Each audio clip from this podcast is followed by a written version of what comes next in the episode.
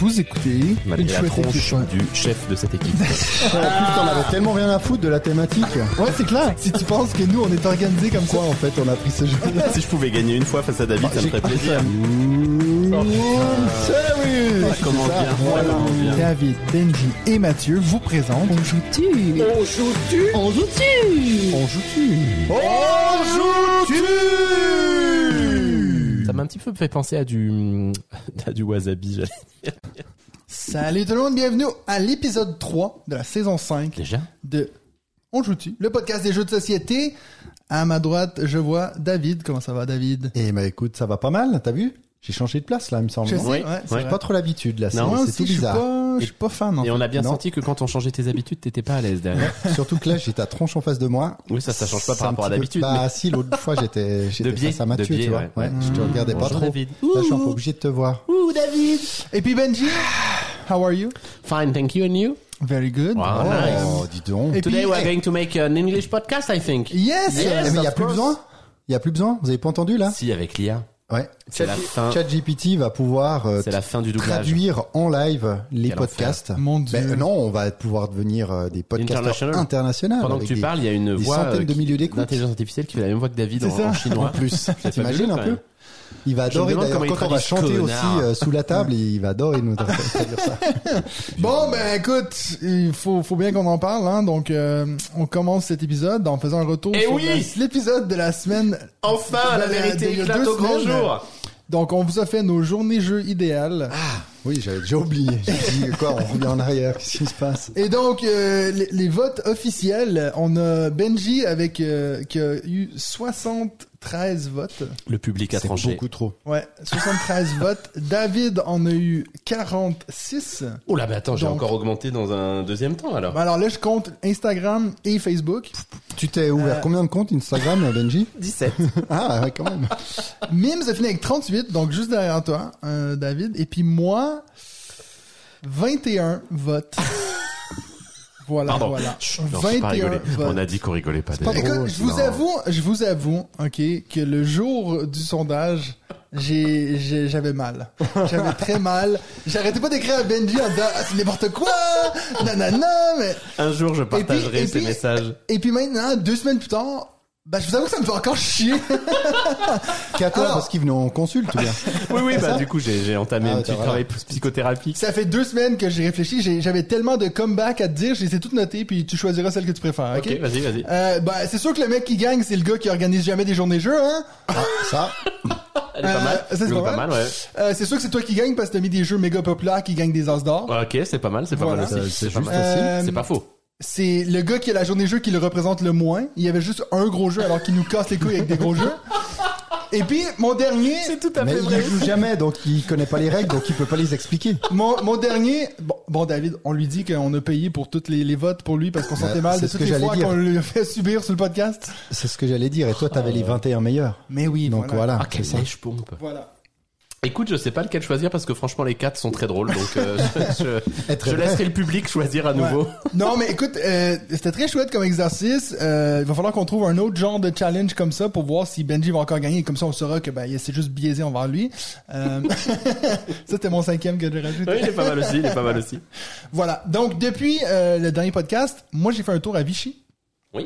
Festival international C'était depuis le du jeu. T'as bu vu de l'eau Non, puis moi, toutes les blagues ou les références que vous faites par rapport à Vichy, je comprends pas. Parce qu'il y a plein de gens qui me disent des trucs. Euh, apparemment, il y avait un truc avec les nazis, mais moi, je... Oui, bon, léger, léger, mais c'est pas grave, Mathieu. C'est pour ça que j'étais Moi, resté à l'eau, l'histoire. moi, quoi. Bon, faut savoir que notre ami Martin Montreuil, apparemment, a parlé que c'était en Belgique, donc... Euh... Non, c'est Lafrenière qui a dit, C'est Lafrenière je- il est à Vichy, je crois que c'est en Belgique, quoi. Ouais, voilà. Ça va beaucoup. Excusez-moi, je suis encore resté sur apparemment il y a eu un truc avec les nazis.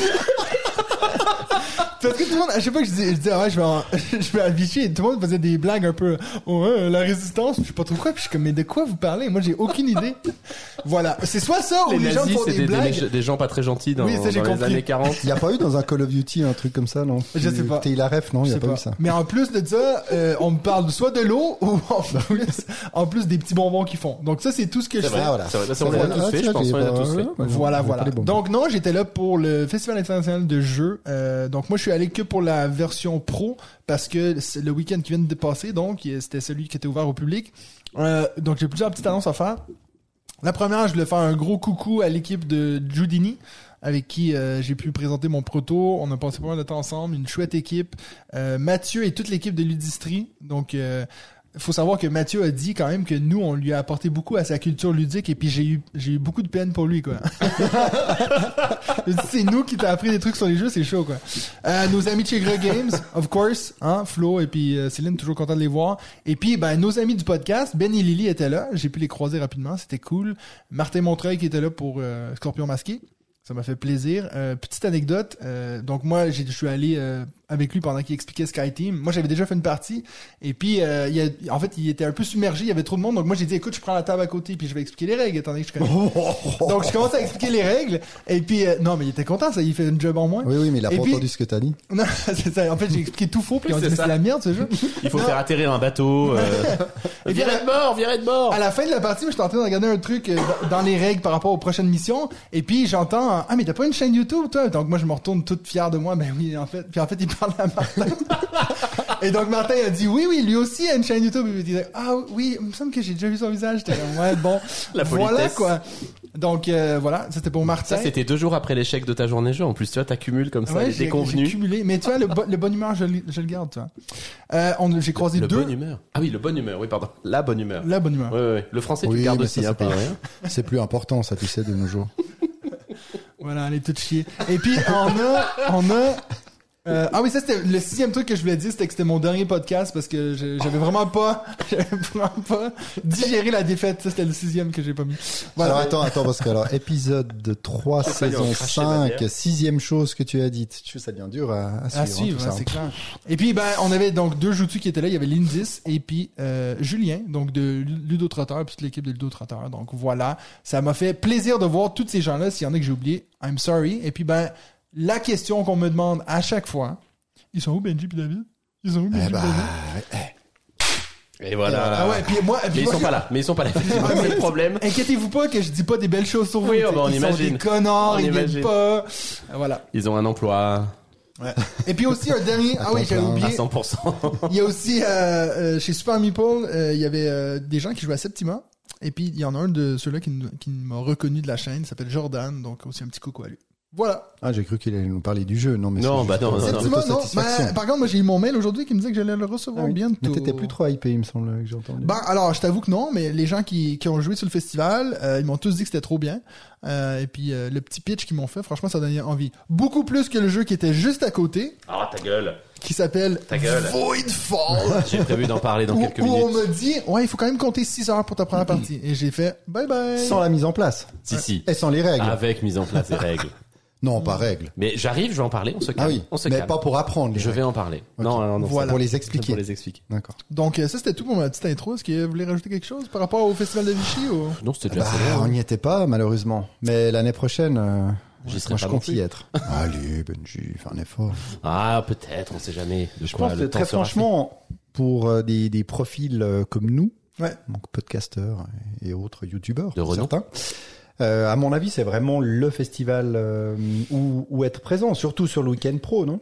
Oui, bah clairement. Ah, bah, c'est vrai que moi, j'ai- je faisais un petit caca nerveux l'année dernière avec euh, cette histoire de séparer les deux week-ends. Parce que c'est vrai que pour nous, c'est aussi cool de voir le public parce que c'est un peu les gens, qui les nous gens qui quoi. nous font vivre, quoi.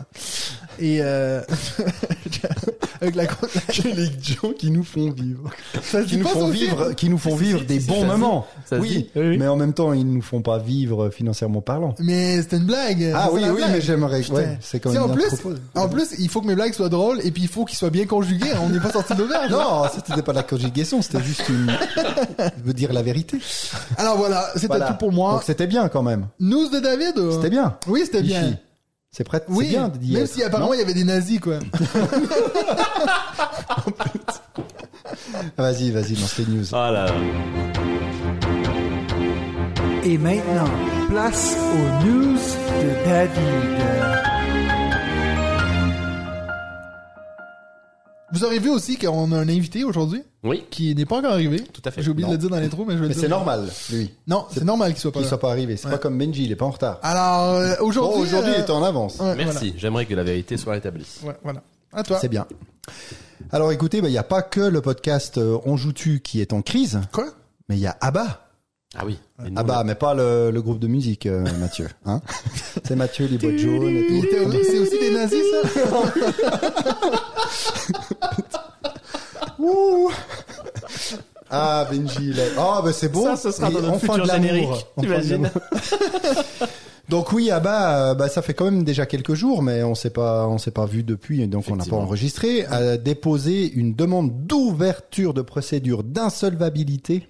Attention, ça rigole pas. Auprès du tribunal de grande instance de Coburg ou Coburg, Coburg, c'est en Allemagne.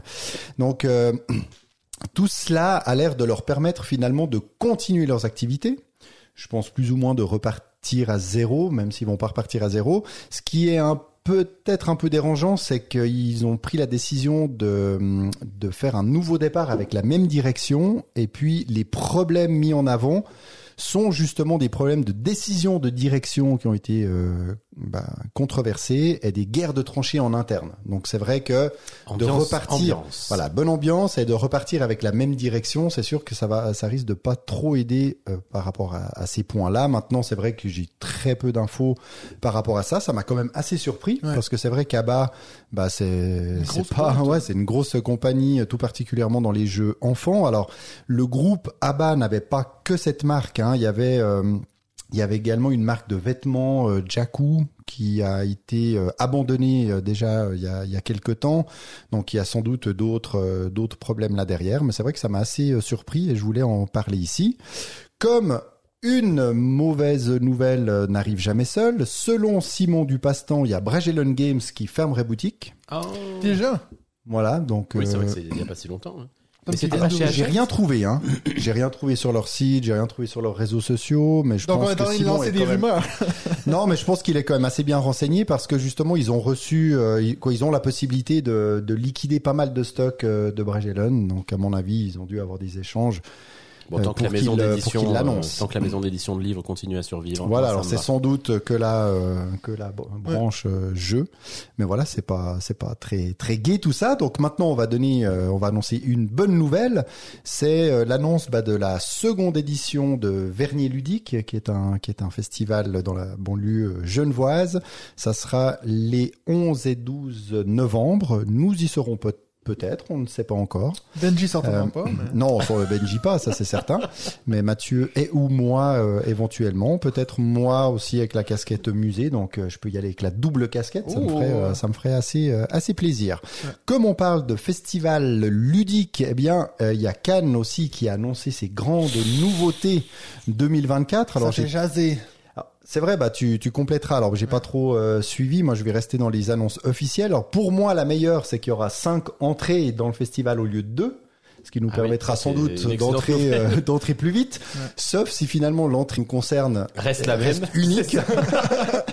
ça, on, ça on le découvrira Euh, dans les dans les annonces qui peuvent intéresser euh, peut-être bah, certains euh, auteurs et jeunes auteurs. Il y a la disparition du Protolab qui est remplacé par les masterclass auteurs. Donc sans doute euh, une réunion de d'auteurs avec euh, un accompagnement sur une sélection. Je sais pas si toi tu sais exactement comment ça se passe la sélection des, Alors pas la sélection. auteurs et non. protos euh, Non, qui mais sont je, je sélectionnés. sais que, euh, en fait, euh, bon, moi, je me tenais beaucoup avec des auteurs euh, pendant que j'étais à Vichy. Puis, en fait, ça, ça, il y, il en a beaucoup qui se plaignaient de cette nouvelle formule parce que déjà les, les nuits du off, ça sera plus de la, la même façon pour pour ce qui est un peu les les, les protos. Après pour Protolab, j'ai vraiment aucune idée. Donc peut-être que je Ouais, parce que c'est vraiment autre chose que pour ceux qui connaissent, il y a, il y a tout un espace, une tente euh, avec les soirées du off, avec plein de d'auteurs et de protos euh, à découvrir. Et puis il y avait le Protolab, qui Ouais. était quelque chose de plus euh, fermé, et puis d'accompagnement, de conseils de- d'auteurs sur des protos qui étaient euh, présélectionnés. Et c'est cette partie-là qui, qui change, mais avoir l'autre euh, l'autre également. Ben alors l'autre devient payante. Déjà ça, ça change beaucoup parce que tu auras beaucoup moins de gens de, de passage devant ton proto. Ah, payant pour les visiteurs ou payant pour les auteurs de... pour, pour tout le monde quoi. Ok, Et euh, il y a aussi en fait euh, le Non, badge. mais, non, non, mais pas pour ça les j'ai visiteurs. pas vu. Les visiteurs, tu, tu pourras accéder au proto. Au, À partir du moment où off, t'as un billet à du partir du moment où festival. t'as le billet. Non, t'es obligé de prendre un billet pour ça. Ah ouais? De ce que j'ai compris, hein, là, je m'avance peut-être sur un truc que j'ai. Mais j'ai- en fait, c'est ça que les gens disaient, mais ils disaient, mais pourquoi est-ce que À moi j'ai contrôler. mettre mon, mon, mon proto là pour, pour cette raison-là? Et puis, euh, bah, c'est surtout en fait ce qui, ce qui faisait. euh, beaucoup de gens se plaignaient de ça, c'est que euh, maintenant tu vas devoir. Euh, T'as plus le badge offert si t'es auteur. Tu es t'as le badge offert que si t'es auteur euh, avec euh, un jeu édité. Mais pour toutes les gens un peu comme moi, tu vois, qui bon après moi heureusement j'ai le podcast donc ça ça va, passer. Mais pour les autres qui sont auteurs, euh, qui essayent euh, justement ceux que j'ai rencontrés au, au, au bootcamp Grey Games, ben pour eux il va falloir qu'ils ils payent comme tout le monde. Tu vois, déjà que c'est compliqué quand tu abandonnes un peu tout pour faire des jeux. Là, tu es obligé de payer plus que, tu que, les autres auteurs juste parce que t'es pas édité. En tout cas, il, il- ça avait l'air d'être pas, pas très cool, surtout pour les auteurs qui essaient de faire euh, montrer leur proto et tout. Donc, euh, Ok. Bon après c'est vrai que c'est difficile de prendre des décisions puis de satisfaire euh, tout le Tout monde. monde, J'imagine, j'imagine bien. J'ai vu également que du côté justement des badges pro, il y en aura deux distincts. Un qui va s'appeler Ouais. Croisette et l'autre Suquet. Maintenant, ça ne nous concerne pas euh, directement. C'est plus effectivement avec les, les éditeurs, les distributeurs, euh, les Ouais. auteurs, euh, etc. Euh, le côté presse n'est pas n'est pas impacté par ça, j'ai l'impression. Et puis pour le grand public, eh bien, la nouveauté est de, de, de proposer également des billets demi-journée. Parce qu'avant, il y avait que des journées. Et puis, il y a le pass privilège qui va euh, permettre aux personnes de- d'accéder dès le jeudi euh, après-midi. Et puis, euh, ce pass privilège va remplacer le pass VIP que certains d'entre vous, sans doute, euh, avaient acheté. Et il y a vraiment une version ultime à 72 euros, donc 72 euros, qui vous donnera euh, bah, l'accès euh, l'accès à tout, comme le pass VIP de l'année passée, plus la possibilité de de- d'accéder à la cérémonie euh, de l'Asdor et d'obtenir le jeu Dixit Cérémonie parce que c'est Ouais. Dixit qui Ouais. aura sa version euh, Cannes cette année. Voilà, donc nous on verra tout ça. On a notre logement, oui, c'est ça. Donc on y sera tous On les sait trois. pas encore si on aura les On n'a pas les badges presse. Donc, Alors on on verra. espère qu'on va les avoir. Exactement, on espère Moi, c'est sûr que je vais l'avoir. Après vous, à voir. Ah putain, Oh, je prendrai des passes euh, musée. Ah, euh, merci Benji. mon David, merci. Écoute, euh, j'ai une idée. on demande au public de choisir qui voudrait avoir le meilleur badge presse. et puis on va voir ce qu'ils disent. Ouais, pour voir. Mais t'imagines s'ils disent David et Benji c'est clair. C'est la violence du Nous truc. n'avons que deux badges. hein. Choisissez les deux, euh, les deux j'ai bien envoyés compris, hein, spéciaux. J'ai bien compris, voilà. Très bien. Alors dernière news. Moi, par avant... contre, juste, Oui. euh, enfin, si on peut se permettre d'intervenir. Ah, bah, bien entendu, news. mais Euh, juste pour dire que moi j'ai tellement hâte de ce festival de Cannes, je me réjouis euh, tellement Ouais. à l'avance quoi. C'est c'est c'est dans longtemps parce que c'est dans six mois, mais je, je suis comme un gamin. bah, tant mieux. Voilà. c'est Bah, ça- je ça te fait voulais juste. plaisir- ça fait plaisir de l'entendre, si, mon tu, Benji. si tu venais à plusieurs festivals, en fait, ça, ça aide à calmer Ah la- peut-être, peut-être effectivement. cette envie, quoi. Si vous voulez venir avec moi au congrès français de psychiatrie qui se tiendra à Lyon fin novembre, euh, bah on rigole aussi. Hein. Ouais, voilà. Ouais. Écoute, euh, pourquoi pas J'aurais pas un badge presse. Je t'accompagne volontiers à Lyon après ou. Oui, au congrès peut-être. Congrès. moi. Alors voilà, juste Voilà, pour, oui. pour me corriger moi parce que je veux pas dire n'importe quoi. Ah, Alors, voilà, T'avais, raison, c'est le, public va pas être obligé de payer en plus. Ah non, Par contre, les, les gens qui veulent présenter leur jeu, faut payer pour ta table, ce qui était Ah, pas avant. Ok. Voilà. Donc toi, ça dit euh, location, bah tu, vas- tu me diras 15 euros par soir, c'est pas non plus trop. Mais peut-être qu'ils ont eu des gens qui sont arrivés en disant euh, si tu veux tu lances un dé, si tu fais deux t'as gagné, si tu fais trois t'as perdu, et puis comme ça j'ai l'entrée gratuite. C'est, sûr que de toute façon, Bah, ça l'empêchera peut-être pas de payer 15 euros pour euh, Oui, ça, table, mais bon, ça veut dire que le mec est vraiment motivé Oui. quoi. mais c'est sûr. c'est sûr que t'as, il fallait qu'il fasse quelque chose parce que l'année dernière, ça avait été déjà le bordel parce qu'il y avait tellement de monde. Tu sais, il y y, a des gens, des éditeurs qui allaient juste aux toilettes, puis là finalement ils disaient ah non, on, laisse plus entrer personne, puis l'éditeur pouvait plus aller à sa, son booth, tu vois. Il y a un ce côté où ont- je pense qu'il a fallu qu'ils calment ça. Est-ce que tout le monde qui a des badges presse méritait d'avoir les badges presse? Sans doute pas. Nous, oui, bien entendu, mais euh, Moi j'oserais pas dire ça, j'aurais trop peur qu'on dise bah non, mais vous non plus. Mais non, ça. mais écoute, on est quand même le meilleur podcast de jeux de société. Ah oui, euh, j'oubliais. en français. francophone, bien sûr. fois, Et bientôt, euh, bientôt en multilingue. Oui, oui, tout Bien- à fait. bientôt tout à en chinois aussi. Eh, Exactement, pour tout le monde. Peut-être que ChatGPT est, est pas disponible en Chine. Ça c'est à contrôler Ah, aussi. oui. euh, faites attention. En russe. Bon, avant de vous parler des, de quelques sorties, euh, j'ai j'ai quand même envie de mentionner le prix des boutiques ludiques qui a été euh, qui a été décerné. Et c'est des prix un peu euh, différents de, de ceux des autres qui euh, qui euh, comment on dit qui qui Qui pas gagne. qui remercie Qui- mais qui- qui, euh, qui- récompense, qui voilà, récompense. qui récompense surtout les les personnes. Donc il y a eu le prix du travail d'auteur autrice qui a été attribué eh bien à Fabien Gridel et Johan Levet pour Turing Machine. Voilà, voilà. donc amplement mérité devant Kites et la planche des pirates, donc des jeux que nous connaissons tous les trois. Planche des pirates qui a gagné un prix, je sais pas si vous avez vu ça, en Suède et qui s'appelle là-bas l'enculé. Eh ben ça, ouais. Écoute, On était suspendus aux lèvres de Matt pendant qu'il nous racontait ce truc. C'est vrai On attendait, ah oui, moi j'attendais un truc qui s'appelle L'encoulé. l'encoulé. L'encoulé. Félicitations Ah, à la planche des pirates. Ça fait, ça fait du sens maintenant pourquoi t'as autant aimé ce jeu, Benji? Vas-y. Il y a le prix du travail éditorial qui est revenu à Flashback euh, du Scorpion masqué. Alors je sais qu'on n'a pas tous euh, tripé à fond sur ce Ah, jeu. le en train, mais travail c'est vrai que le éditorial. travail Il y a une éditorial est suite, plutôt hein. bien. Rien Une à dire. suite qui Tout s'en à fait, plutôt euh, ado, euh, voilà, Ça s'appelle exactement. Lucie, Lucie, je peux. C'est Il me possible. semble que je l'ai vu affiché. Devant donc euh, Bristol 1350 et les clés magiques. Et puis le troisième et dernier prix, si je ne dis pas de bêtises, c'est le prix de l'illustration qui a été attribué aux animaux de Baker Street. Oui. Donc illustration de Biboun et devant Sea Salt and Pepper. Et Ah. District Noir. Donc voilà, on connaît les deux autres. C'est vrai que le premier m'intéresse assez, mais c'est c'est un jeu euh, c'est un jeu enquête euh, narratif. enfants, ouais. pour enfants, mais pas exactement. Oui, oui, c'est famille, quoi. très familial, mais il paraît que c'est c'est très intéressant à le faire également en adulte. Et puis le jury a décidé aussi de décerner un prix spécial à Alice Missing pour sa règle de jeu. Alors là, je l'ai lu sur Ludovox qui émettait quand même un voilà un, un petit doute, euh, pas un doute, mais qui remettait un peu en cause cette partie-là parce qu'il n'était pas non plus trop fan des règles du jeu de Alice Missing. Mais euh, comme nous n'y avons encore pas joué malgré Non. une boîte présente dans cette pièce, on pourra peut-être euh, s'exprimer par rapport à ça boîte une dans cette prochaine pièce qu'on n'a pas encore joué. Alors, À peu près. euh, voilà. La seule pièce, euh, la seule boîte La seule peut-être pièce de dans ce cette boîte. format-là, parce que c'est une, c'est un Voilà. format particulier. Donc euh, voilà pour ces, ces news. Je sais pas si vous avez d'autres news, mais il y a quand même quelques sorties hein, que je veux mentionner. Donc là, on n'a pas sorti. On a Moi, j'en avais des zéro. jeux sortis. Non.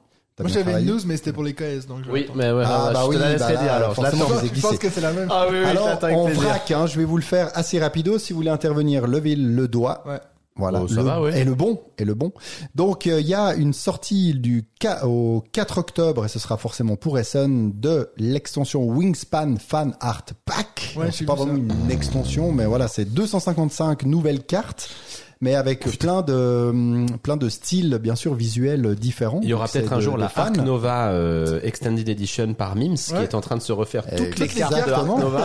Je sais pas ce qu'il lui a pris. Quel courage, il y en a qui ont du temps en tout On, cas. on la Ça fait reverra dans la, dans la saison 8. Mais ça, J'ai fini. Une Mais- nouvelle extension de Arc Nova. Ah, c'est ça. Mais ça a l'air assez prometteur à part ça. Ouais. Il y a une réédition du jeu Yokohama, un jeu Oui. qui date de 2016 d'Isashi Hayashi, qui Ah, est également l'auteur de The Number. Donc il faut peut-être pas qu'on Oh. s'arrête trop euh, là-dessus parce que voilà, on n'a pas forcément un retour euh, hyper fan de, de ce jeu. Une nouvelle édition attendue pour août 2024. Bon, c'est donc pas du tout le, suite. c'est pas du tout le même style de jeu. Rien à voir, oui, non, non, rien à voir. Là, ce sera chez Synapse Games et Yokohama n'était plus euh, dispo parce que, euh, eh bien, l'éditeur précédent, Tasty Minstrel Games, avait déposé le bilan. Donc, ils ont récupéré cette euh, licence. Yokohama, donc c'est c'est un jeu dans lequel on se place dans la peau d'un marchand. Donc, c'est un jeu économique. On doit conclure des contrats, obtenir des marchandises, établir des réseaux de livraison, euh, des réseaux commerciaux de livraison de ces marchandises. Bien noté, hein. Ça prend exactement, ça prend pas mal de place. C'est assez intéressant. Il y a beaucoup de cartes euh, sur la table. J'ai toujours été assez euh, bah, intéressé par ce jeu quand euh, quand je voyais. Donc c'est Il plutôt était sur ta wishlist euh, à 550 euh, entrées. Tout à fait. Et là j'ai enlevé Le j'ai enlevé le 2016 de la wishlist pour mettre le 2014. Ah, c'est voilà. beau, ça, c'est C'est beau. beau. hein. Une C'est hein. actualisation. De cette wishlist, c'est euh, bien sur, fait. euh, sur le, le Hotness, c'est pour ça que je, moi, Ah, je suis tombé un peu là-dessus aujourd'hui. Et puis il est 126e overall, donc c'est quand même euh, pas C'est pas rien. C'est pas rien. Voilà. Alors là, dans un tout petit format, il y a 6000 lots qui en est quand même à plus de 800 000 exemplaires vendus, qui va bientôt euh, bah, présenter sa nouvelle version, version Seigneur des Anneaux. Voilà, donc c'est pour toi Oh. Benji que je voulais le, le dire. Après Harry Potter, Seigneur des Anneaux. euh, on me l'a présenté à Vichy. Ok. Et les illustrations des 6000 lots sont vraiment sympas, donc je pense pour que Ça, le Seigneur marrant, des. Anneaux, Et tu peux un euh, peu ça toutes doit les être mixer plutôt entre eux. cool. toi. Tu peux Exactement. le mettre avec Harry Potter et puis. Tu peux mixer, euh, mixer tout ça. Il y a Top 10 Pro aussi qui est sorti, donc moi je me réjouis de le tester pour quelques animations team building euh, au, au Mais musée. ça, t'en avais parlé il y a sympa. longtemps. non Oui, oui. Bon, on l'avait, on l'avait vu À Cannes. à Cannes. Il Ah, était euh, juste entreposé euh, sous vitre, je crois, ou non, je sais Non, plus, on avait euh, sur un, on avait vu le euh, comme ça, exactement. Il y a euh, le nouveau jeu de Spiral Edition, Boreal, et ça je voulais te demander si tu l'avais testé à Vichy, Non. parce qu'il l'avait euh, à voir en exclusivité. J'ai joué à, deux jeux à Vichy. Vichy, donc. euh, Ah oui, c'est pas beaucoup. Donc euh, Spiral Edition, c'est ce sont les éditeurs de District Noir. Et puis là, ils ont euh, bah, ils ont annoncé Boreal. Alors c'est pour février 2024. Euh, sans doute bah, qu'il y aura de nombreuses boîtes et un stand dédié à, à Cannes Ouais. forcément, car c'est juste euh, c'est juste après. C'est aussi notre ami Mathias du podcast Flashback et qui participe au podcast La Radio des Jeux. Euh, Exactement. Et Benji. voilà eh, était- t'en as une bonne mémoire, mon Benji. Oh là là. Qui était dans l'édition des livres avant et puis que moi j'aimais beaucoup dans la Radio des Jeux et qui prend une place de plus importante, tu l'aimes de plus toujours en plus dedans. importante, tout à fait, dans l'univers des jeux de société. Tu veux que je coupe son micro, David Exactement. Non, ça va aller, on le garde encore un moment. C'est euh, bah c'est aussi un c'est un nouveau jeu euh, importé du Japon hein, parce que déjà District Oui, Noir est de nouveau pour pour C'est la mode, hein. C'est la mode. Ouais, bah il y a des il y a des très bons jeux effectivement par là-bas qui ne sont pas édités, euh, en tout cas qui n'ont pas de contrat Ce éditeur. serait bien que la c'est chaîne occasion. nous, nous paye un séjour au Japon pour, euh, tu vois. Oui, pour le festival, Pour découvrir les Tokyo, jeux. euh, Pour Tokyo- découvrir les jeux. Tokyo, je sais plus Tu sais- comment. tu sais c'est quoi le pire, c'est que j'organiserais ça puis tu pourrais pas venir. Donc euh, Voilà, peut-être que je fais un petit effort quand même, hein, je t'avoue que... Et puis là, il y a peut-être un, un gros jeu là pour toi, Benji, un futur gros jeu prévu fin euh, 2023. C'est chez Intrafin qui a annoncé alors les VF d'Anunnaki, mais surtout de Chronicles of parler. Age of Darkness. Parce que c'est un jeu qui a été très souvent cité par nos amis Ah oui, les tout à fait, tout à fait. Ils en parlent beaucoup. Alors ça a l'air assez fiddly quand même comme Les jeu. Chroniques de énormément Drunagar. euh, de matériel. Ah, j'ai pas vu, dis donc, un trafin va le localiser. Mais exactement, j'ai vu euh, cette annonce-là. Donc prévu Eh bien, fin merci, 2023 Intrafin. déjà. Ok, Et pas de campagne à voir. euh, donc euh, voilà. donc en sortez boutique. En sortie boutique, tu iras contrôler. Hein, tu sais Oui, faire, tu connais Google, voilà, tu iras chercher quoi.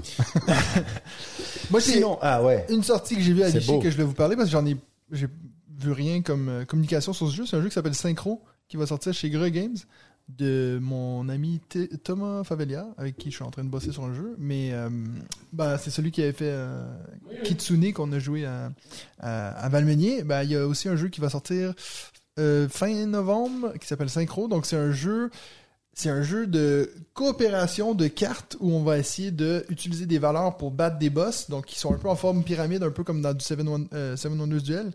Et notre but, ça va être d'essayer de, si le boss il a une valeur de 7, il faut qu'on joue un, un total de cartes face cachée qui vont être égales ou supérieures à cette valeur-là.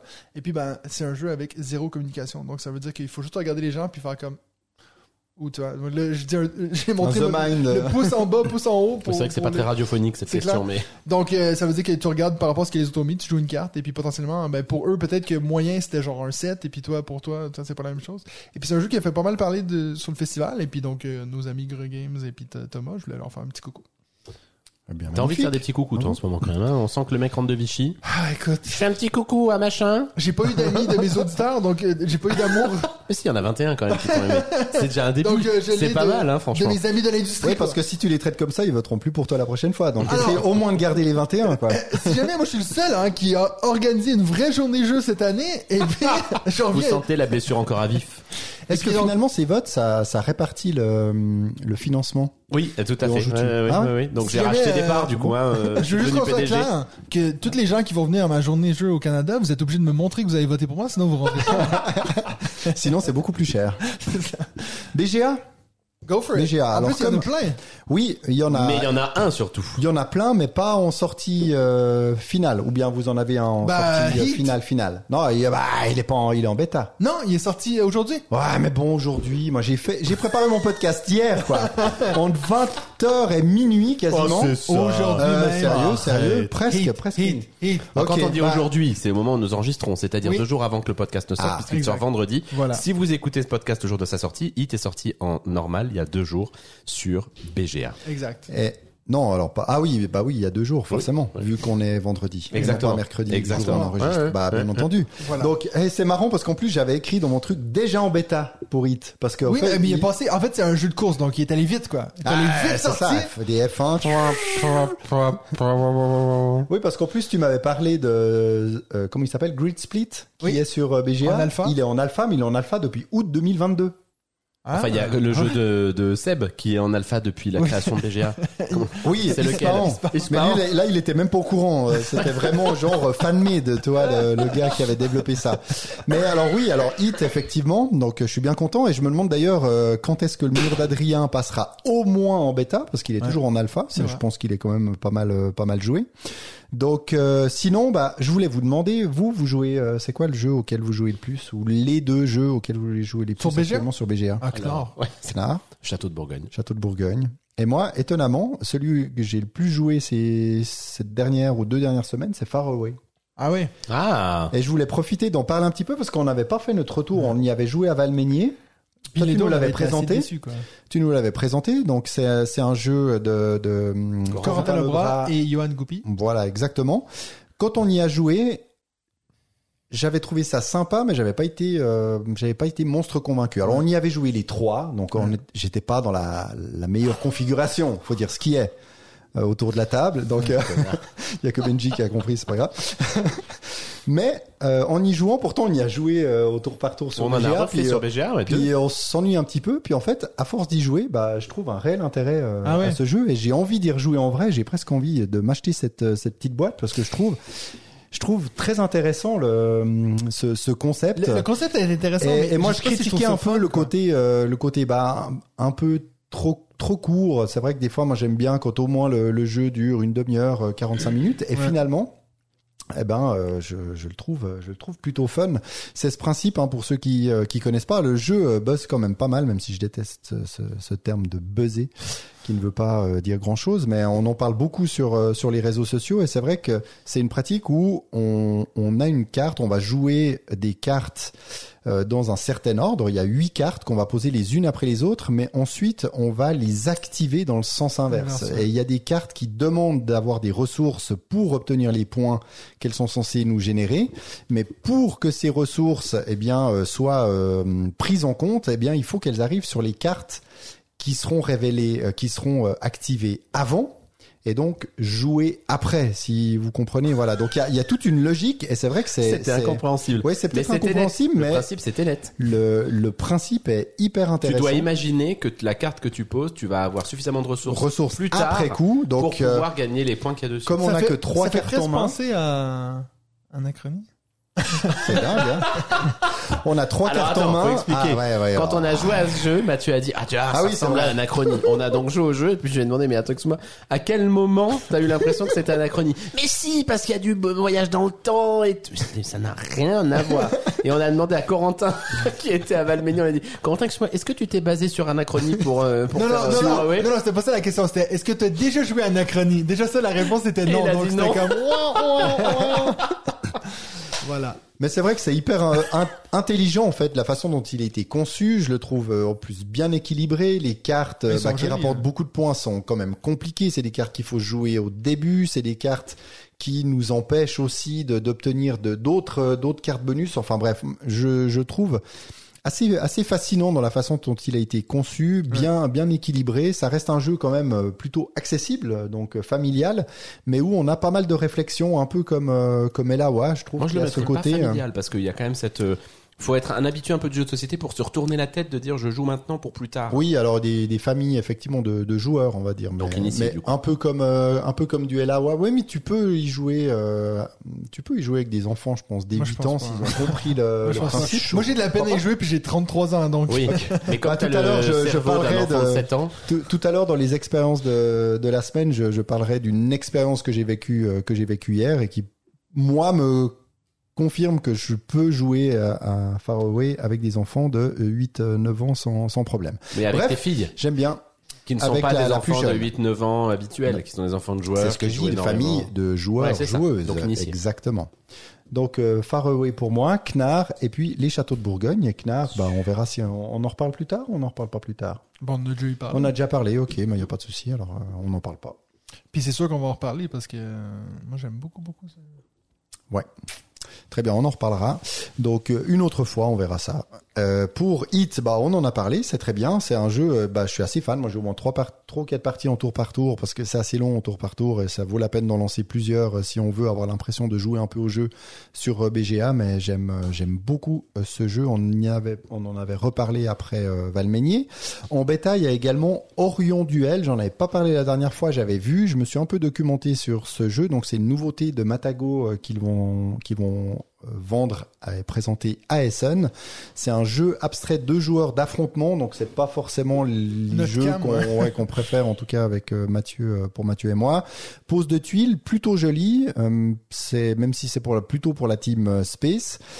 Euh, oui, c'est un, un jeu euh, à deux joueurs qui, qui a l'air plutôt intéressant.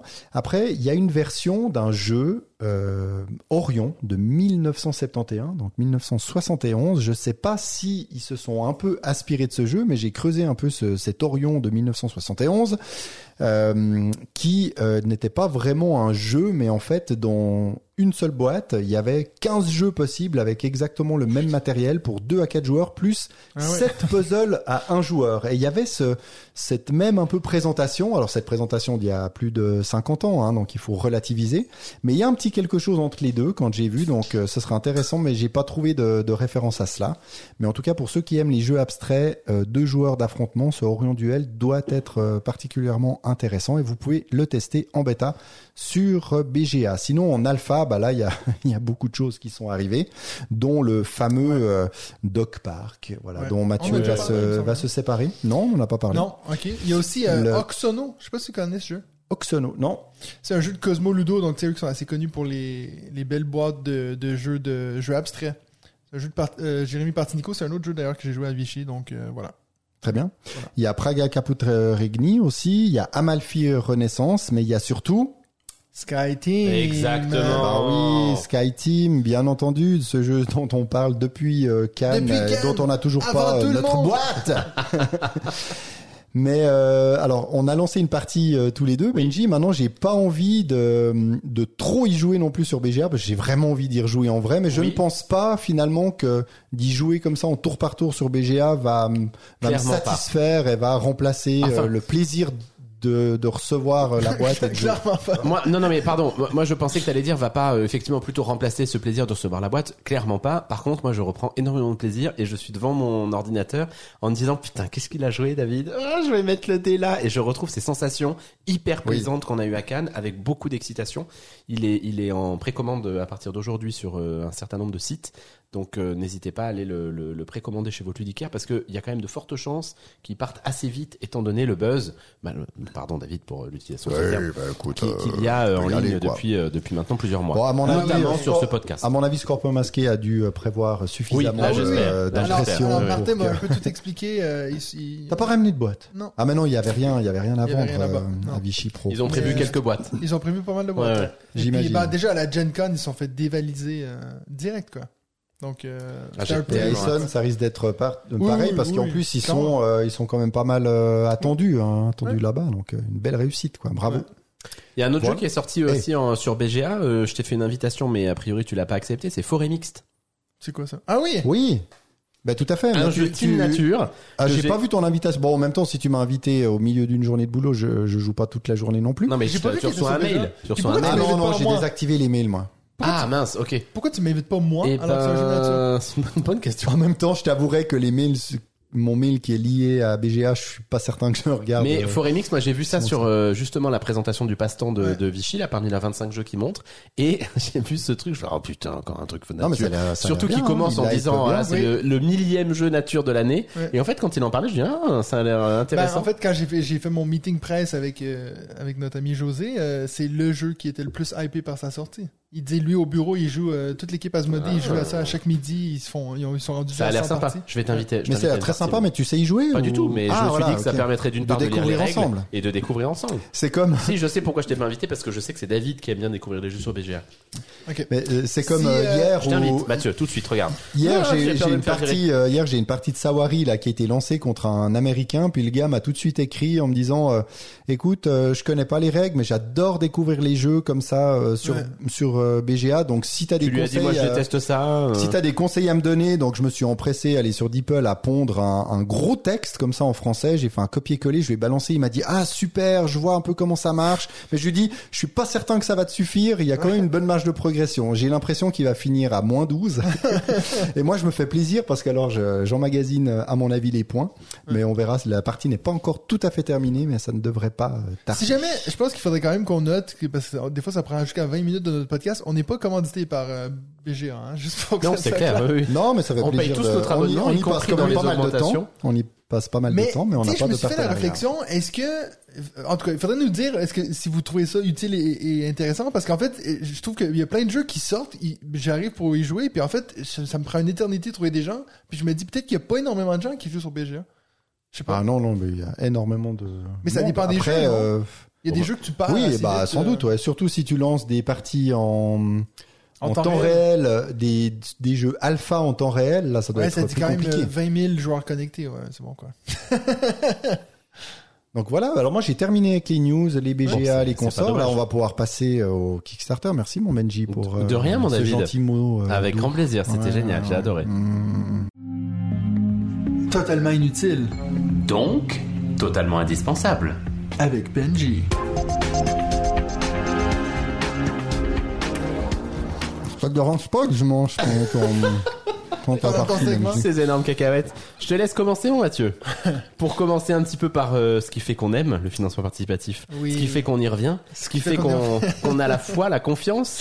Est-ce que t'aurais pas reçu un petit email, Mathieu, ces, ces de nos derniers amis, jours de nos bons amis chez. Mythic Games J'ai vraiment C'est le temps de Oh, oh, Mythic oh. Games, c'est le temps de Mythic Ça, c'est J'ai la controverse de la semaine euh, pour les Martins, ça.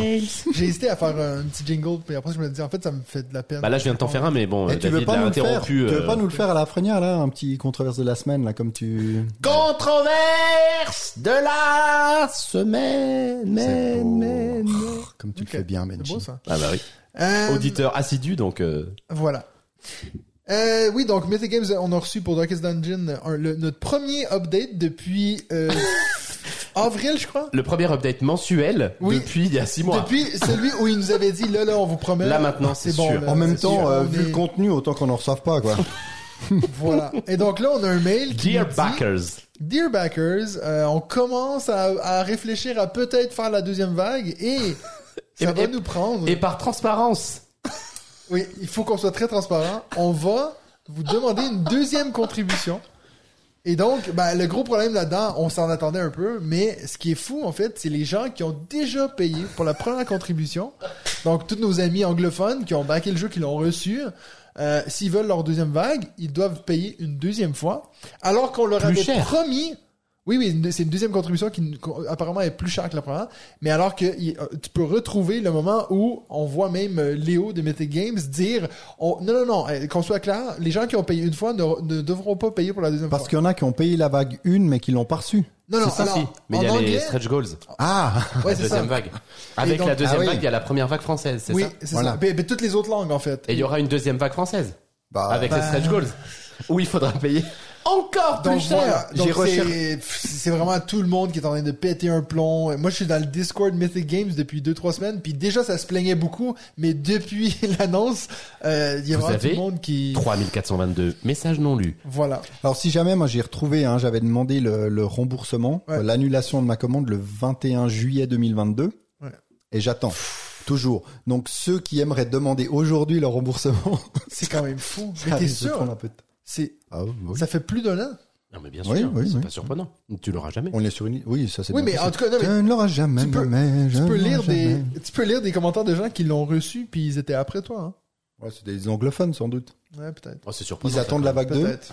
Peut-être. Faudrait que je Ouais, ou faudrait j'ai que tu- peut-être faudrait que pas- tu t'informes quoi. J'ai peut-être c'est pas rempli beaucoup. le bon formulaire. Une année, ça va, mais une année et demie, c'est quand même poussé. Mais en tout cas, moi, le truc qui me rend dingue, puis on en a déjà eu parlé, hein, mais déjà, tu sais, ça fait six mois silence radio, puis on commence le mail avec « Bonjour, chers euh, voyageurs du... » Puis t'es comme « Guys, arrêtez le fluff! Comme si on de veut rien tous n'était. vous étriper! » Entre temps, on a reçu 250 mails spam pour nous faire acheter Darkest Oh, Dungeon. putain. Non C'est mais grave, ne quoi. payez pas. Je pense que maintenant, c'est aussi un peu notre rôle en tant que moi, influenceur relativement, mais Ouais. ne payez pas, surtout Ouais. ne payez pas. Il est, il est fort probable que ce soit malheureusement euh, terminé pour euh, Mythic Games. Ça, fait beaucoup de peine parce que vous savez très bien que ouais. moi j'attends encore un jeu deux clair. fois après Darkest Dungeon, puisqu'il y a d'abord Six Siege Ça, ça fait encore plus qui vont de. Ah bah, on l'aura jamais, c'est sûr, c'est- c'est fini. Ne Mais payez le- pas. ce qui fait, ce qui ce qui moi me fait vraiment chier, c'est qu'en fait les gens qui ont reçu le jeu, les retours sont incroyables. Oui, oui, C'est le jeu est trop bon tout. C'est Mais en fait, je vais faire comme euh, comme tout le monde fait. En fait, je vais je vais juste l'acheter en, en boutique la version en anglais, puis tant pis quoi. Y a- y a- je pense qu'il y a une vraie qualité dans l'édition de leur jeu parce que effectivement tous les retours sur leur jeu sont souvent euh, très très bons et puis enfin encore une fois moi j'attends elle euh, avec énormément Ouais. d'impatience c'est un jeu qui m'excite encore aujourd'hui mais mais en termes de en termes de transparence c'est vraiment c'est- enfin c'est plus que limite ça devient scandaleux en fait de nous dire de nous promettre des updates mensuels de nous envoyer des mails tous les six mois sans rien dire de ce qui se passe Moi, alors tout le monde sait Moi, je donnerais mon, mon fric demain matin s'il serait capable d'être genre, hey guys, we fucked up. tu vois ce que je veux dire? oui tout à fait s'est, s'est, on s'est planté. Voici où on en est. Soit on ferme boutique, soit vous nous, vous nous donnez ça et puis on vous donne vos jeux. Moi, j'ai aucun problème avec ça. Le, problème, c'est que je- s'il le faisait aujourd'hui, ma confiance en eux est tellement écornée que je serais même pas sûr de ce qu'ils nous diraient. en Oui, c'est clair. C'est sûr. Puis j'imagine qu'ils ont pensé, hein. Mais moi, pour comment moi je fonctionne en tant qu'être humain, le Oui, truc de, je- je comprends. le truc de Hello Torchbearers, c'était comme dude, fuck you man. On est, on est déjà passé le, le cap du non mais ça va être cool, je vous promets. Ils essaient de nous hyper sur un Ouais, truc ouais, ouais. avant de nous l'enfoncer profond. tu sais. Mais donc, euh, donc tu serais prêt à abandonner, à perdre tes 200 et quelques euros euh, que, t'as- que tu leur Ouais, as moi, retrouvé et à acheter la version boutique? non non, là c'est, bon, Ouais. c'est bon. On peut peut-être essayer de revendre la boîte qu'on n'a pas encore reçue, tu vois. On, on se transforme en mythic game de l'occasion.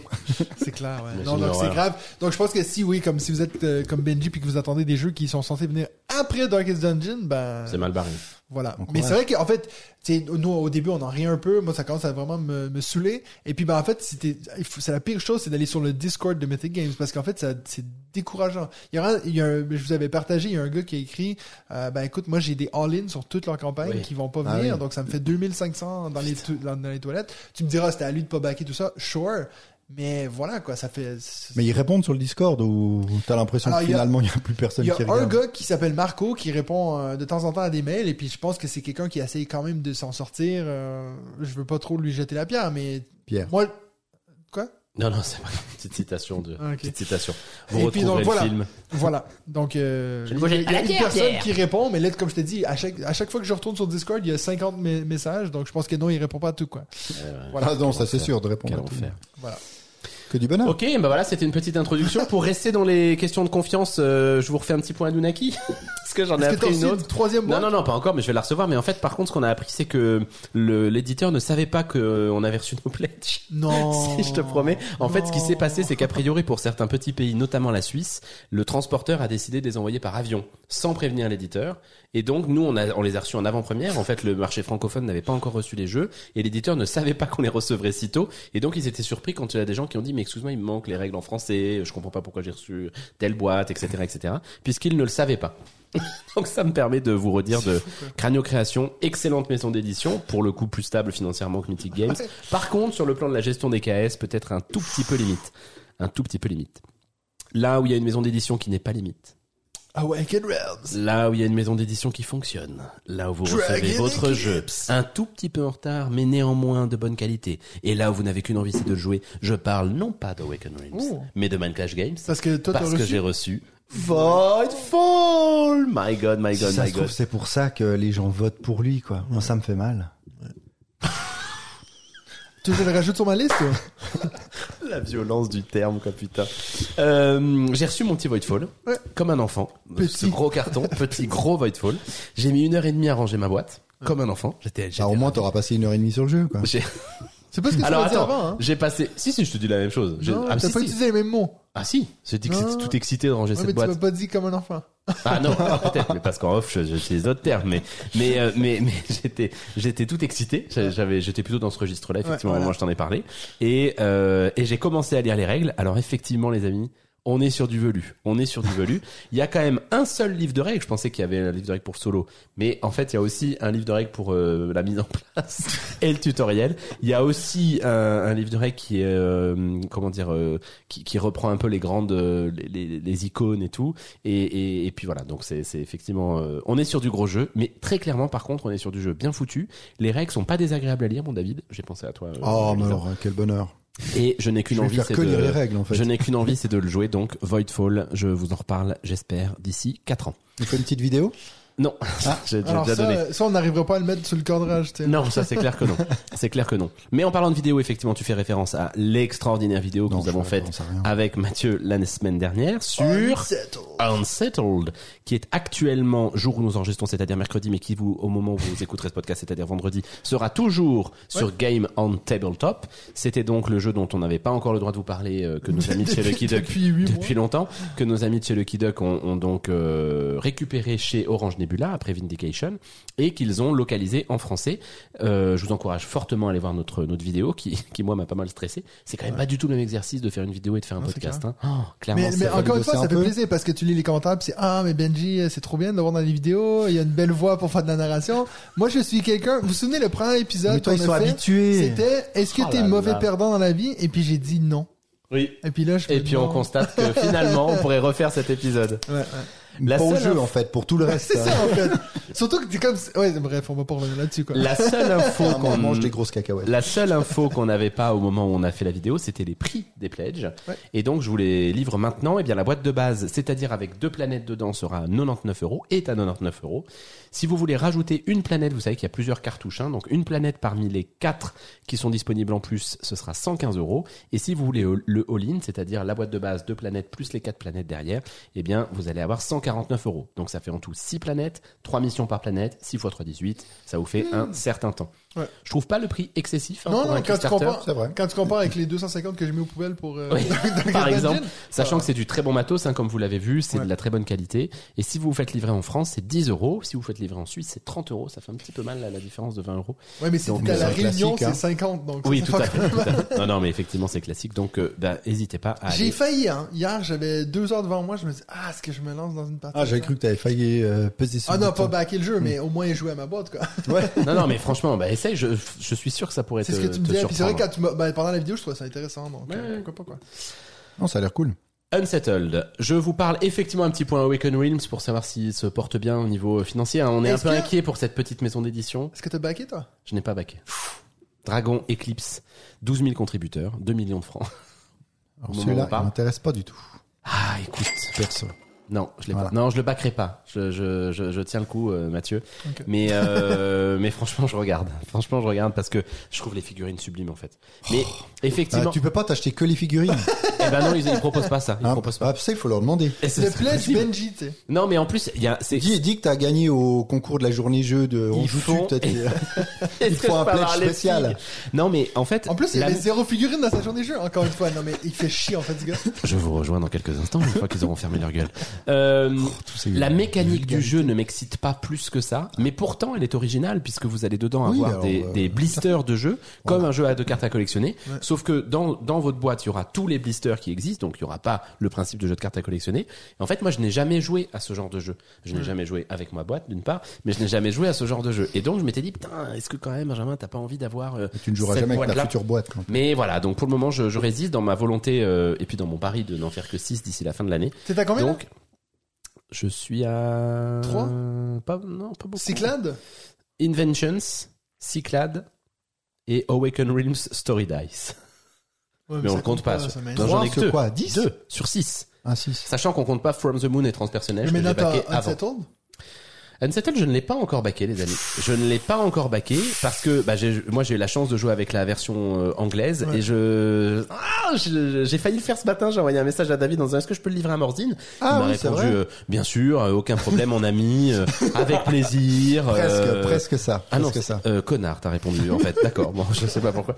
Non, c'était pour autre chose, ça. Mais moi, j'ai la chance d'avoir la boîte anglaise. Et puis là où je suis dans la grande hésitation, c'est de me dire, Benjamin, est-ce que tu achètes une boîte française alors que t'as la boîte anglaise, qui est complètement con dans l'absolu? Mais en même temps, j'ai plutôt dit. envie de jouer avec ma version française. Bref, c'est mon problème perso. Ça n'empêche pas que le jeu est, est génial ici. Donc, Lucky que- Duck, si vous nous écoutez, vous nous envoyez en français quand même. Ah, ça, ce serait bien. quand même Guillaume, vidéo. Guillaume, ce serait très gentil de ta part. Euh, attends, j'ai un spam qui m'appelle. Voilà, toc, raccrochage au nez. Euh, What next? J'en ai deux à Ah. vous parler. J'ai le premier, c'est Founders. Founders. Founders que je vous encourage à aller voir parce que la direction artistique est sublime. Euh, c'est dans un univers d'un précédent jeu qui avait déjà été en campagne participative qui s'appelle Ice. Donc on est dans l'univers de Ice et c'est un jeu intéressant de coopétition. Tu connaissais ce terme? Co Coopétition. Je me suis dit que ça allait te plaire en fait parce que c'est un jeu de coopération en partie. À la fin, il n'y a qu'un gagnant. Donc il faut coopérer. Mais c'est quand même, in fine, quelque chose de l'ordre de la compétition. En gros, vous allez avoir une, euh, une map centrale sur laquelle vous allez construire votre cité, mais vous avez des objectifs communs avec des gens qui sont autour de la table, mais vous ne savez pas qui. Donc vous avez un truc comme ça de d'alliés cachés. Ah, c'est trop bien. Vous ne savez pas. J'étais sûr que ça allait te plaire. C'est mignon, ça. J'étais sûr que ça allait te plaire. Donc vous avez ce truc de, de système caché. Au bout d'un moment, vous allez bien vous rendre compte que tiens, lui, il a l'air de faire quand même la même chose que moi, mais peut-être que c'est un piège, mais peut-être pas. Donc vous allez vous dire ah, on fait un petit peu alliance. À la fin, il y en a quand même qu'un qui gagne parce que c'est celui qui aura le mieux réussi son objectif. Le matériel est superbe. Il y a vraiment un truc. euh, Enfin, c'est c'est vraiment hyper bien foutu. Euh, et le jeu de base, si vous ne voulez que le jeu de base, il est à 35 euros. Donc euh, clairement, clairement pas cher. Et puis si vous voulez le jeu, la version collector avec deux extensions, dont, dont une qui est en, en legacy, eh bien vous en avez pour 89 euros. Ce qui est pas non plus, je trouve, excessif, hein, clairement. Donc on est sur des jeux qui sont accessibles et intéressants. Mathieu, C'est vrai. Bon, il va acheter. Monsieur le Piton. Je, je me suis dit l'autre jour, mais de toute façon, moi, c'est fini les Kickstarter. J'ai quand même regardé, j'en ai quand même 7 en attente. Eh ben Moi. Je pensais que j'en Ouais. avais plus. 7 ou 8, qu'est-ce que ça Ouais, fait alors qu'au début du podcast, euh, Ouais, j'avais que rien, dalle, quoi. hein. Oui, et puis à l'inverse de toi qui en avait pas de 45. Hein c'est le contraire de toi. Là, j'ai bien, oui, de reçois, là, les reçois. Le jeu sera en anglais et en français, puisque les auteurs sont un, cou- un couple, non mais euh, de- un couple si de, de frères français, donc euh, donc euh, c'est plutôt sympa du coup. Founders. Je suis méga épais. Mais franchement, je- en plus, je me vois tellement jouer à ce jeu avec toi, ça a l'air tellement cool. Ma seule euh, remarque, peut-être limite à ça, c'est de se dire, mais est-ce que le jeu fonctionnerait à plus de 3-4 Parce que finalement, il faut quand même ce système de coopétition. Il faut quand même être pas, pas deux, typiquement. Non, donc, mais je sais euh, pas si je vais backer, mais je vais clairement au moins regarder, quoi. Ouais, mais regarde, regarde. Je regarde. C'est clair qu'on joue à un 2, vu ce que t'as expliqué, Bah c'est oui, un peu, ça, il ouais. doit y avoir autre chose. Je pense qu'il faut au moins être 3-4 pour que le jeu... Est-ce que toi, t'es avec moi? Je suis avec quelqu'un, mais je sais pas avec qui. Le dernier dont je vous parle, c'est Millenia. Millenia, Aussi c'est Kickstarter. hein. Kickstarter, tout à fait. Et c'est une campagne qui fait un peu de bruit puisque c'est euh, bah, euh, Ben des recettes ludiques qui l'a mis dans ses Ah trois oui, oui. découvertes de l'année. Euh, c'est un gros jeu expert de l'auteur de Clans of Caledonia, un auteur qui a beaucoup fait parler de lui parce que Oui, mais oui, bien Clans of. Caledonia est a priori un excellent jeu qu'on n'a toujours pas joué mais qui Ouais. est sur notre liste, euh, à- en Ça, tout cas David certain. et moi. Euh, donc il y a clairement un préavis plutôt favorable et en plus ce que met Ben en avant, je vous encourage vivement à aller voir sa vidéo hein, qui est comme d'hab excellente, mais ce que ce que lui met en avant c'est l'intérêt d'un vieillissement de cartes. C'est un jeu de civilisation hein, donc vous allez acheter Faut des pas le cartes. sliver alors. A priori non. Euh, c'est un jeu de civilisation. Vos cartes euh, vont, vont- vous allez donc jouer des cartes qui vont vous rapporter des choses, mais au bout d'un certain nombre de tours, ces cartes vont vieillir et disparaître. Et donc, je pense qu'il va y avoir un espèce de mouvement comme ça de montée en puissance, mais qui n'est pas une montée en puissance linéaire, avec des moments où si vous faites pas gaffe, vous allez clairement avoir une baisse de puissance. Et donc, il faut réussir à garder un moteur qui fonctionne bien. Je côté ça- un peu euh, ancient, Ancient euh, knowledge, knowledge. Oui, tout à fait. Ouais, ouais. Je trouve ça hyper intéressant, euh, intéressant, pardon. Le jeu est en anglais, mais les règles seront dispo en français et ils mettent sur le site que ce sera au moins dispo en PDF, voire peut-être en version imprimée si on est assez nombreux à le pledger. Vous m'avez bien entendu, j'ai dit on. Oui. Est-ce que t'as backé? Il est beau, hein.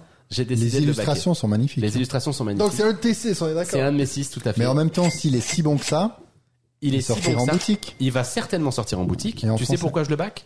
Parce qu'il est à 29 euros. Ah, il- ouais, mais bon, 29 tu vas euros. doubler le, le prix. Non, en- parce que je vais le faire livrer à Morzine. Il mais va 29 repartir en euros. Allemagne après. Clans of Caledonia était clairement pas du tout à ces prix-là. On était aux, aux alentours de 100 euros, hein, si je dis pas de bêtises. Et clairement, quand il va sortir en boutique, il sera plus cher. Je pense que pour le coup, si vous êtes intéressé par ce genre de jeu, ça vaut la peine Mais- de, de le, de le backer. La question, alors, pourquoi, euh, qu'est-ce que ça va changer de le backer, en fait? Euh, tu l'auras plus tôt et tu l'auras moins cher. Ok. C'est une bonne raison. Clairement. Bah, disons que le temps que Je tu fais le pari. de hein. Morzine, c'est Je fais le pari. Alors c'est sûr que voilà, ça c'est le, le petit risque. Mais voilà, mais il je- a l'air- il a l'air très, très j'ai décidé de le backer. Et Je te félicite.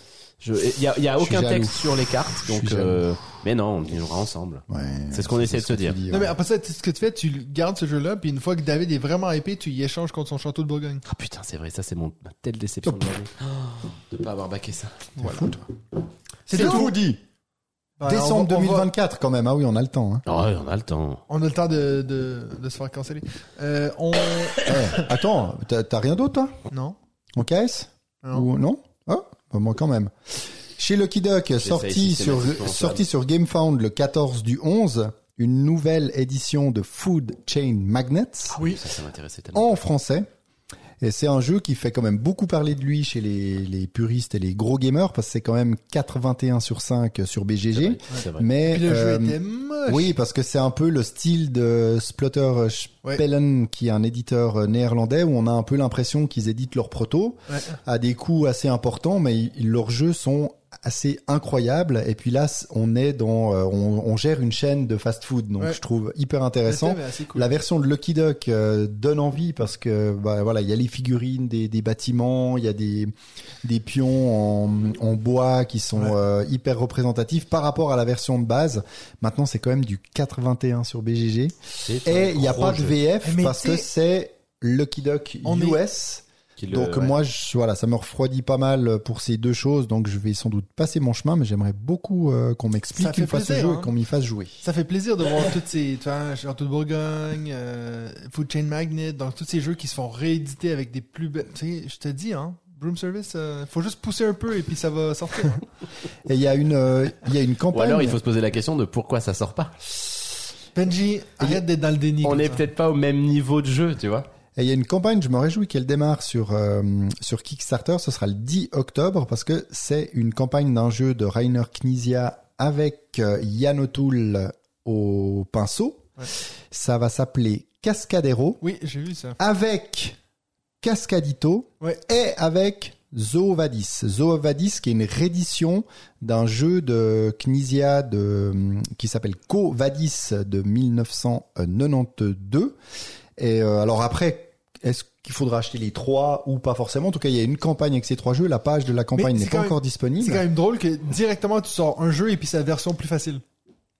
Parce que Cascadero et puis Cascadito, en fait, c'est une version euh, un peu euh, plus simple de. Oui, mais Cascadito, c'est la version Roll and Write aussi. C'est ça, pardon. de Cascadero, Ouais, ouais. mais effectivement plus euh, plus légère.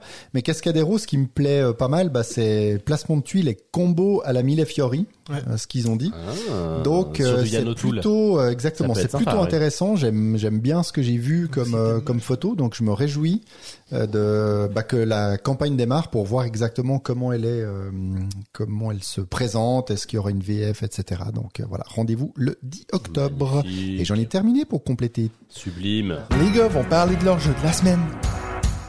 Un jeu, deux jeux, trois jeux de la semaine.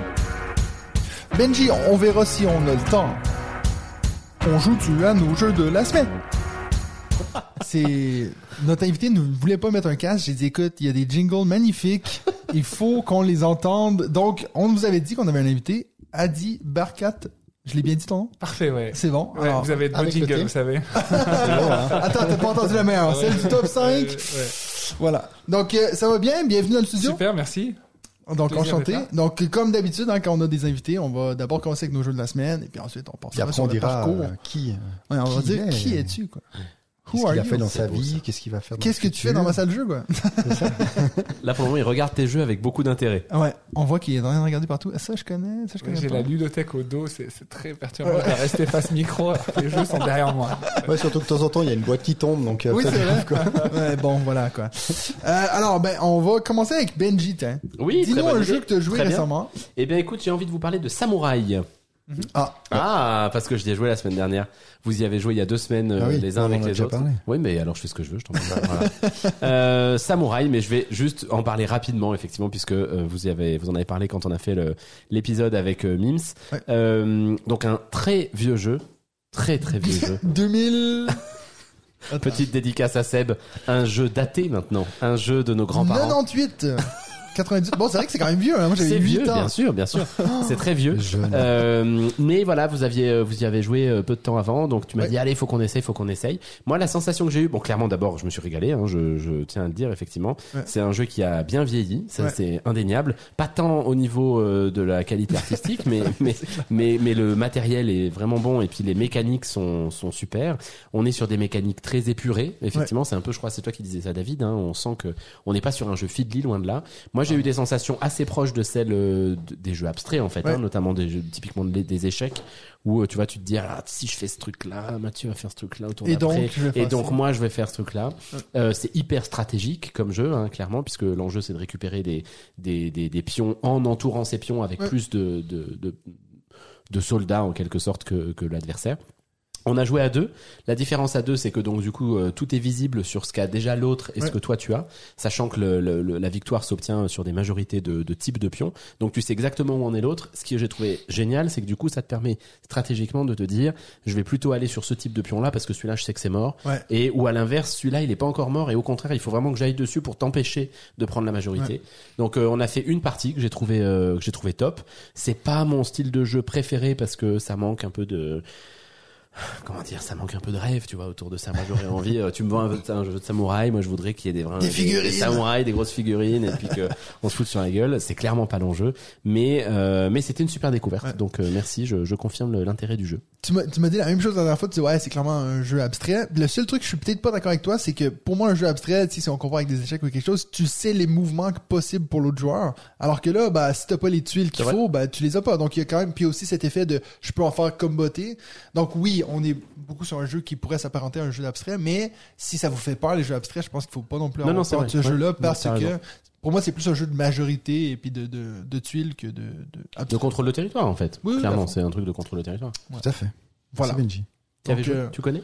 Non, j'ai vu que c'était un jeu de Knizia Oui. Ouais. Ouais, ouais. édité par Descartes, donc je, je vous demande où avez-vous acheté cette, euh, Alors, ce jeu bah, j'ai raconté l'histoire. L'histoire euh, est intéressante. C'est que j'ai un collègue qui, ben, moi, je suis un peu connu maintenant à l'école parce que je suis enseignant, puis. euh, Oh, écoute-le. Non, non, mais attends, attendez, laissez-moi finir. part non, non, temps. je voulais dire, je suis connu à l'école comme étant Monsieur Jeu. Je voulais Ah. pas dire que j'étais connu.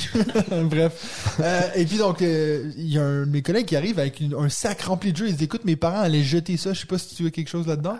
Et il y a vraiment là-dedans, il y avait pas grand-chose de bon. Puis j'ai tout regardé sur Board Game Geek avant de jeter. Puis celui-là, j'ai vu qu'il était 2 centièmes. Je me suis dit, ah, faut quand même l'essayer. Puis j'ai vu que c'était Knizia. C'était un des rares noms que je connaissais à l'époque. Donc j'ai dit, ah, je vais quand même l'essayer. Puis ben, je l'ai essayé la semaine dernière. Donc ça faisait 3 ans que je l'avais dans ma bibliothèque. De la honte. Ouais, donc euh, voilà, c'était un peu l'histoire de ce jeu-là. Euh, les autres sont tous aux poubelles maintenant. donc, euh, Mais ce qu'on a vu, c'est qu'il y a eu une réédition de ce jeu, ce qu'on Oui. a vu avec, avec Matt, 2014, mais par contre qu'il est difficile à trouver quand même. Ouais. Euh, neuf, il n'existe plus et puis il faut le chercher d'occasion quoi. donc c'est une de ces boîtes que je pense que je vais toujours garder parce que ça Ah fait ouais. plaisir d'avoir un vieux jeu qui traîne Historiquement, comme ça. Surtout si tu sais que Benji veut l'acheter. Fais monter les prix. Voilà. Donc Adi, dis-nous un jeu que tu as joué. Alors mon métier c'est éditeur et je rentre de Venise. J'ai j'ai fait partie du jury du prix Archimede. Archimede. Archimede. Et puis le jury c'est c'est des éditeurs du monde entier. C'est un très bel événement. Et euh, donc mon Surtout métier c'est de voir surtout à des, des, des oui sur- surtout à Venise. Donc, euh, de voir des prototypes et puis il y en a un qui a vraiment retenu mon attention. C'est c'est le, c'est le jeu gagnant. Ouais. Ça s'appelle Rex Cracovia. Déjà quand ils nous ont posé ça sur la table, mais c'est Rex Cracovia. ouais. Et euh, en fait, les joueurs, ils jouent tous, euh, ils s'appellent tous Casimir. J'aurais dit, j'aurais au moins pu l'appeler Casimir. Mais en fait, c'est- je suis pas, j'ai pas trop le temps de jouer des gros gros jeux. Puis là, j'ai été forcé par le, le, le- le job de jury de m'asseoir et de jouer tout ce jeu. Et j'ai trouvé que c'était extra, extra, extra. Les tours euh, sont très courts. Ouais. Il y a tellement de belles décisions à faire. Et en fait, il y a des déci- décisions solitaires, mais qui viennent rejoindre euh, ce que fait quelqu'un d'autre. Donc, on marque des points grâce aux actions de l'autre. Et C'est super bien fichu, franchement. Et euh, c'est vrai qu'il y avait, peut-être encore deux, trois trucs à régler. Ouais. Mais pour un jeu de cette complexité, je trouvais qu'on pouvait dire, c'est un proto, c'est presque prêt à publier. Donc ça, ça m'a beaucoup plu. Puis les Euh, auteurs, ils venaient de, de quelle région? C'est les auteurs italiens.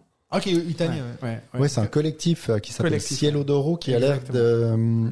J'ai vu, c'est des personnes d'un d'un certain âge qui euh, qui passent. Non, mais c'est vrai, mais qui passent leur vie à. David qui dit ça. Non, mais qui créent, oui, non, mais bien plus âgés que moi, et qui ont l'air de créer beaucoup en fait de, de protos, beaucoup de jeux ensemble euh, pour euh, pour avoir du plaisir. Ils en avaient même plusieurs, je crois, en Mhm, mhm. compétition Oui. dans ce prix-là.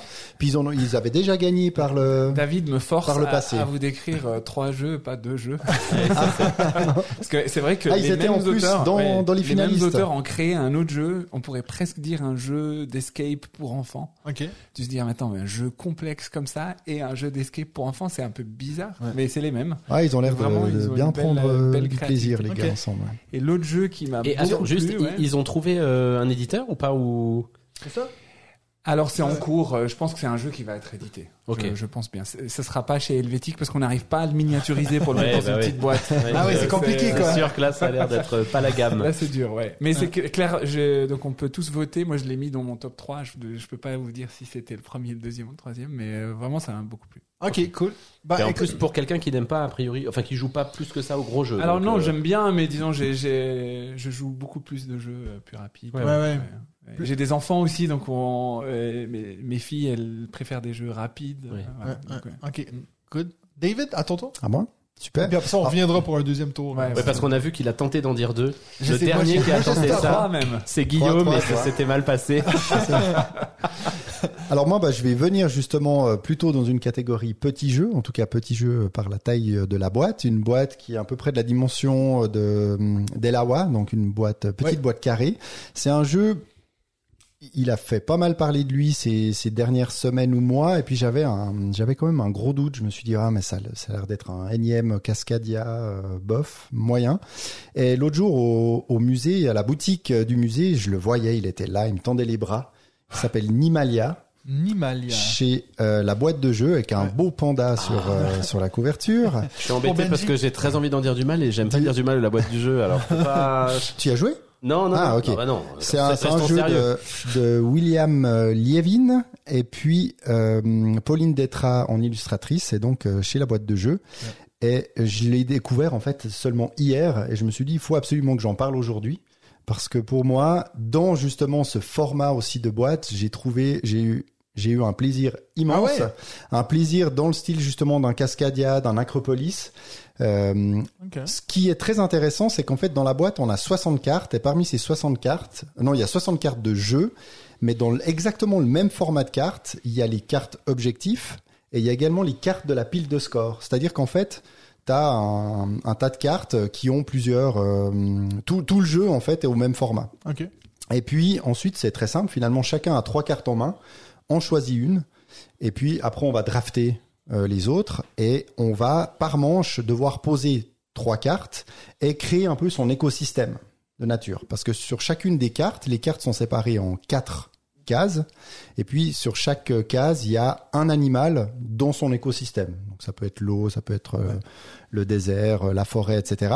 Et puis comme Ça peut être les montagnes? ça peut être, euh, je crois pas qu'il y ait des montagnes, mon Benji. Ah Il y a la glace. Il y aura une extension, de- peut-être. Ah bah peut-être. Extension Mountains. Et, et en fait, comme dans Isle of Sky, à la fin de chaque manche, il y a deux ou trois objectifs sur les quatre qui vont marquer des points. Ouais. Et puis on va revenir après. Donc euh, il faut A, il faut B, tenir B, compte exactement. Il faut tenir compte des objectifs qui ne marquent pas tout de suite pour après. Ouais. Mais euh, Récemment, voilà. ils ont fait ça dans un cartographeur aussi. Exactement. Et puis il y a aussi la Tu dis limitation. récemment pour euh, se moquer de David ou? Non, pas du tout. parce que c'est pas c'est pas récent cartographeur. Bah, c'est plus récent que Isle of Sky. Ah oui, d'accord, oui. oui. Et puis il y a cette euh, il y a cette limitation aussi de, de, de terrain comme dans un King Domino où on peut pas euh, dépasser plus de six cases euh, en largeur et six cases en hauteur. Et puis la condition de pose de la carte, c'est qu'elle recouvre au moins un quart, donc une case d'une autre Ouais. carte. Mais on peut recouvrir une carte entièrement, etc. Puis au bout d'un moment, bah on se rend compte qu'on va devoir euh, poser des cartes qui vont nous faire perdre Des euh, objectifs, des objectifs, mais gagner poser d'autres. etc. T'es obligé de poser, et t'as 5 tours, donc t'as 15, euh, 15 cartes à poser. J'ai joué justement avec ma plus jeune des filles, donc euh, 9 ans, qui m'a battu. Donc j'étais persuadé, je l'ai quasiment pas aidé, à part euh, peut-être la deuxième carte pour qu'elle comprenne bien, ou troisième carte. Ouais. Puis je me suis dit, j'espère qu'il y aura pas trop non plus de, de différence. Bah, elle m'a mis 74 à 71. Je- J'y croyais, j'y croyais pas trop. Et franchement, j'étais là. euh, Elle adorait. Les illustrations sont, sont très jolies. Puis voilà, on est dans ce genre de jeu où il y a une bonne profondeur, beaucoup de réflexion, et puis une simplicité dans le dans le matériel. Euh, cool. Voilà, des prix euh, très accessibles. Euh, J'en avais beaucoup entendu parler. J'y allais un peu à reculons. Bah, je regrette pas du tout d'avoir euh, passé le pas. Je crois que c'était des tentatives de la boîte de jeu de, de directement passer en boutique. Celle-là, elle est pas passée par un financement participatif. Non, mais pour un petit jeu comme ça, c'est souvent le cas. Oui, oui, mais juste, mais la boîte de jeu, c'était plutôt des, des KS en fait, des Ouais. financements participatifs, et puis ils ont voulu un peu justement élargir leur gamme et sortir ce jeu directement en boutique. Merci. Voilà, excusez-moi de- Non, mais c'était une bien, petite, écoute, euh, euh, Une petite info. Être, euh, c'est ça. Parfait. À toi. mon tour, euh, moi, je, bah, écoute, moi, je pourrais vous en parler de 6, mais je me suis déjà fait dire qu'il fallait pas que je parle de Sky Team parce qu'on a, on a déjà parlé 12 fois dans Ouais, le Ah, podcast. tu peux juste dire si t'as aimé ou Oui. pas. Alors, je l'ai trouvé génial, Ah. of course. Et tu peux dire que c'est le prochain jour tu dors Ah, je sais 2023. pas. Ah, si. J'ai fait qu'une partie, donc euh, voilà. Déjà que tout le monde savait qu'on l'avait donné à Arc Nova l'année passée, on va pas tout de suite. euh, Non, euh, moi, je vais vous parler de Bar- Barcelona. Euh, sans que Benji s'étouffe. Tu voulais pas que je parle de Barcelona? si, si, si, ça j'ai très envie pour le coup. Donc Barcelona, euh, tu peux le voir, il est en haut, là, la belle couverture. là. Euh, c'est un jeu de Danny Garcia, son premier jeu, je crois, si je dis pas n'importe quoi, euh, que je trouvais assez chouette parce qu'en fait, euh, la démarche c'était que lui il vient de Barcelone et puis il s'est dit j'aimerais bien faire un jeu sur ma ville. Donc euh, je trouvais que c'était assez chouette. Je me suis dit peut-être que mon prochain jeu s'appellera Lausanne. Not? Lausanne. mon, mon prochain jeu, tu sais. Édité chez Helvétique, je pense ben que ce serait oui, nickel, tu vois. voilà. Euh, et donc, ben, Barcelona, c'est, on est sur du jeu expert. Euh, c'est assez drôle parce que je me suis fait la réflexion que je vais vous parler donc mon prochain jeu. Je vous spoil déjà que le prochain que je vais vous parler c'est Nucleum. On est sur deux jeux experts, Mais mais, t'en as pas déjà parlé de Nucléum non. Ok. J'en ai parlé à toi parce que je te moi. vois Ah chaque oui, semaine. oui, pardon, mais- excuse-moi, excuse-moi. Euh, Donc on est sur deux jeux experts, mais on dirait que je me disais il faudrait qu'il y ait deux niveaux d'experts. Il y a comme un expert plus. Alors Barcelone, on est on n'est pas du tout là-dessus. Euh, j'ai j'ai regardé une vidéo règles parce que vous savez que j'aime pas trop lire les règles. Je me suis quand même tapé les règles avant que Mims arrive. Et puis euh, est venu chez moi la semaine dernière. Et puis on a fait deux parties de suite. Euh, et puis j'ai vraiment aimé ma partie. Euh, moi, j'avais des attentes assez élevées parce que notre ami euh, David, professeur Board Game, a dit que ça a été un de ses gros coups de cœur de l'année. Il l'avait ramené du Gen Con, puis il avait adoré. Donc, euh, pour vous dire vraiment le pitch rapide, donc on est sur bien sûr de l'euro, euh, un, un gros jeu euro où on va prendre des ressources, aller euh, faire plusieurs actions avec des ouvriers. Mais ce qui est intéressant avec ce jeu-là, c'est que donc, on a vraiment un, un quadrillé de la ville de Barcelone et on a plein d'intersections. Et à toutes ces intersections-là, toutes ces rues-là, en fait, il y a une action. Donc, quand tu vas placer ton ouvrier, tu vas faire l'action qui, est à l'intersection donc de, ces deux actions-là. Donc, ça veut dire que tu vas faire deux actions dans le même tour. Euh, donc, ça veut dire que ça crée quand même pas mal de réflexions sur le... Attends, est-ce que je suis mieux d'aller me mettre là? Si je fais ça, je peux faire le combo de ces deux actions-là, mais si je me mets là, je peux pas faire les... Donc, il y a quand même pas mal de ces réflexions-là. D'ailleurs, en point négatif, j'avoue que je suis pas du tout du genre à faire de l'analyse-paralyse, mais de se dire, attends, si je fais là, je peux faire ça. Il y a quand même eu deux, trois moments où moi, même, on s'est regardé le, ah, écoute, je vais faire ça parce qu'il faut que ça avance, tu vois. Mais je pense que si vous êtes un peu du genre à, à- à vous poser comme ça, euh, ça peut être assez long pour ce, ce jeu-là. Petite Mais- dédicace à Fred. Oui, petite dédicace à pas mal de gens que je connais, je t'avoue. Mais euh, ce que j'ai trouvé assez chouette, c'est qu'il y a une... En fait, la fin de partie va être triggered euh, selon plusieurs euh, critères. C'est pas nécessairement ah 12 tours euh, puis le jeu est fini. Ça va dépendre de le type d'ouvrier qui a été joué parce qu'il y a trois couleurs d'ouvriers, mais c'est pas très important. Mais en fait, ça, donc ça veut dire que si tout le monde joue des ouvriers verts, ben ça veut dire que la fin de partie peut venir très vite. Ce qui est d'ailleurs arrivé à notre deuxième partie avec Mims, on a dit on va tout de suite enchaîner vu qu'on connaît les règles. La deuxième partie, on a fait, je pense, 35-40 minutes. Ça a été hyper rapide. Donc je me dis, potentiellement, si vous, si vous avez un partenaire, euh, quelqu'un euh, dans votre vie qui vous arrivez à jouer beaucoup de jeux, des gros jeux, comme à l'époque quand je faisais Teotihuacan à tous les jours, je me dis un jeu je pense que tu peux assez, assez vite poncer à deux joueurs parce que tu as justement cet effet de, une fois que tu connais les règles, peut-être que tu vas rusher la fin de partie parce que tu vois que tu es devant. Ça, j'aime toujours quand on a cette option-là dans des, dans des jeux. Et puis, donc voilà. Autre petit bémol que je me suis peut-être pas nécessairement rendu compte euh, en jouant, mais que par après, quand j'ai regardé une vidéo donc euh, d'une chaîne YouTube que j'aime beaucoup, euh, on, faisait référence au fait qu'il y a énormément de points dans le jeu. Tu fais une action, ça donne 15 points, tu fais une autre action, ça fait 12 points. Des fois, c'est dur de se rendre compte de l'ampleur de l'action à cause de ça. Par exemple, mes premières parties, on a- les deux parties qu'on a fait, ça a fini à 273 euh, à 350. Tu vois. Donc, c'est quand même beaucoup de points. Puis donc, euh, des fois, je me dis, est-ce qu'on aurait pu diminuer, diviser tout ça par 10, puis ça finit à 100 points, tu vois. Euh, comme ça, Mais ça, c'est rigolo euh, ce que tu dis. Oh, t'en- as un peu parlé là quand on j'attendais ouais. David, donc parce que j'étais là particulièrement à l'heure aujourd'hui. Euh, et puis j'ai beaucoup entendu ça comme un bon point de Dune Imperium pour le coup. Les gens Ben, disent Dune Imperium, un truc qui est hyper plaisant, c'est que t'as 10 points, donc ça veut dire que ça, tu sais exactement que un point ça vaut ça cher, vaut beaucoup, quoi. tu vois. Et deux points, ça vaut très très très cher. Ouais. Et puis c'est c'est du coup l'objectif est très simple.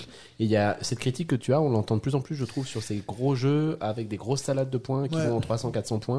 Où tu sens qu'il y a, enfin, je trouvais que c'était intéressant ce que tu disais sur le côté de la pondération. J'ai Ouais. du mal à pondérer les actions et les points que je gagne. peut- Puis en fait, moi, j'ai- ça me dérange presque moins sur un jeu comme euh, Earth ou Nidavellir où tu dis, bah, on compte les points à la fin. Donc, ah, ok, bah, j'ai fait 350. Mais quand tu vois quelqu'un faire 20 points puis tu le fond dans la gueule puis tu le il fait le tour du plateau, tu dis, bon, ben, c'est Alors que dans. Mille Fiori, c'est un peu le truc fun euh, quand même du, Oui, du jeu. Mais parce fois. qu'il était, Ben, il était équilibré au couteau, je sais pas Ouais. comment ils ont fait ça, mais t'as toujours le truc où tu te rattrapes, quoi. Après, on peut peut-être euh, demander l'avis d'un D'un éditeur. d'un éditeur, vu qu'on a un éditeur présent par rapport au côté justement salade de points. euh, C'est pas ça, c'est pas quelque chose qu'on retrouve euh, beaucoup Ouais, dans les et- jeux helvétiques avec des scores euh, qui s'envolent ou des choses comme ça. Je pense que c'est aussi. euh, C'est vrai, quand on regarde choix. des protos, des fois on aime bien la mécanique, mais on se dit, purée, le comptage, euh, à la Mm. fin, c'est lourd. Euh, mais bon. Mais je pense que c'est, il n'y a pas de vérité là. hein. Donc là, j'ai cité le jeu euh, qui a gagné le Oui. concours Ouais. en Italie. Ben en fait, à la fin, on décompte tous les points. C'est pas au fur et à mesure, si je me souviens bien. Et bon, ça, vaut, ça va, ça passe quand même. Le- Ouais. Les scores, je crois que c'était 160 à 138 ou quelque Mais comme ça, c'est- mais ça passe. C'est quasi plus intéressant, non? Ouais. Parce que tu sais pas jusqu'à la fin qui va gagner, c'est un peu ce côté ouh, ah, tu sais. Oui, exact. moi, en tout cas, ça me plaît plus que. Attends, je te remets un 20 parce que c'est vrai que la première partie, surtout, Mime, ça m'a vraiment éclaté. Puis j'étais comme, ouais, bon, je peux faire 7 points, mais elle a 70 points d'avance sur moi, c'est chaud, tu vois. Mais en Donc, même temps, euh, ce que disait David sur Mille et Fiori, moi je le retrouve beaucoup dans les châteaux de Bourgogne où tu peux aussi tout à coup prendre 30 points sur une action et c'est pas parce que tu as pris ces 30 points que derrière les autres vont être à la traîne parce que une autre action peut rapporter Ouais. un 35 Mhm. points comme ça. Après, Et il y a ce côté de se dire ah, Après, il y a pas mal d'actions voilà. où tu marques pas de Ouais. points aussi au château de vrai, Bourgogne. et ouais. C'est pas qu'à chaque tour. tout à fait, tu- ouais, t'as raison. L'avantage de noter les scores tout de suite, c'est que en fait, ça met la pression sur les autres. Oui, Oui, aussi. Et donc, ça influe sur la stratégie, etc.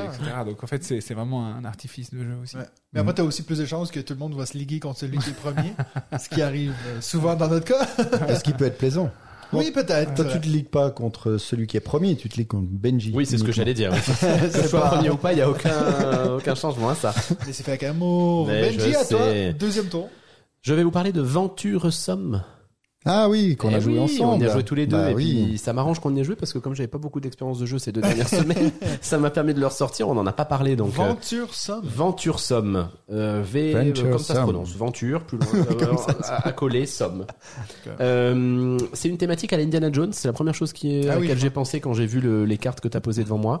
C'est vraiment un petit jeu, un jeu de cartes, hein, sinon. Et, et la thématique, il faut le reconnaître, est assez plaquée, même si euh, l'idée c'est que tu vas euh, construire une, une, euh, comment on appelle ça euh, Une expédition Une expédition, merci. Donc tu as plusieurs personnages qui, ont, qui sont euh, de couleurs différentes et ces personnages existent en plusieurs euh, exemplaires dans le jeu. Quand tu vas les prendre en main, tu vas pouvoir à chaque tour poser une carte devant toi, mais tu vas pouvoir n'avoir qu'un seul exemplaire de chaque personnage devant toi. Tu pourras pas avoir deux jaunes, deux bleus, deux violettes. Tu peux avoir une jaune, une violette, une bleue. Chaque carte que tu poses a un petit pouvoir.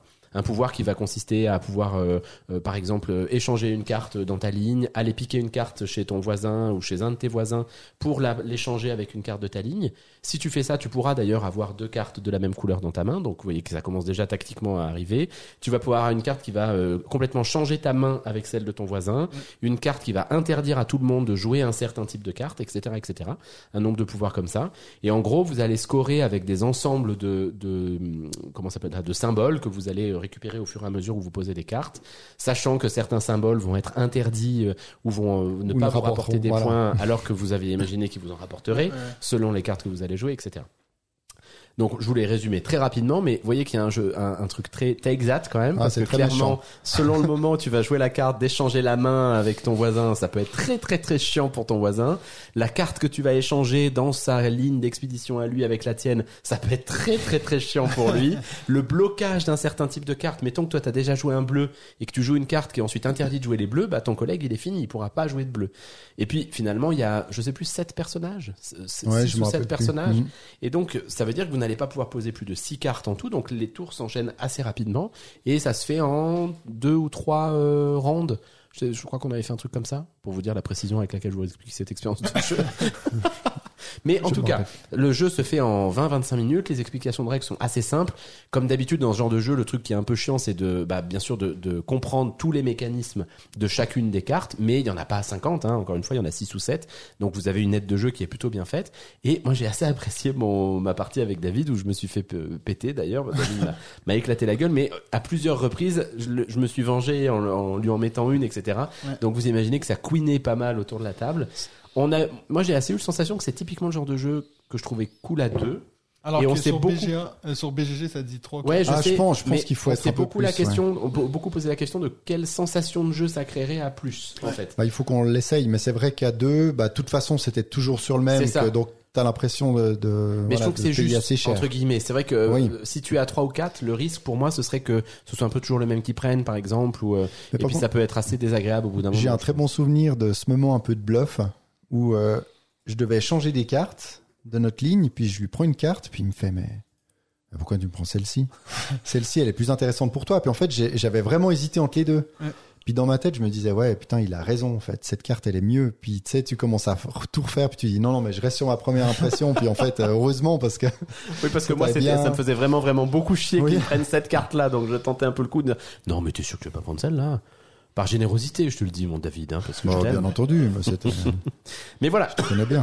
Oula, mais qu'est-ce qui se passe ce soir Ça va aller, hein. La maladie. Mais mérite d'être euh, d'être joué. C'est dans un Oui. format de boîte aussi Ouais, ouais. comme Knar, euh, Oriflamme, enfin ce, Ok, ce genre Tout à de, fait. de petits C'est vraiment formats. juste un jeu de cartes et euh, très sympa, une bonne, une bonne découverte, un, un petit filler comme ça, euh, bien agréable. Venture Somme. Parfait. Tu peux dire les auteurs si tu les as devant les yeux? Je l'avais, mais là, j'ai changé. Ah, voilà. Attends, donne-moi deux secondes. C'est Michael. Il y a qu'un auteur, hein. C'est Michael Rieneck. Voilà. Voilà. Merci, Mathieu. Chez Matago. Voilà. Adi, un deuxième? Un troisième? Un deuxième, un troisième. J'allais vous mentionner un, un jeu de, de- du même concours, mais en fait, je vais vous mentionner un autre proto qu'on a signé, Ok. qui sort dans une année, euh, si tout va bien. Euh, ça ça s'appelle euh, euh, Mexicube pour l'instant, mais on va certainement change- changer le, le nom. C'est un jeu assez léger, familial, mais avec pas mal de stratégie. Donc, euh, Mexicube, pourquoi? C'est parce qu'en fait, on va construire des, des pyramides mayas Ah, euh, avec des cubes euh, qui ont quatre couleurs. Et euh, à la fin de la partie, tout le monde aura créé sa pyramide Maya, puis on va scorer en regardant depuis le haut. Puis il y a des règles de scoring qui sont communes à tous, puis il y a des règles de scoring supplémentaires pour chacun un peu cachées. Ouais. Et comment est-ce qu'on chope les, les petits cubes en bois? C'est qu'il y a un marché et on va faire du bidding sur le marché. Hmm, Et donc, ah ouais, moi j'aime bien cette combinaison, moi j'aime bien cette combinaison. Et puis après, quand il y a tout le monde qui veut la même combinaison, là il y a des règles de résolution. Mais si par exemple Benji euh, chope la, le groupe euh, cette fois, la prochaine fois, en fait, tu n'auras pas la priorité. Donc il y a un système de priorité comme ça. Ah, Donc en cool. fait, on, on est tout de suite en train de jouer. C'est hyper beau parce qu'on construit quelque chose. Et, euh, et, et ce système de marché crée une tension géniale. Tu peux nous dire les auteurs ou... Euh, C'est Baptiste Vaiana. Ok. Qui a déjà édité quelque chose. Alors, euh, je pense que oui. Qui Mais est je- suisse? là, c'est non Pas français. Français. Et donc, euh, Ok. je- ouais. Fact-checking en direct. Fact-checking en direct. David, Baptiste, pour. Baptiste. Vaiana. C'est euh, c'est notre éditeur Ludo qui est en contact avec euh, Baptiste. Ok. Et puis donc, euh, donc tu nous dis ça sort l'année prochaine? J'imagine que ça sera pas dans les petites boîtes helvétiques. Non, alors là, justement, ouais, c'est euh, c'est plutôt. euh, on fait une grande boîte à peu près par année, puis ça, ce sera une grande boîte. Un peu Avec, comme Toko Island. Voilà, euh, Toko Island ou euh, On the Road, là, qui sort Oui. maintenant. Ok. Good. Mais du coup, il y aura pas mal de matos parce que si tu dis Oui. qu'on doit construire cette petite pyramide là. Oui, oui, oui, il y aura, je crois, 130 ou 140 cubes en bois, Ok. euh, des cartes, euh, voilà, pour pouvoir. euh, Pour et, les puis- objectifs, et, de- et de- ouais. et chacun construit sa pyramide, mais en fait, on regarde aussi ce que font les autres, donc il y a pas mal d'interactions aussi grâce à ça. Et Mais il faut, se, il faut s'imaginer aussi en vue euh, En vue subjective dessus, ouais. du, Exactement, ouais. des Et pyramides. puis des fois, on est en train de construire quelque chose, puis voilà, on est embêté parce que ce qu'on récupère, on doit le poser tout de suite. Ah on oui. peut pas Euh, l'accumuler. Ah oui, oui, bah oui, bien sûr, bah, forcément. Ah. Ouais. Ouais, Ça, ça m'évoque un peu, je. Mais je c'est- c'est pas chez toi déjà, le K3 là. Oui. Tout à fait. Alors 4 mais 4 c'est Battle Royale. euh, Oui, oui, ah, c'est beaucoup Ouais, plus simple que ce que tu viens de dire, hein, mais, oui, c'est mais vrai. c'est vrai qu'il y avait ce côté assez euh, satisfaisant finalement de construire ta petite, euh, Oui. t- bah, enfin ton petit bâtiment qui monte comme ça au fur et à mesure, et, Ouais. euh, et je trouve ça hyper satisfaisant comme comme Ouais. comme plaisir de Ah jeu. oui, t'en avais déjà parlé dans le podcast. 4 Eh oui, j'en avais Oui. fait une partie avec euh, John d'ailleurs, John Ouais. Kessler.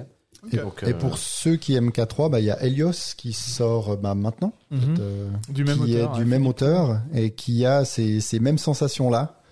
Euh, que j'ai aussi euh, bah, joué ces, ces derniers jours contre ma grande fille cette fois, perdu deux parties sur deux. Ça c'est ton deuxième jeu que tu es en train de nous décrire. non, pas du tout.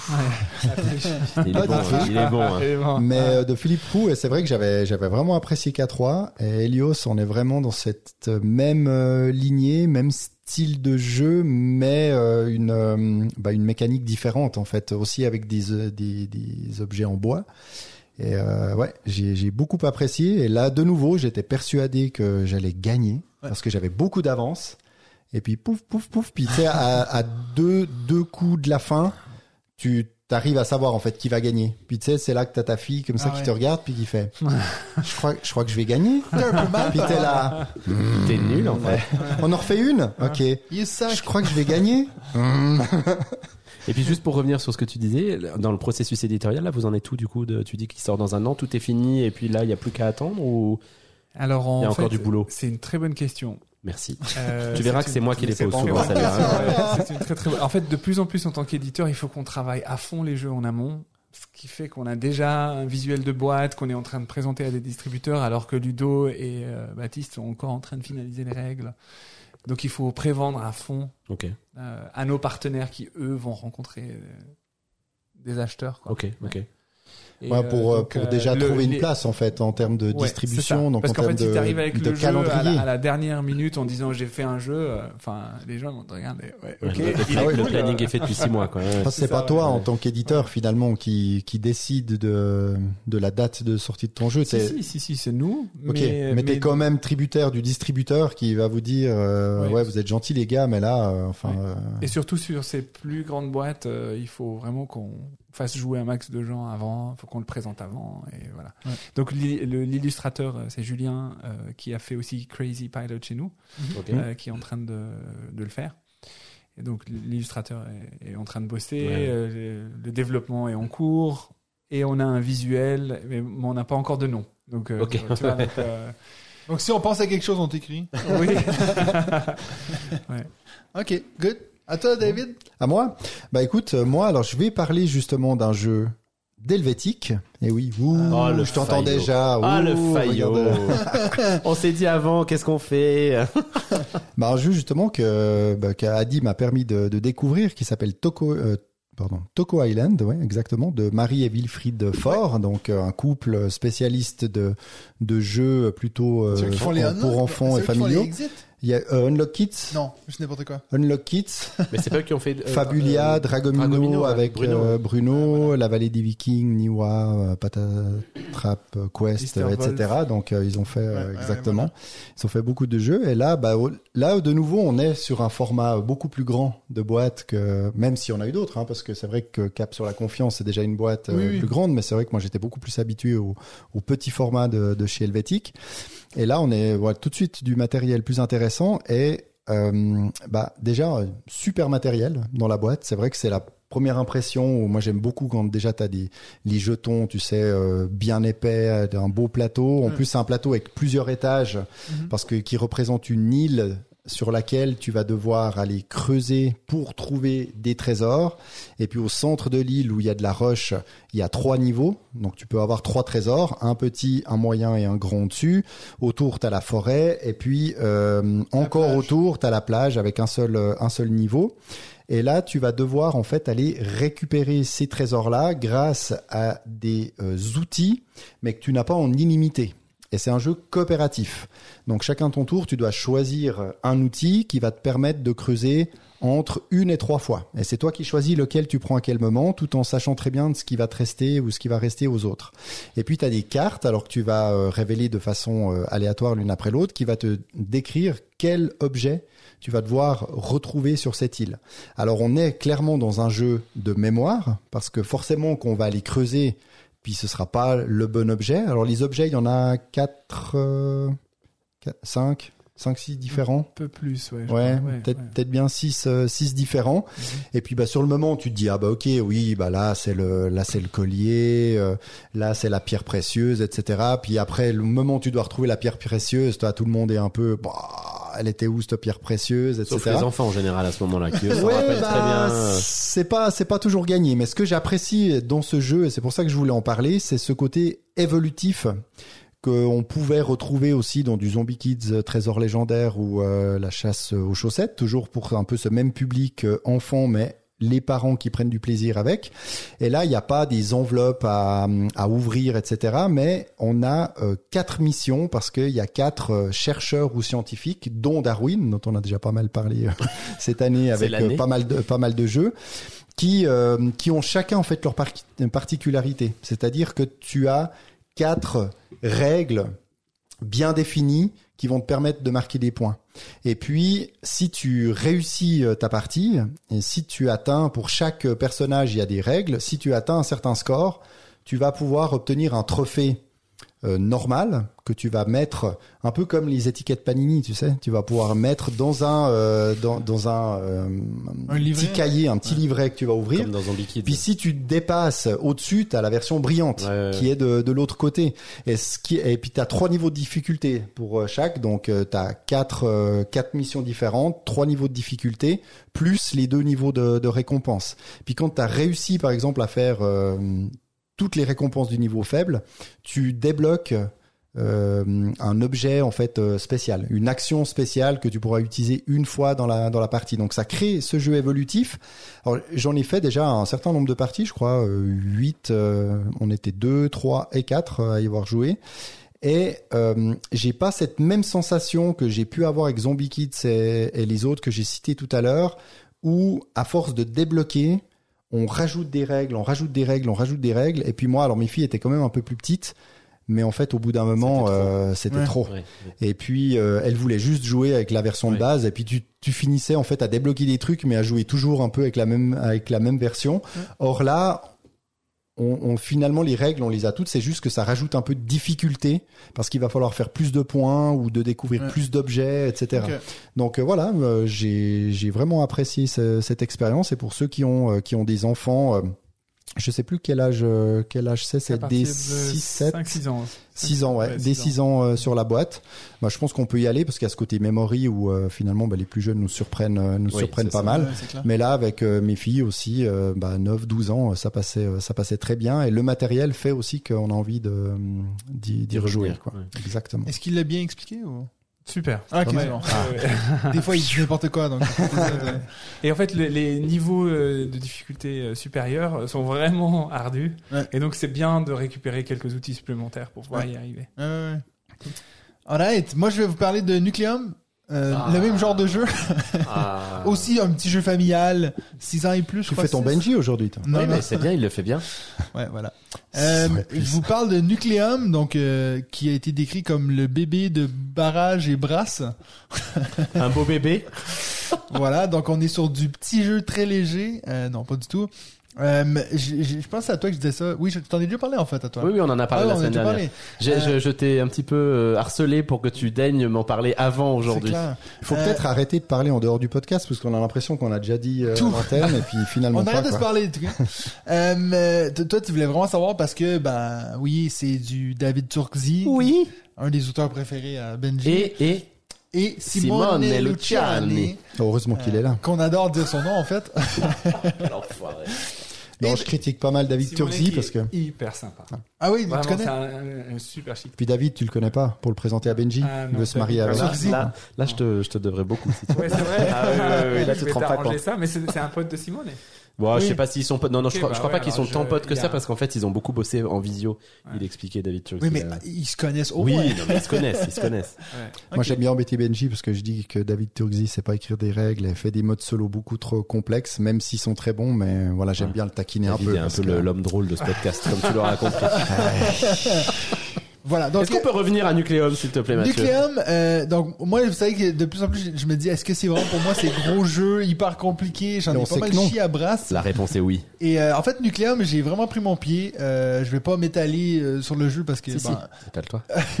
C'est ton podcast, fais ce que tu veux, Mathieu. Euh, mais j'ai eu le plaisir et le luxe de pouvoir y jouer euh, parce que euh, il y a Romain du Labo des Jeux qui euh, m'a invité à une partie et qui a donc pris la seule boîte éditée qui existe en France donc le, proto en français. Et puis on a pu y jouer à, à leur chambre et puis euh, je je t'ai- je t'ai je t'ai aussi dit ça je crois que pour moi j'ai jamais eu quelqu'un qui m'a aussi bien expliqué des règles que Romain parce que tu te dis un jeu comme ça où il y a tellement de règles et puis en fait en 30 minutes on avait tout compris puis c'était clair tout était dit dans l'ordre Ce et serait donc bien que tu euh, le prennes comme modèle, du coup. je sais mais c'est compliqué hein, de faire des bonnes règles comme ça surtout quand t'as des idiots comme nous autour de la table parce que moi je, je continuais à faire l'idiot hein puis dire Ah, ah puis lui en fait il, il, il gardait le fil. Alors non maintenant on va faire ça ça. Euh, on a fait une partie donc qui a duré 2 heures et 20 minutes.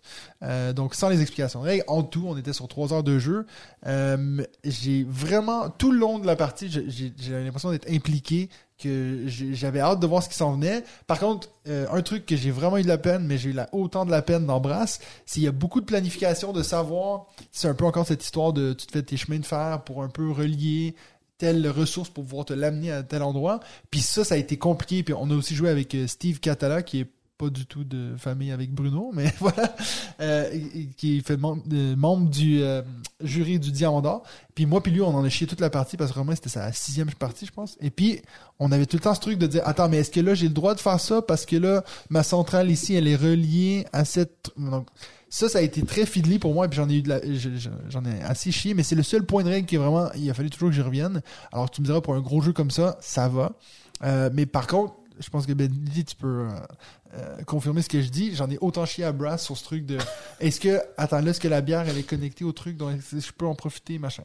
Donc voilà. Si vous êtes fan de un de ces deux jeux que je vous ai dit, je pense que vous allez être très hypé par la sortie de Nucleum, qui est donc chez Introfin, qui va sortir, je crois, en f- je pense qu'il est prévu pour SN. Pour SN, ouais. ouais. Parce qu'il nous disait justement qu'il. Tu pouvais le précommander et récupérer ton exemplaire sur SN. Ah, ouais. ah, C'est pas celui-là en plus qui était euh, également en français, disponible en français euh, si, si, à SN, oui, oui, ça, parce hein. que je Oui, crois me oui. rappeler, il est dispo en français, donc Ouais. euh, Il y a l'air il va être en boutique sur le mois d'octobre. Il y a du beau matériel en tout cas. hein, dans Donc- la... Quand tu vois l'arrière de la Ah boîte, oui. tu vois la liste de Non, mais matériel qu'il y a dedans. Alors, il y hein. a un truc qui est vraiment chouette dans, le- dans le jeu. Ben, il y a plusieurs trucs, mais que, au niveau matériel que j'avais jamais vu, c'est qu'en fait, tous les joueurs ont un plateau de joueurs individuel avec t'as comme des genres d'ampoules que tu colles dans ton plateau.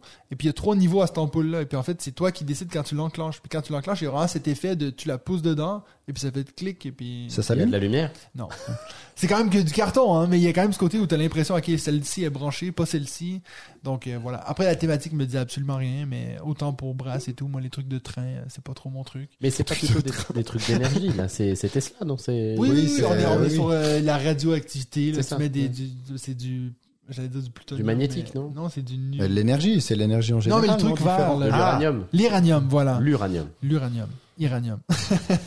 voilà, donc Nucleum, si vous aimez les gros jeux, je pense que vous allez être hypé par cette sortie. Bon, c'est surtout qu'on attend enfin une grosse bonne sortie, en fait. Hein, C'est ce que euh, toi tu disais l'autre jour. Ouais. Après, moi, je trouve qu'en en termes de plus petits jeux, on a été assez gâtés Oui, cette année. ça, c'est mais sûr. dans des gros trucs, année, mais- peut-être. Ouais. Mais en fait, de toute façon, c'est toujours à SN euh, que c'est là que ça sort, Oui, les gros. on donc, va avoir euh, une belle fin d'année, a priori. Voilà.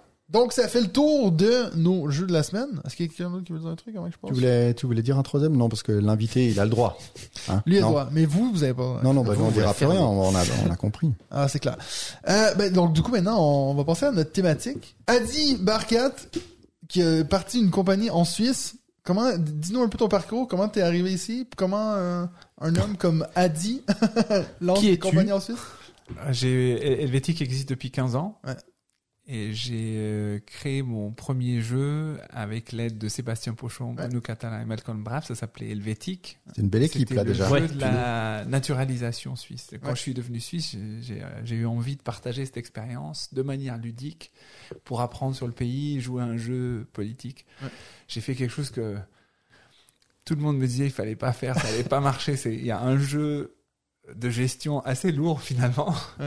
Et d'un côté, puis de l'autre côté, il y a un jeu de culture générale sur la Suisse. quoi. Ouais. Et en fait, c'était dans la même boîte, et puis ça, ça a marché, ça a cartonné. C'était vraiment un coup de bol, et euh, ça m'a motivé à, À continuer à, changer de, de métier. Ouais. Et, euh, et d'en faire mon métier éditeur. Parce que tu faisais quoi avant? Je travaillais, j'ai fait des études d'ingénierie et j'ai travaillé dans des euh, entreprises technologiques là, près de l'EPFL, Ok. à Lausanne. Et puis ensuite, j'ai travaillé dans le financement de, de start-up. Donc elle venait nous voir, nous voir. euh, C'était pas mon argent. hein. Donc elle venait nous voir et puis moi j'étudiais euh, la technologie, je, je interviewais les gens pour voir est-ce que ça valait la peine d'investir ou pas. Ouais. Et en fait c'est drôle parce que c'est un métier assez proche de ce qu'on fait maintenant, parce qu'on reçoit énormément de protos, on rencontre énormément de gens qui ont des idées, puis il faut choisir quoi. Et euh, donc euh, ça s'est passé à peu près c'est en- depuis 2010 que je me suis dit ah c'est plus un projet hobby, je vais je vais Ouais. faire ça. Et puis t'as créé cette grosse boîte rouge là avec cette Ouais. croix blanche au milieu qui était aussi hyper sexy en fait, hein, je trouve, euh, en, en termes de packaging. Oui, le packaging était très simple, euh, hyper visible Ouais. et, et, euh, on l'a vendu à la fois en magasin de jeux, en librairie, en musée. Parce qu'en fait, la Suisse est trop petit pour aller que dans les magasins de jeux. Ouais. Donc en fait, et, euh, on- et du coup, on a fait jouer énormément de gens qui n'avaient plus joué C'est- à un jeu un jeu que depuis, tu retrouves chez depuis, tout le monde, quoi. euh, super longtemps. Ouais, ouais, ouais. ouais. Je vais chez des grands-oncles puis tout, puis ils ont rien, ils ont rien chez eux, mais il y a la petite boîte helvétique dans le Helvétique, coin. c'est ça. euh. Puis en fait, moi, à la base, dans ma tête, c'était fait par une entité, c'était pas par des personnes, en fait. Puis déjà, quand Seb nous avait dit qu'il faisait partie de ce projet-là, je me suis dit, ah, ben donc c'est vraiment des... Moi, je pensais que c'était une grosse corporation qui avait fait un jeu, euh, tu sais, un truc sur la Non, non, c'est un Non, mec. Ouais, c'est... Mais avec l'aide de gens qui sont. Alors en fait, pourquoi Sébastien Ouais. et Bruno et tout ça, c'est que dans mon précédent job, euh, j'ai invité Sébastien à venir euh, animer une sortie de boîte. Mhm. Donc il est venu avec des protos, avec plein de jeux. Je me suis dit bah on va se retrouver en montagne. euh, Qu'est-ce qu'on va faire? On va faire on va jouer à des jeux quoi. Ça va être cool. Et c'est ce qui s'est passé. Puis du coup, ça a créé une connexion dans ma tête quoi. Une connexion avec le monde du jeu. Et donc quand l'idée est venue, ah je vais en faire un jeu, je suis pas resté là. Genre ben ok je fais quoi maintenant Ouais. Bah, je suis allé voir Sébastien. Ouais. Et, euh, et on a brainstormé, et puis c'est parti de là. Parce que lui, il avait déjà son équipe avec Bruno et puis euh, avec Malcolm. Oui, il avait Toi, publié pas, quelques jeux euh, à- en tant qu'auteur, Ouais. et puis il commençait à publier des jeux Ouais. euh, sous bannière euh, GameWorks.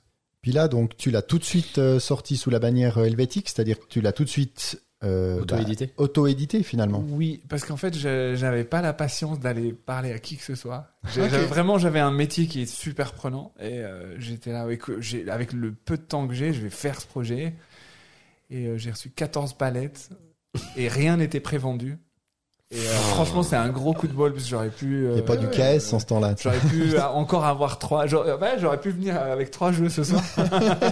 Trois palettes. Sauf que, à titre personnel, j'aurais bien aimé parce que il est difficile à trouver maintenant, euh, oui, bah, en fait, je crois qu'il est, euh, ouais, il est épuisé. Ouais, ouais. Ouais. Euh, tu, je, moi, je sais que je l'avais croisé une fois dans un magasin euh, euh, X ou Y où ça devait être une, une fond- un fond de stock et je l'avais pas pris à cette époque. Donc, euh, Ouais. je t'avais envoyé un petit message avant que tu arrives, savoir si t'en restait des boîtes. Moi, je, je, je suis Je vois pas que du- non. Je suis pas du tout euh, collectionneur, donc je crois que j'ai pas de boîte de. Même toi, de- t'as pas de- je Ah, crois sérieux pas, non, Ah là là. non, en fait, ouais. Il connaît tout, euh, tout par cœur en Ouais, fait. Ça. Depuis, t'as été naturalisé, donc. Oui, voilà. Et puis d'autres jeux ont suivi. Euh, les premières années, c'était euh, complètement concentré sur la Suisse, donc c'était Ouais. des jeux thématiques suisses.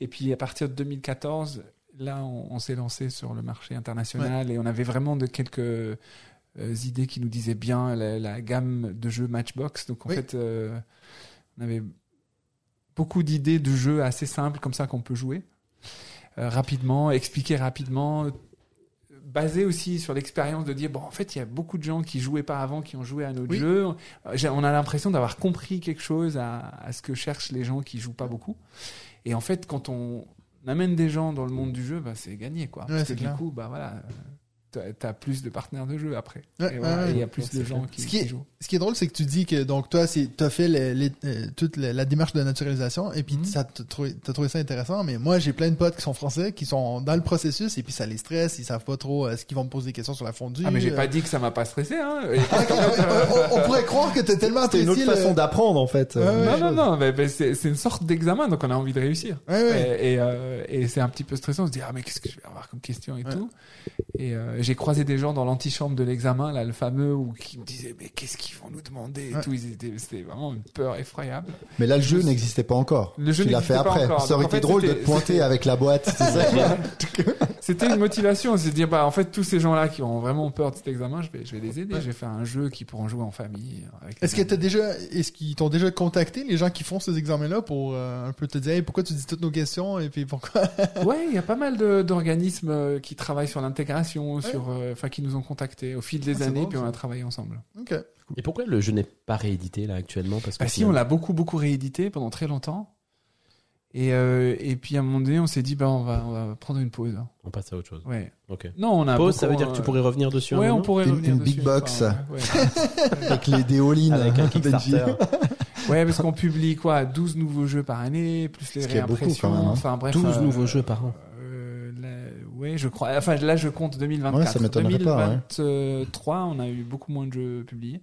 C'était une volonté de, de, de ralentir un petit peu pour euh, justement pré- présenter les jeux plus en amont, etc. Ouais.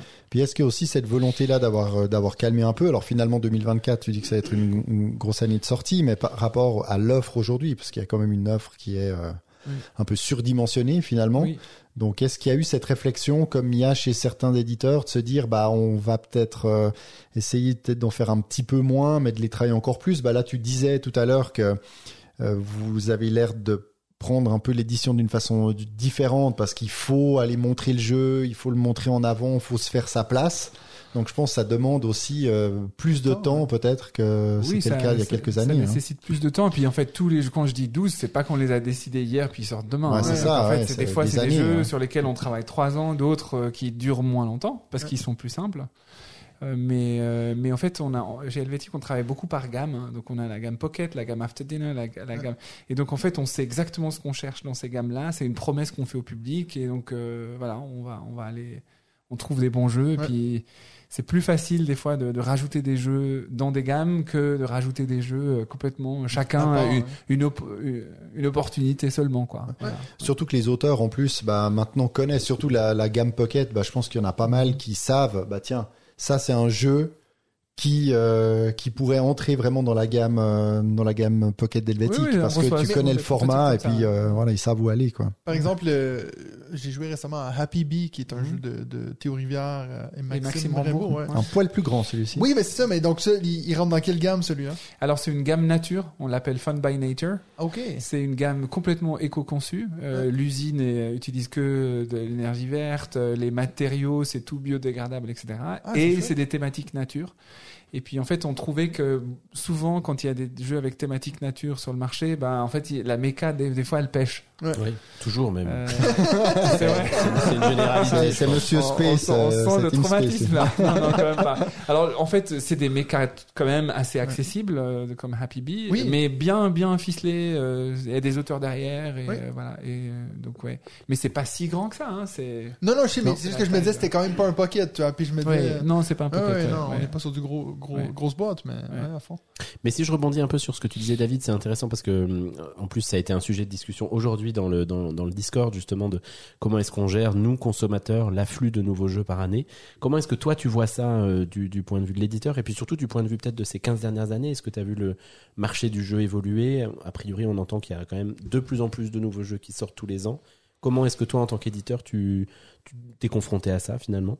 Euh, oui, alors euh, en fait, euh, c'est une question, excellente question de Je nouveau. sais, je et sais. franchement, on pourrait y passer Arrête, une heure. il faut qu'il Mais faut non. pas trop, euh, faut pas Mais, trop lui lancer mais, des fleurs. euh, non, mais euh, je pense que nous, en tous les cas, on essaye toujours de prendre le temps qu'il faut pour développer un jeu jusqu'au bout et pas mettre n'importe quoi sur le marché. Euh, je sais pas ce que font les confrères et les consoeurs. Euh, après, c'est vrai que quand il y a énormément de, de sorties, ben voilà, il- on n'a pas la bande passante pour suivre tout. Euh, voilà, les, les reviewers, ils, ils doivent faire des choix, les magasins doivent faire des choix. Ouais. Et euh, c'est compliqué. Mais par exemple, cette année, euh, une des complexités, c'est pas tellement les sorties. Euh, je sais pas si vous en avez parlé, mais il y a la période Covid a été très très compliquée à gérer. Euh, certains certains éditeurs ont produit des quantités énormes de jeux qui sont des evergreen comme on dit, des, Ouais. des, des- vraiment des best. Et puis, bah, ils sont dans le stock. Et, enfin, et puis voilà, c'est c'est du cash immobilisé. Et puis en fait, ils font du discounting euh, à fond sur ces jeux-là, mais c'est du discounting caché. Et ça finit sur le marché et euh, ça, ça, ça bouche. Le, enfin, c'est comme quand il y a du trafic sur la, sur la route. Quoi. Ouais. Donc en fait, il y a certains magasins qui, qui prennent ces jeux-là, qui sont des evergreen et, euh, et qui ont plus de place pour prendre autre chose. Donc Ouais. en fait, il y a, c'est pour ça que je dis, c'est une excellente question, mais on pourra en parler pendant une heure, dans tous les sens. Euh, Parce qu'en fait, il y a eu de la surproduction de jeux il y a quelques Ouais. années ouais, et que donc cette surproduction se rajoute en plus aux nouveaux jeux qui sortent actuellement. c'est ça. Ok. Ouais, et cette surproduction, bah en fait, ouais, on peut être intelligent aujourd'hui et dire on n'aurait pas dû, Oui. mais sur le moment, bah il a fallu prendre des Ouais. décisions. euh, les- le marché il était, il montait à fond Ouais. et les gens ils se disaient, bah on a besoin d'avoir quelque chose à vendre. Et puis, voilà. Puis il y a eu une explosion de création de proto aussi avec ce- cette période de Covid. Ouais. Donc je Mais pense que moi, maintenant ils arrivent, euh, Parce que je- j'entends force. beaucoup le, la, la, la question de surproduction. Je dois dire, moi, j'ai j'ai une âme de, de, de curieux et je me dis, purée, il y a toujours une idée brillante qui n'a pas encore été publiée. Et, euh, Oui. et je, de- voilà, je suis super curieux de voir qu'est-ce que les auteurs peuvent nous proposer. euh, Moi, j'ai des protos si jamais euh, tu veux On a dit brillant. euh, on a dit brillant. Donc oui, en fait, le... et aussi certains éditeurs, quand ils ont des locomotives, ils arrivent plus facilement à porter un discours de dire ouais, moi je lève le pied. Oui, c'est sûr. Parce que voilà, ta locomotive, elle vend tellement bien que oui, il lève le pied. Ouais. Ouais, good. Par exemple, nous chez Helvetic, on a levé le place. pied. on a en publiant moins de jeux pendant une année et demie parce que on a aussi des locomotives. Euh, Bandito et d'autres. Ouais. Et donc euh, voilà, donc en fait, des fois les discours, il faut toujours quand même les remettre Ouais. dans le contexte et dire, euh, par exemple, si quelqu'un est nouvel éditeur et il se dit ouais, il faut que je lève le pied d'entrée, je lui dis non, il faut que tu accélères direct. ouais, Il faut avoir des bons jeux et puis et puis il faut convaincre les jeux que tes Ouais. jeux euh, sont Mais- bons. mais et, euh, quand tu vois le quand tu vois le nombre de- d'éditeurs qui ferment les portes, on a parlé encore aujourd'hui de, de certains. Est-ce que toi, tu- justement, tu dirais à des gens de surtout pas se lancer en, lancer en édition maintenant, ou est-ce que tu es quand même plus optimiste sur le marché ou... Euh, alors, il y a quelqu'un qui m'a approché récemment euh, pour des conseils. Je lui ai Ouais. donné des conseils, j'aimerais me lancer, euh, etc. Et puis, je lui ai expliqué deux choses. Ouais. J'ai dit, c'est super de te lancer, pourquoi pas? Why Ouais. not? Vas-y, montre-moi les jeux que tu as. Et en ce moment, c'est très compliqué à cause de cette problématique du marché qui est peut-être un petit peu... Saturé, Pas saturé, mais qui a, qui a ces problèmes de- d'approvisionnement Mhm. et de vente, hein, et etc. Certains marchés, en plus, sont plus lents que d'autres. Euh, et donc... Les- lesquels, par exemple, juste pour que je Par comprenne? exemple, euh, en Italie, euh, en Espagne, c'est un peu plus lent. Enfin, il y a l'inflation, il y a le- un, un peu moins de demande pour les jeux. Alors que Ok. d'autres marchés se portent plutôt bien. En France, ça va bien. En Allemagne, c'est un peu moins bien qu'en France. En Suisse, ça va nickel. Euh, donc, euh, Vous, vous vendez vos jeux au Québec? Oui, Oui. on travaille avec Ilo, euh, notre distributeur oui. depuis à peu près Mhm. 7 ans. Ok. Et euh, donc on était en train de parler. Oui, voilà. Donc je, je trouve qu'il faut avoir des- de très très bons jeux euh, qui peuvent être un peu des mini locomotives. On peut pas publier 5 6 jeux et avoir 5 6 bids. Donc en fait euh, donc euh, non, au contraire, il si on a un projet ludique cohérent, si on a une stratégie, ou si on a une pépite et on a l'impression qu'on peut lancer sa maison d'édition avec, bah, il Ouais. faut peut-être y aller. Mais c'est clair que C'est un le, le jeu, le bon jeu suffit pas. Il faut, il faut, il faut tout quoi pour monter. euh, Ouais, il faut croire à fond à chacun de tes jeux que tu, que tu vas sortir, quoi. Pour, Ouais. euh. Mais c'est intéressant parce que tu as un discours, je trouve, finalement euh, plutôt optimiste quand même et, et qui dénote un petit peu avec ce qu'on a l'impression d'entendre depuis plusieurs mois sur le, les, les réseaux, etc. Ouais. À la fois sur ce que tu viens de dire, et puis j'ai trouvé génial ce que tu dis tout à l'heure en disant moi je suis persuadé qu'il peut encore y avoir des nouvelles choses en fait, des nouvelles pépites, des nouvelles mécas, des... et puis ça c'est vrai que par moment on, on entend à nouveau l'inverse en disant oh, probablement que là on va plus rien découvrir et, et en fait Ouais, c'est génial de voir qu'à chaque fois bah, on... c'est contredit ce truc là, il y a une nouvelle méca qui sort, il y a une nouvelle façon Ouais. de voir les choses qui sort et il y a un nouveau euh, euh, ouais une nou- une- un nouveau jeu complètement euh, complètement nouveau je vais arrêter de dire nouveau puis ça fait trois fois en deux secondes qui arrive sur le marché et je te enfin je suis assez content de t'entendre de t'entendre tenir ce discours Ouais. euh, plutôt optimiste en fait Et, et notre moteur euh, pour éditer un jeu, c'est de dire est-ce qu'on est vraiment enthousiaste pour ce jeu? Puis oui, on est à fond enthousiaste. Par exemple, il y a un jeu qu'on va publier. On l'a trouvé à un salon et je me souviens tous les soirs, alors qu'on était crevés, on avait fait Ouais. 10 rendez-vous euh, toute la journée. Le soir, on faisait 4-5 parties de ce jeu. Ouais. Et euh, c'est un petit jeu de cartes, ça s'appelle Odin.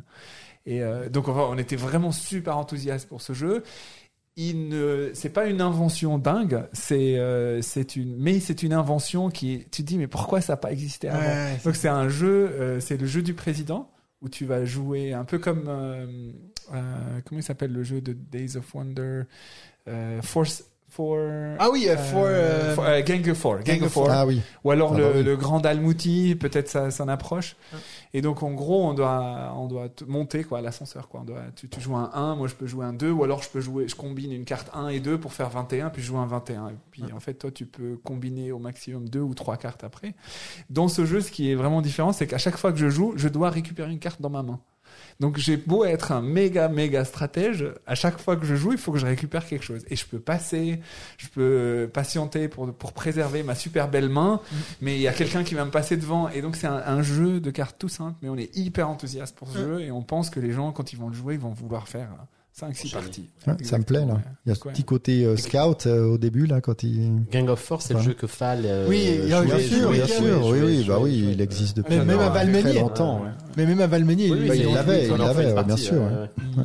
Et puis, du coup, tu as commencé en tant qu'auteur-éditeur. Là, actuellement, tu as plus la casquette éditeur. Est-ce que tu continues à être auteur? Est-ce que Alors je suis beaucoup plus éditeur. Déjà, on a enfin une maison d'édition avec 20 personnes qui travaillent. c'est une grosse boîte, ouais, hein, ouais. ouais. Donc on édite du livre et du jeu.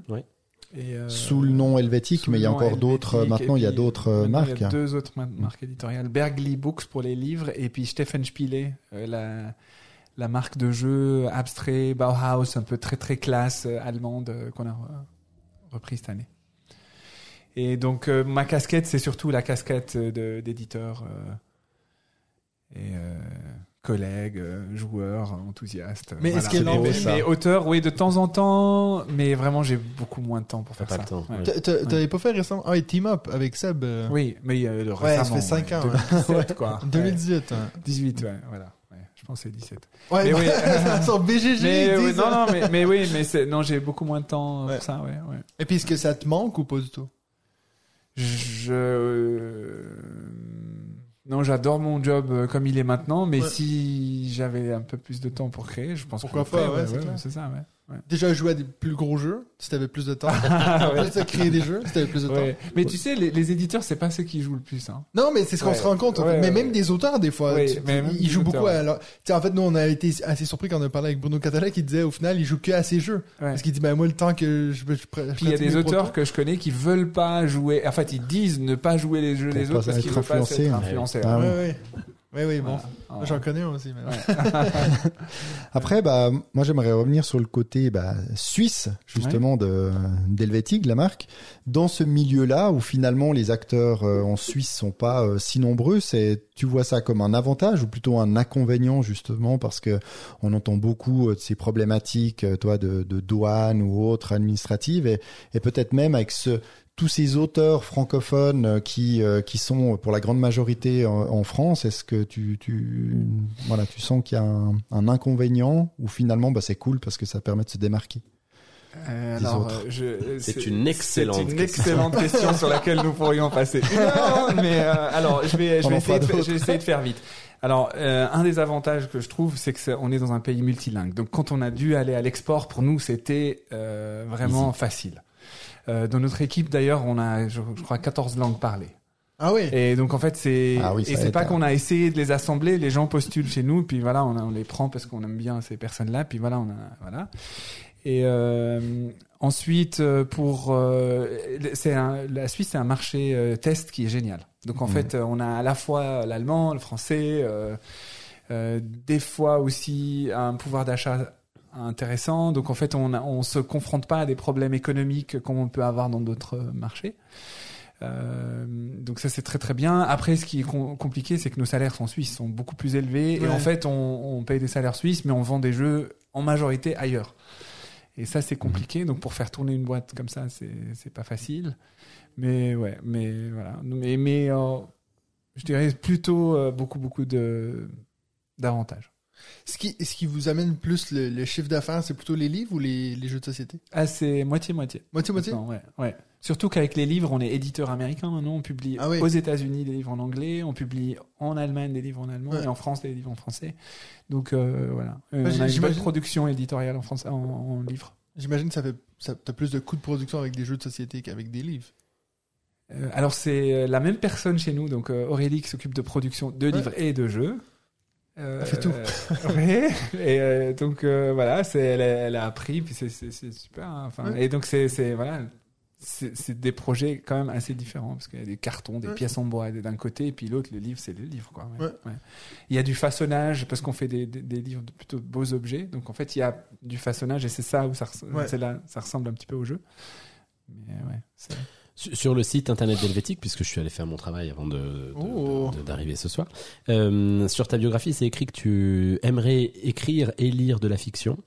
C'est un projet que tu as Alors, en cours lire de la fiction, je le fais. Ouais. Euh, D'ailleurs, j'ai lu un super roman cet, cet été que je peux recommander là. C'était bon? Vas-y, Ça ouais, s'appelle- ouais, t'as le ça s'appelle Tomorrow, Tomorrow and Tomorrow. Euh, je l'ai lu en anglais. C'est un, un roman sur euh, les jeux vidéo Et sur euh, des personnages euh, qui ont euh, qui vi- vivent une relation de travail créative.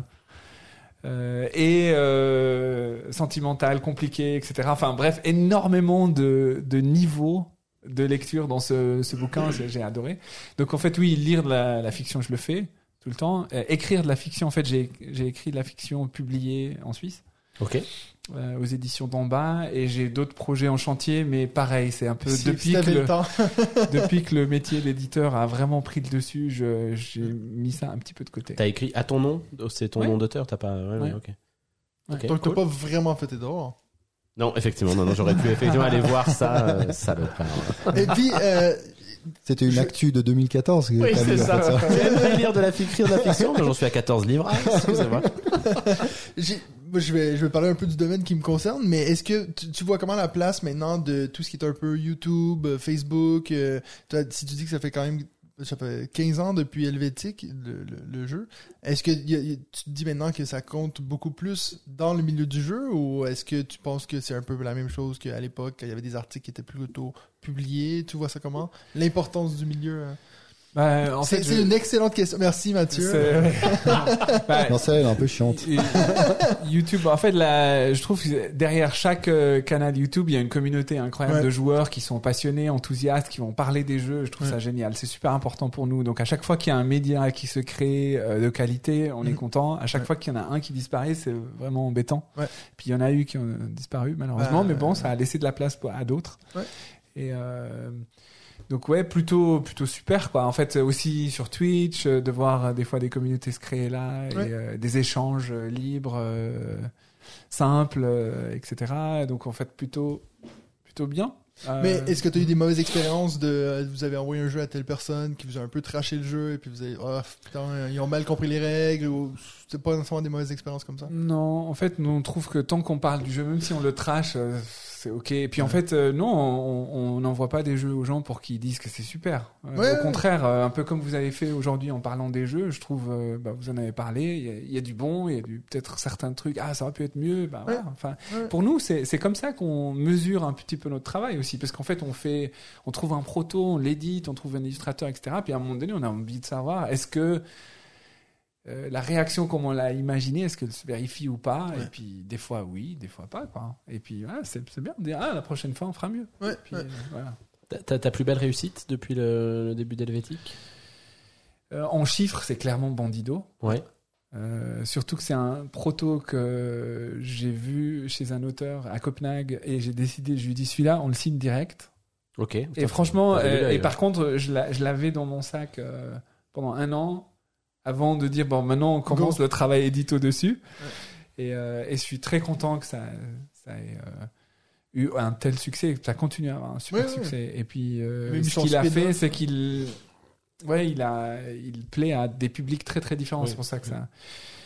Et puis après, il y a plein de jeux qu'on a que que qu'on lance que je trouve super. Après, le public, il est là, il est pas là. ouais, ouais. Ouais, est-ce que est-ce qu'à ouais. l'inverse une, déception Oui, oui, oui, il y a eu ah, des déceptions. Ouais, ouais, t'as l'impression des- que les gens ont pas Ouais. vu ta vision ou... Oui, absolument. ouais. Ouais. Il y a eu des déceptions. Il y a eu des jeux. On a, on a publié à un moment donné un jeu qui s'appelait Dealmaker.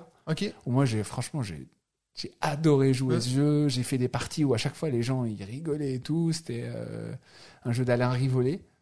ok Et en fait, ce qu'on n'a pas vu dans le processus éditorial, c'est qu'en fait, quand t'as pas quelqu'un qui a, connaît déjà le jeu, qui est un peu le champion et qui met l'ambiance, Mm. ça peut se jouer de manière hyper froide et les gens ils se disent ah, c'est quoi ce truc? Ouais.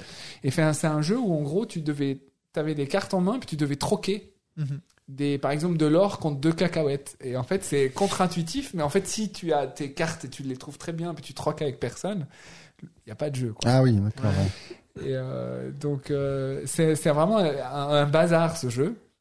Moi, ça m'a bien plu parce que les, les règles s'expliquent super vite Ouais. et tout, mais en fait, on a l'impression que les gens, ils n'ont pas saisi euh, Ouais. que, comment est-ce qu'il fallait jouer à ce jeu. Et maintenant, on se dit, ah, est-ce qu'il faut le euh, Est-ce qu'il faut emballer un, un auteur ou un champion du jeu dans la boîte et c'est plutôt mauvais signe. Voilà. C'est euh, faisabilité, en plus, c'est peut-être un peu chaud, quoi. Ouais, C'est. ouais. c'est ouais. Puis là, on parlait bah, de, de, de nouvelles sorties, on parlait de, de, de l'importance aussi de, bah, de faire connaître son jeu, de d'y aller en amont. Bah, là, on est à quelques jours du Salon d'Essen. Puis Je sais que bah, là, vous êtes dans les starting blocks hein, Oui. pour, euh, pour y aller. Plus que ça. Donc euh, justement, si on parle du Salon d'Essen, qu'est-ce que le Salon d'Essen représente euh, pour un éditeur comme Helvetic? Qu'est-ce que tu attends de, de ce salon? Quelle va être votre présence? Quels seront les jeux? Enfin voilà, parle-nous de Bon, Helvetic au Salon d'Essen 2023. J'adore SN. Moins la ville, je dois dire. Il y a mieux. Venise, par exemple, c'est mieux. Mais j'adore le salon des scènes parce qu'en fait, c'est là qu'on rencontre euh, la frange du public la plus enthousiaste. Ouais. Et puis en fait, quand ils viennent sur nos stands jouer les jeux et rentrer euh, à Lausanne, à Paris ou à Marseille ou à Berlin et dire à leurs amis j'ai joué à ce jeu, c'est génial. C'est c'est vraiment un moment important pour ça. Et à côté de ça, il y a toute la partie euh, rencontre professionnelle. Et euh, je- vous allez être déçus quand je vais vous dire ça peut-être. Moi, je vais être dans une salle de 10 mètres carrés Mhm, et j'ai 10 cru rendez-vous par jour. Ouais. Ah ouais. Bah. Donc euh, c'est pas moi qui vais jouer le jeu des autres. C'est- sûr. ouais. mais bon, on a on a un super stand avec euh, c'est notre équipe qui y va. On a quelques volontaires qui viennent nous aider aussi. Et on pr- présente euh, On the Road, euh, ce jeu où on fait on a une euh, un groupe de musique rock. qui fait un- une tournée en commençant avec la petite scène et qui veut aller jouer sur la grande scène. Ouais. euh, et c'est un jeu de C'est toi qui en avais parlé. tu- backbuilding et tout ça. Ça, c'est une grosse sortie. Puis on a plein d'autres sorties aussi, Pocket. Enfin, les gens, ils Ouais. viennent chaque année. Des fois, on les reconnaît. C'est ça qui est drôle. Mais cette année, moi, je vais pas être sur le stand. Donc, Ouais. c'est une frustration. Je vais pas, je vais pas les revoir, quoi. Ça va être... euh, Mais au niveau business, Ouais. c'est vraiment le salon aussi où il faut, il faut être parce que là, c'est très international, au contraire de, de Cannes qui est beaucoup plus euh, Francophone. Francophone. Mhm. C'est vraiment là-bas aussi où t'attends quand même pas mal du côté justement des rendez-vous, euh, Ouais, des rendez-vous euh, beaucoup plus business. Essen et Nuremberg. Mhm. Euh, c'est des rendez-vous euh, enfin importants parce qu'en fait il y a cette année euh, même les asiatiques viennent alors que les trois dernières années ils venaient plus donc Ouais. c'est cool on rencontre nos distributeurs japonais les coréens etc donc c'est cool Et puis, euh, il me semble que vous étiez pas à Vichy aussi. oui on était là Vous étiez là Mathilde y était euh, avec notre distributeur en France Wilson Jeux et il présentait On the Road et il présentait Helios et tout ça. Ouais. Donc oui, le marché français est super important pour nous. Euh, c'est un marché super qualitatif. Les gens ici connaissent son jeu, Ouais. enfin ils, euh, co- connaissent de plus en plus la marque helvétique.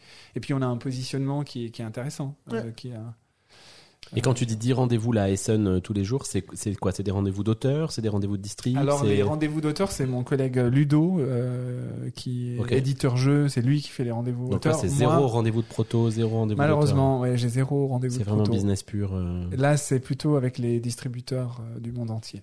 Ok. Après, Adi, lui, il est au bureau comme ça, puis il teste, puis il dit j'aime, j'aime pas. C'est comme Alors par contre, alors, attends, par contre, euh, ces rendez-vous-là, on joue, hein. Donc on va jouer, je vais leur Toi, présenter. tu les présentes, c'est toi qui je présente les jeux euh, les jeux qu'on va, qui vont sortir l'année prochaine.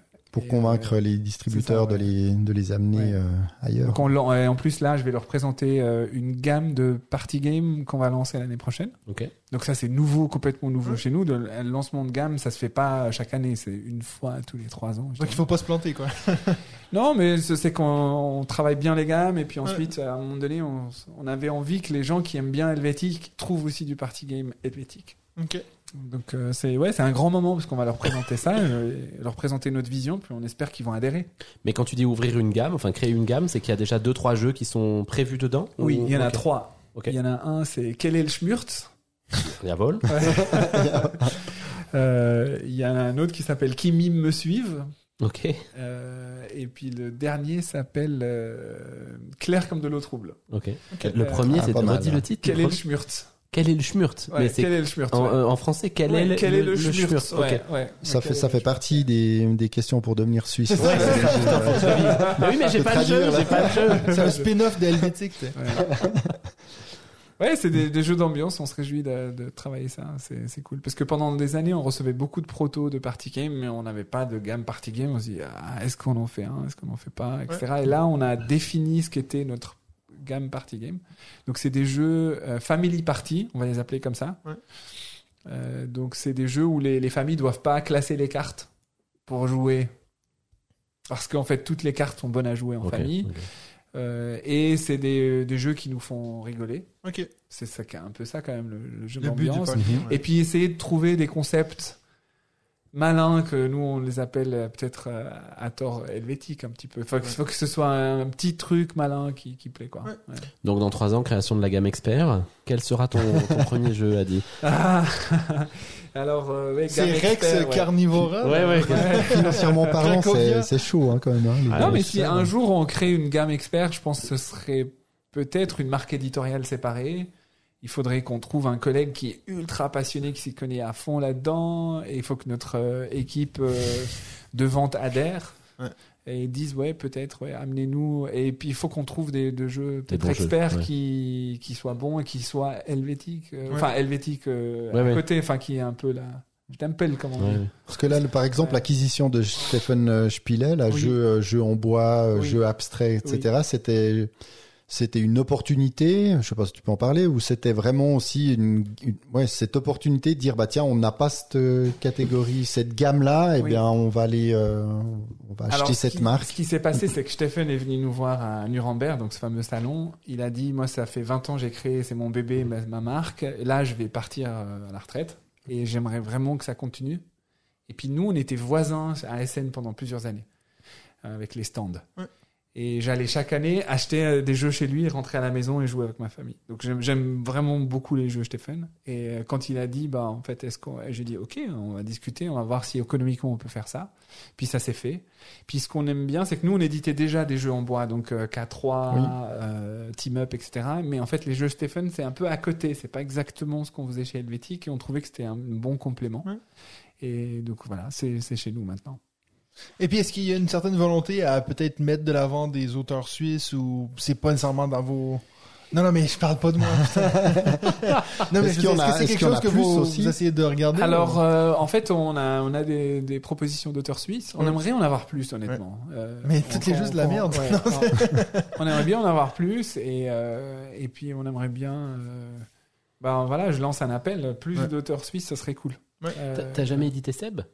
Y a pas un jeu de Seb chez Helvétique? Alors Bah- non, c'était à chaque fois des, des collaborations entre Seb et moi, Ok, ou alors le jeu helvétique. d'accord. Et puis, euh, des Algériens? Euh, hmm, bonne question. Euh, je pas de proto qui viennent directement Ouais. d'Algérie. Ouais, Parce que toi, t'es d'origine un- algérienne. Ouais, moi, je suis Ouais, parce que peut-être. euh. Sinon, Ah, je, je pensais qu'on l'avait dit au début. D'où ça vient cette histoire Ouais, moi je suis d'origine algérienne. Ouais. J'ai, grandi à Alger jusqu'à l'âge de 17 ans, puis je suis venu là à 17 ans faire mes études à Lausanne. Ouais. Et, et le monde du jeu, justement, en Afrique du Bah, Nord. le monde du jeu, et j'ai- on n'a pas de distributeur en Algérie, donc euh, j'aimerais bien qu'on en ait un maintenant. Et euh, mais euh, ouais, en fait, ça, ça commence, je dirais. C'est, balbutiant. En fait, les gens jouent beaucoup plus les jeux, Jeux de cartes, traditionnels, euh, traditionnels, ouais, ouais. ouais. Mhm. La coinche. C'est le, le jeu que j'ai joué quand j'étais Ouais, ouais, au coin de rue, quatre personnes, un paquet de cartes et c'est parti. voilà. Ouais. Bon, mais est-ce que vous avez d'autres questions avant qu'on passe au top 5 Peut-être juste, euh, bah, je sais pas, peut-être euh, envie de, de dire quelque chose, de passer un message, ou euh, de parler peut-être, je sais pas, donner une, une anecdote ou euh, des infos sur des futurs, euh, sur des futures sorties, des petits, des petites choses croustillantes comme ça. Ah, T'es pas obligé, hein. euh. Te Ah ouais. sens pas contraint. euh. non, non. euh, donc euh, des futures sorties. Là, je suis en plein dedans. Donc euh, j'ai parlé de la gamme euh, partie. Ouais. Mais euh, là, cette semaine, on a joué à un nouveau Pocket. euh, qu'on va signer là, on est d'accord, donc on n'a juste pas encore signé le contrat. Ça vient du Japon. Je veux dire, on aime beaucoup Ah, les Ah, auteurs de- japonais ouais, parce ouais, qu'on trouve a que de plus en voilà, plus ils ont, ici. Hein. Ça rentre dans la gamme Pocket, quoi. ça rentre dans la gamme Pocket déjà, et en plus ils ont des, des concepts de jeu frais. Mm. Euh, On a eu des- cette du- discussion, Du matériel ma- minimaliste très souvent, euh, et ça nous plaît à fond. On a eu cette discussion juste avant, là, en disant qu'on on sentait qu'il y avait comme ça une montée montée. en puissance des, des auteurs japonais, en fait, hein, avec de plus en plus de jeux qui sont localisés du Japon. euh. Ouais. On a eu cette discussion. Ouais, en jeu, en importé, ouais, parce puis, que euh, là-bas ils, ils sont. Oui, oui. Dans notre marché beaucoup dans nous, le, dans, ouais. voilà, dans le pays. euh, Et puis l'autre marché très intéressant en Asie, c'est la Corée du Sud. Ouais. Euh, et puis le Odin. Corée là, du Nord marche moins en- bien, je crois. Ouais, Corée on n'a pas encore de. Ouais, T'as pas de distributeur euh, là-dedans. Non, non. Et euh, les Coréens, donc on a, on publie des auteurs coréens, Gary Kim, Yuan Go et un troisième, le nom m'échappe, désolé. Et euh, c'est Odin. Et en fait, je trouve qu'en Corée, ils, enfin, ils sont très curieux. Ouais. Euh, ils adorent apprendre, ils adorent apprendre des choses sur les mécaniques, etc. Ouais. Et puis en fait, ils, ils ont aucun problème à aller voir comment on joue en Allemagne, comment on joue en France, et puis ensuite à inventer quelque chose Ah à ouais. eux. Et je trouve euh, il y a- y aussi beaucoup de choses qui viennent de Corée. C'est peut-être un, marché qui a moins de réputation que le Japon, mais qui est très intéressant. Ouais. Aussi en livres, en BD, et tout ça. Enfin bref, euh, j'ai envie de mieux connaître la Corée pour ça. Je me sais plus c'est qui qui me racontait l'histoire qui avait été un salon du jeu au Japon, je crois. Il me semble que c'était au Japon. Puis c'était vraiment, tu voyais les gars qui arrivaient avec des protos, c'était comme, ils ont une trombone puis un élastique. Puis alors, voici le jeu. euh, tu sais, ils font des jeux avec n'importe quoi. Tu sais, c'est vraiment cette idée. T'as pas besoin d'avoir du matériel pour que ce soit Ouais, intéressant. c'est de l'auto-édition euh, la Ouais, plupart ouais. du temps. Puis donc, je pense qu'ils sont bien contents de voir les Occidentaux euh, qui, qui s'intéressent à ça, puis qui finalement euh, signent, euh, signent leur jeu et Ouais. les transforment, comme on, a, on en voit de plus en plus, Ouais, ouais, comme ouais. on dit. Ouais. Et puis qui réussissent bien, parce qu'Happy City, c'était un auteur japonais. Oui. Avec sa fille. hein. Oui. Je dis pas de bêtises. Donc, Oui, qui, oui. qui monte même haut dans le marché finalement. Bah, euh, District Noir, on en parlait tout à l'heure. Oui, tout à Euh, fait. ouais. Donc, il y en a beaucoup. Non, mais cool, bah, je me réjouis de découvrir ce, ce nouveau format Pocket. Celui que tu nous parlais tout à l'heure, c'est aussi un format Pocket, non Ouais, le- Avec les cartes, là. Les Odin, cartes, euh, ouais. voilà, exactement. Je me réjouis parce qu'il y en a quand même beaucoup. euh, bah, déjà rien que par le format, quoi, c'est agréable. Tu tu te poses pas la question, je prends, je prends pas. Ah oui, c'est tellement petit, tu, tu le prends puis tu, tu y joues euh, facilement. Il n'y a pas besoin de, de beaucoup de place. Par exemple, dans les derniers, la Mada, euh, moi, Mhm. je, chaque fois, j'ai vraiment plaisir, euh, que ce soit à deux ou à trois, tac, tac, tac, tac, ça tourne, ça, ça va vite. Puis ce format, ce format de carte, c'est un peu le, le, le mini tarot presque. Hein, tu sais, Ouais, ça- ouais. les, les c'est- cartes fun, ouais. Ouais. Ouais. Vous avez presque la compétition maintenant avec les Oink Games, là. Qui ont aussi leur gamme de toutes petites boîtes, là. Ouais, mais je, en fait, on a, on a à peu près le même âge hein, avec Ouais. Oink. Ouais. J'aime beaucoup ce qu'ils font, Ouais. mais euh, j'ai l'impression qu'on, ouais, on beaucoup a- plus chers, sur le format. Ouais, beaucoup plus cher. Ouais, sur format, ouais, on s'est proche, mais Ouais. ouais. Ouais. nous c'est Bon, puis- Bandido qui a vraiment défini euh, cette Ce gamme. format-là, ouais. Parce qu'en fait, Bandido, c'est des cartes deux, deux, deux par un, deux fois un, Ouais. quoi. C'est- D'accord, oui. ouais. Et euh, donc voilà, on a défi- et puis on a essayé de faire la boîte la plus compacte qui va avec les cartes. Et puis voilà, ça a Ouais. défini la gamme. Et après, on a continué là-dedans. Il y a toute la gamme des micro-games aussi de Matago, ça, se- ça se glisse même dans la poche. Quoi. Ouais, ouais, ouais. Alright. Parfait. Oui, bien. C'est le temps du top 5. Ah, C'est le temps du top 5. super. J'ai dit 5 pas 6, mon gars, pourquoi tu m'écoutes pas? Oh yeah! Voilà. Voilà, Top 5. il dit toujours voilà. Vous avez loupé Adi. Mais oui, mais je limite à chaque fois en disant ça. Vous avez loupé Adi qui faisait un petit air de guitare là sur le- en écoutant le, le jingle. Joueur de guitare. Il fait tout. Ah, je- J'allais dire, il fait vraiment Si tout maintenant. Si Ouais, j'avais le temps.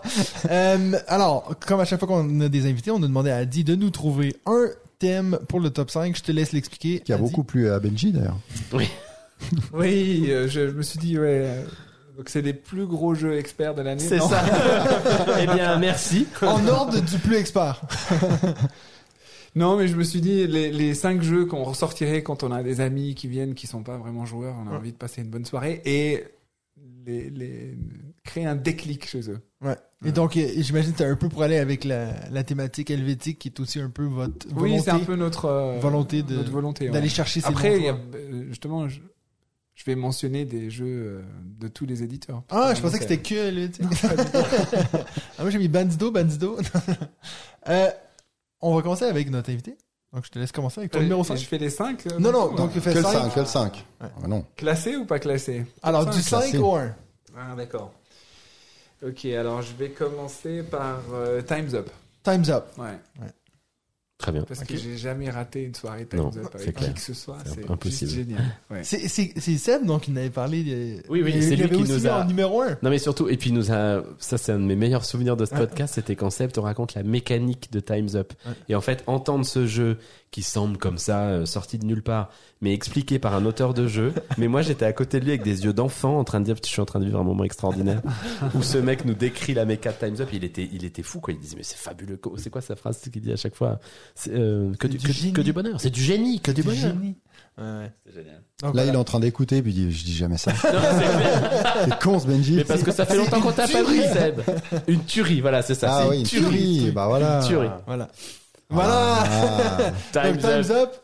Time's Number up, five. Of course. David. On est d'accord. Alors moi, je suis allé plus dans des expériences récentes en me disant tiens, quel jeu j'ai joué récemment que je pourrais sortir à tout le monde? Et c'est le dernier bah, que j'ai sorti avec euh, pas mal de non-joueurs. J'ai Ouais. fait deux parties d'ailleurs, ils ont gagné les deux. Euh, donc ça montre bien que c'est typiquement pour des non-joueurs. C'est Discover. On en a parlé euh, récemment. Et euh, c'est vrai que vu que je l'ai animé sur euh, des événements, bah, je me suis dit tiens pourquoi pas quand même le faire une fois en famille entre deux plats. Et ça a très bien marché. Donc c'est un genre de Dixit musical. Mais autant dans le Dixit, il y a quand même pour des non-joueurs, bah il peut y avoir quand même certaines réticences. Toi, il faut faut vouloir euh, peut-être euh, prendre la parole ou commencer à faire euh, certaines certaines imitations ou autres. Pour les gens qui ne jouent pas et qui en plus peuvent être réservés, ça peut être à mon avis un, un flop complet. Alors que là, il suffit juste d'écouter un extrait musical, de regarder quatre pochettes et puis de choisir finalement bah, quelle pochette correspond le mieux à la musique qu'ils entendent. Puis après regarder euh, ceux qui ont le voté le plus pour euh, quelle pochette, ils Ouais. marquent des points, etc. Donc ça, ça a très bien marché. Moi, je veux dire que c'est pas euh, le jeu de l'année euh, loin de là, mais ça passe avec n'importe qui, puis Ouais. tu peux le faire dans n'importe quelle condition. Les gens peuvent être euh, sur le Bah, canapé sans aucun ouais. problème. Il n'y a pas besoin de On te table, demande de toute façon tout. pas de dire le jeu de l'année. C'est le jeu qui peut le plus. Tout à fait, monsieur. donc, voilà. Eh ben, il a pleinement répondu. euh, il a Ah, je suis très clairement répondu à Merci ça. de, de dire Merci, ça. Euh, merci, mon J'ai tenté de vous en parler pendant trois épisodes avant d'y arriver, mais pour moi, ça a, ça, été un, On verra si on a le temps. ça a été un super moment et puis ça a été, ça a été une très très belle découverte, effectivement, euh, familiale, puisqu'on y a joué beaucoup avec les enfants. Magnifique. Moi, en 5, je me suis dit, quand, aussitôt que j'ai entendu cette thématique-là, je me suis dit, quand je vais essayer de penser le genre de jeu que je présente à des gens, parce que vous savez, moi, je fais plus des, des journées jeux que vous, Oui. mais euh, Qualitative. des jeux, des, des jeux de mots. Je sais que Benji, toi, tu détestes ça, mais Non, j'ai mis Maudit Maudit dans mon dans ma journée oui, jeu, je sais. pour laquelle j'ai été J'allais, j'allais citer Codenames, qui est pour moi un jeu qui que j'ai j'ai beaucoup de gens que j'ai un peu initié au monde du jeu grâce à Codenames. Par contre, je suis assez d'accord avec toi que je trouve que c'est pas celui qui m'excite le plus à ressortir et donc son successeur pour moi, j'ai mis So Clover en 5. Donc dans les jeux de mots que je suis le plus excité de ressortir et puis que j'ai des gens qui sont pas nécessairement fans de, de jeux de société tout court qui ont un peu ce truc de est-ce qu'on en refait une, est-ce qu'on en refait une, ce qui est toujours une sensation que j'adore avoir autour d'une table, surtout quand c'est des non-joueurs. Donc j'ai mis So Clover euh, en 5. Mm. Benji? Bon choix. Moi, j'ai une mention honorable.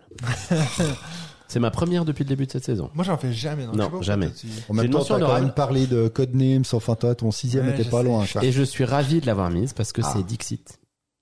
Voilà. C'est exactement, tu vois, pour faire écho à ce que tu dis, David. Et même, j'ai mis Dixit Disney parce que je me réjouis de, de cette arrivée que j'ai j'ai commandée. Euh, Dixit parce que je trouve que c'est à la fois un bon moyen de rentrer dans l'univers du jeu et notamment de voir ce- comment les jeux de société sont devenus beaux. Parce que Dixit, c'est quand même euh, absolument sublime comme, comme jeu. Euh, et en même temps, j'y voyais toutes les remarques que tu disais. C'est pour ça que je l'ai pas mis dans le top 5 finalement parce que je pense que je le sortirais pas avec des, des, des non-joueurs. J'aurais un peu peur que, que, qu'ils soient inquiets ou que, à, à moins d'être hyper extraverti, je, le, je, le- je pense que finalement je le, je le sortirai pas. Mais j'avais envie de... Non, non, Dixit. Ah Dixit. Dixit. ouais. J'avais quand même envie de, de le nommer. La version Stella est presque plus simple. euh, Ouais, j'ai pas du tout ça. Mais j'ai commandé le Disney pour le ressortir en famille et parce que je trouve que, bon, nous, la famille est très Disney, mais et en plus, là, les illustrations sont à tomber par terre. Ouais. Ça, c'était ma mention honorable. Mon numéro Ah 5, oui, c'est. Seven Wonders Architect. Ok. Mais oui, j'ai fait jouer ma belle-mère à Seven Wonders Architect, les a rien amis. compris. Donc, euh, elle a rien compris peut-être, mais C'était pas top 5 des jeux que les gens n'ont pas joué et comprennent. Donc, euh, voilà. Ok. Mais Seven Wonders Architect, c'était, bah, je l'ai mis en 5 parce qu'effectivement, je reconnais que c'est pas le plus easy de tous, mais c'était quand même, je trouve, au moment où il est sorti, on a tous eu cette réflexion. Vous êtes bien mauvaise langue Oui, oui. aujourd'hui de, ré- de réagir comme ça, de dire c'est quand même fabuleux d'avoir réussi à amener ce Seven Wonders, qui est un excellent jeu initié, de Ah. pouvoir l'amener à un public extrêmement large, avec en gardant des mécaniques propres à Seven Wonders, Ouais, ouais. mais en en simplifiant complètement la démarche pour que finalement, même si t'as pas joué, c'est pas très compliqué, il faut prendre une carte là ou une carte là, et puis t'as trois façons de scorer derrière. Et moi, j'y ai fait jouer des gens qui ne jouent pas aux jeux de société et qui ont passé des bons moments. Ok. Donc je, je- voilà, j'avais envie de le nommer là. Je vous rassure, c'est le seul gros jeu. Je l'ai- vu en parcourant les jeux, puis je me suis dit, ah, je suis allé vraiment dans le beaucoup plus simple. Mais je vois ce que tu veux Bah, dire. Après, après il y a Je suis pas obligé de faire comme toi. hein. Non, mais c'était en plus En pour 4, j'ai mis justifier, barrage. pour justifier, euh, ju- justifier ton, ton choix. J'espère que jusqu'après tu nous as pas mis le jeu du doigt, mais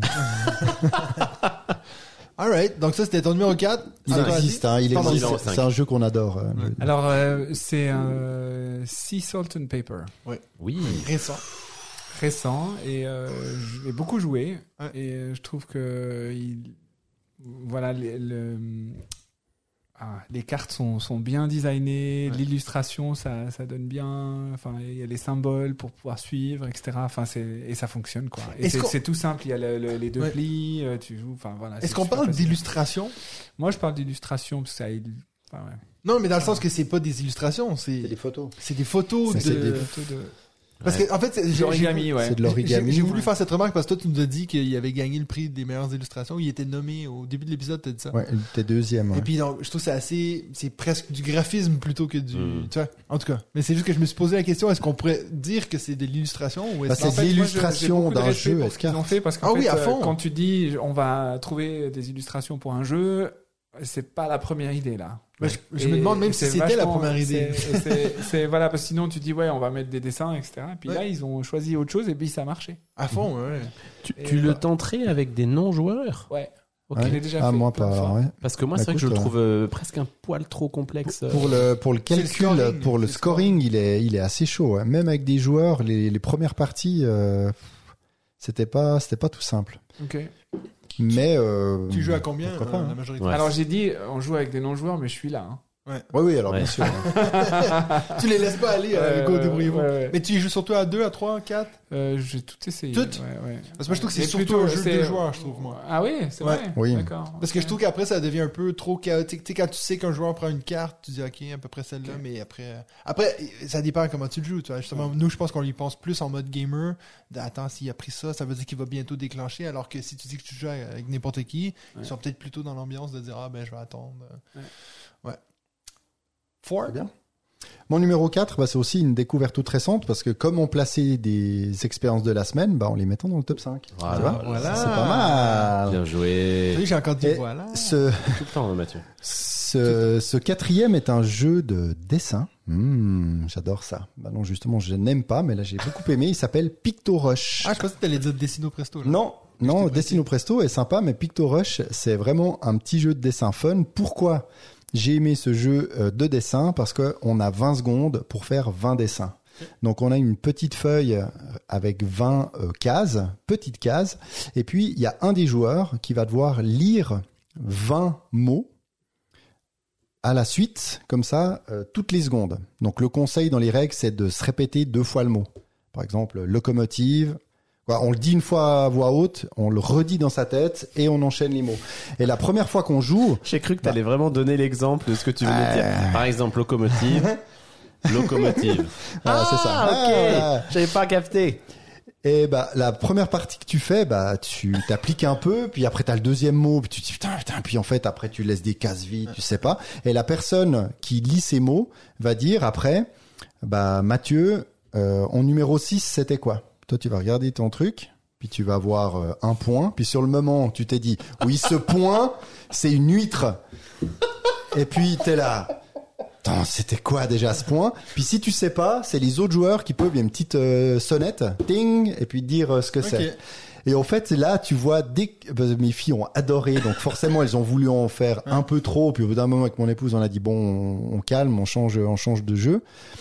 Mais après, en fait, t'as une sorte de marge de progression où tu dessines toujours aussi mal, mais tu vas droit à l'essentiel. Puis en fait, t'as tes 20 dessins, puis tu, tu fais le tour deux fois, tu sais, puis tout le monde sait exactement ce qu'il a, ce qu'il a dessiné. Et ça, je pense, pour faire découvrir à des jeux, à des gens qui ne jouent jamais, tu fais deux parties parce qu'elles sont rapides. Tu fais deux parties et les gens euh, se marrent parce que en fait tu vois après. Moi j'ai j'ai fait des, des photos, des, des fiches.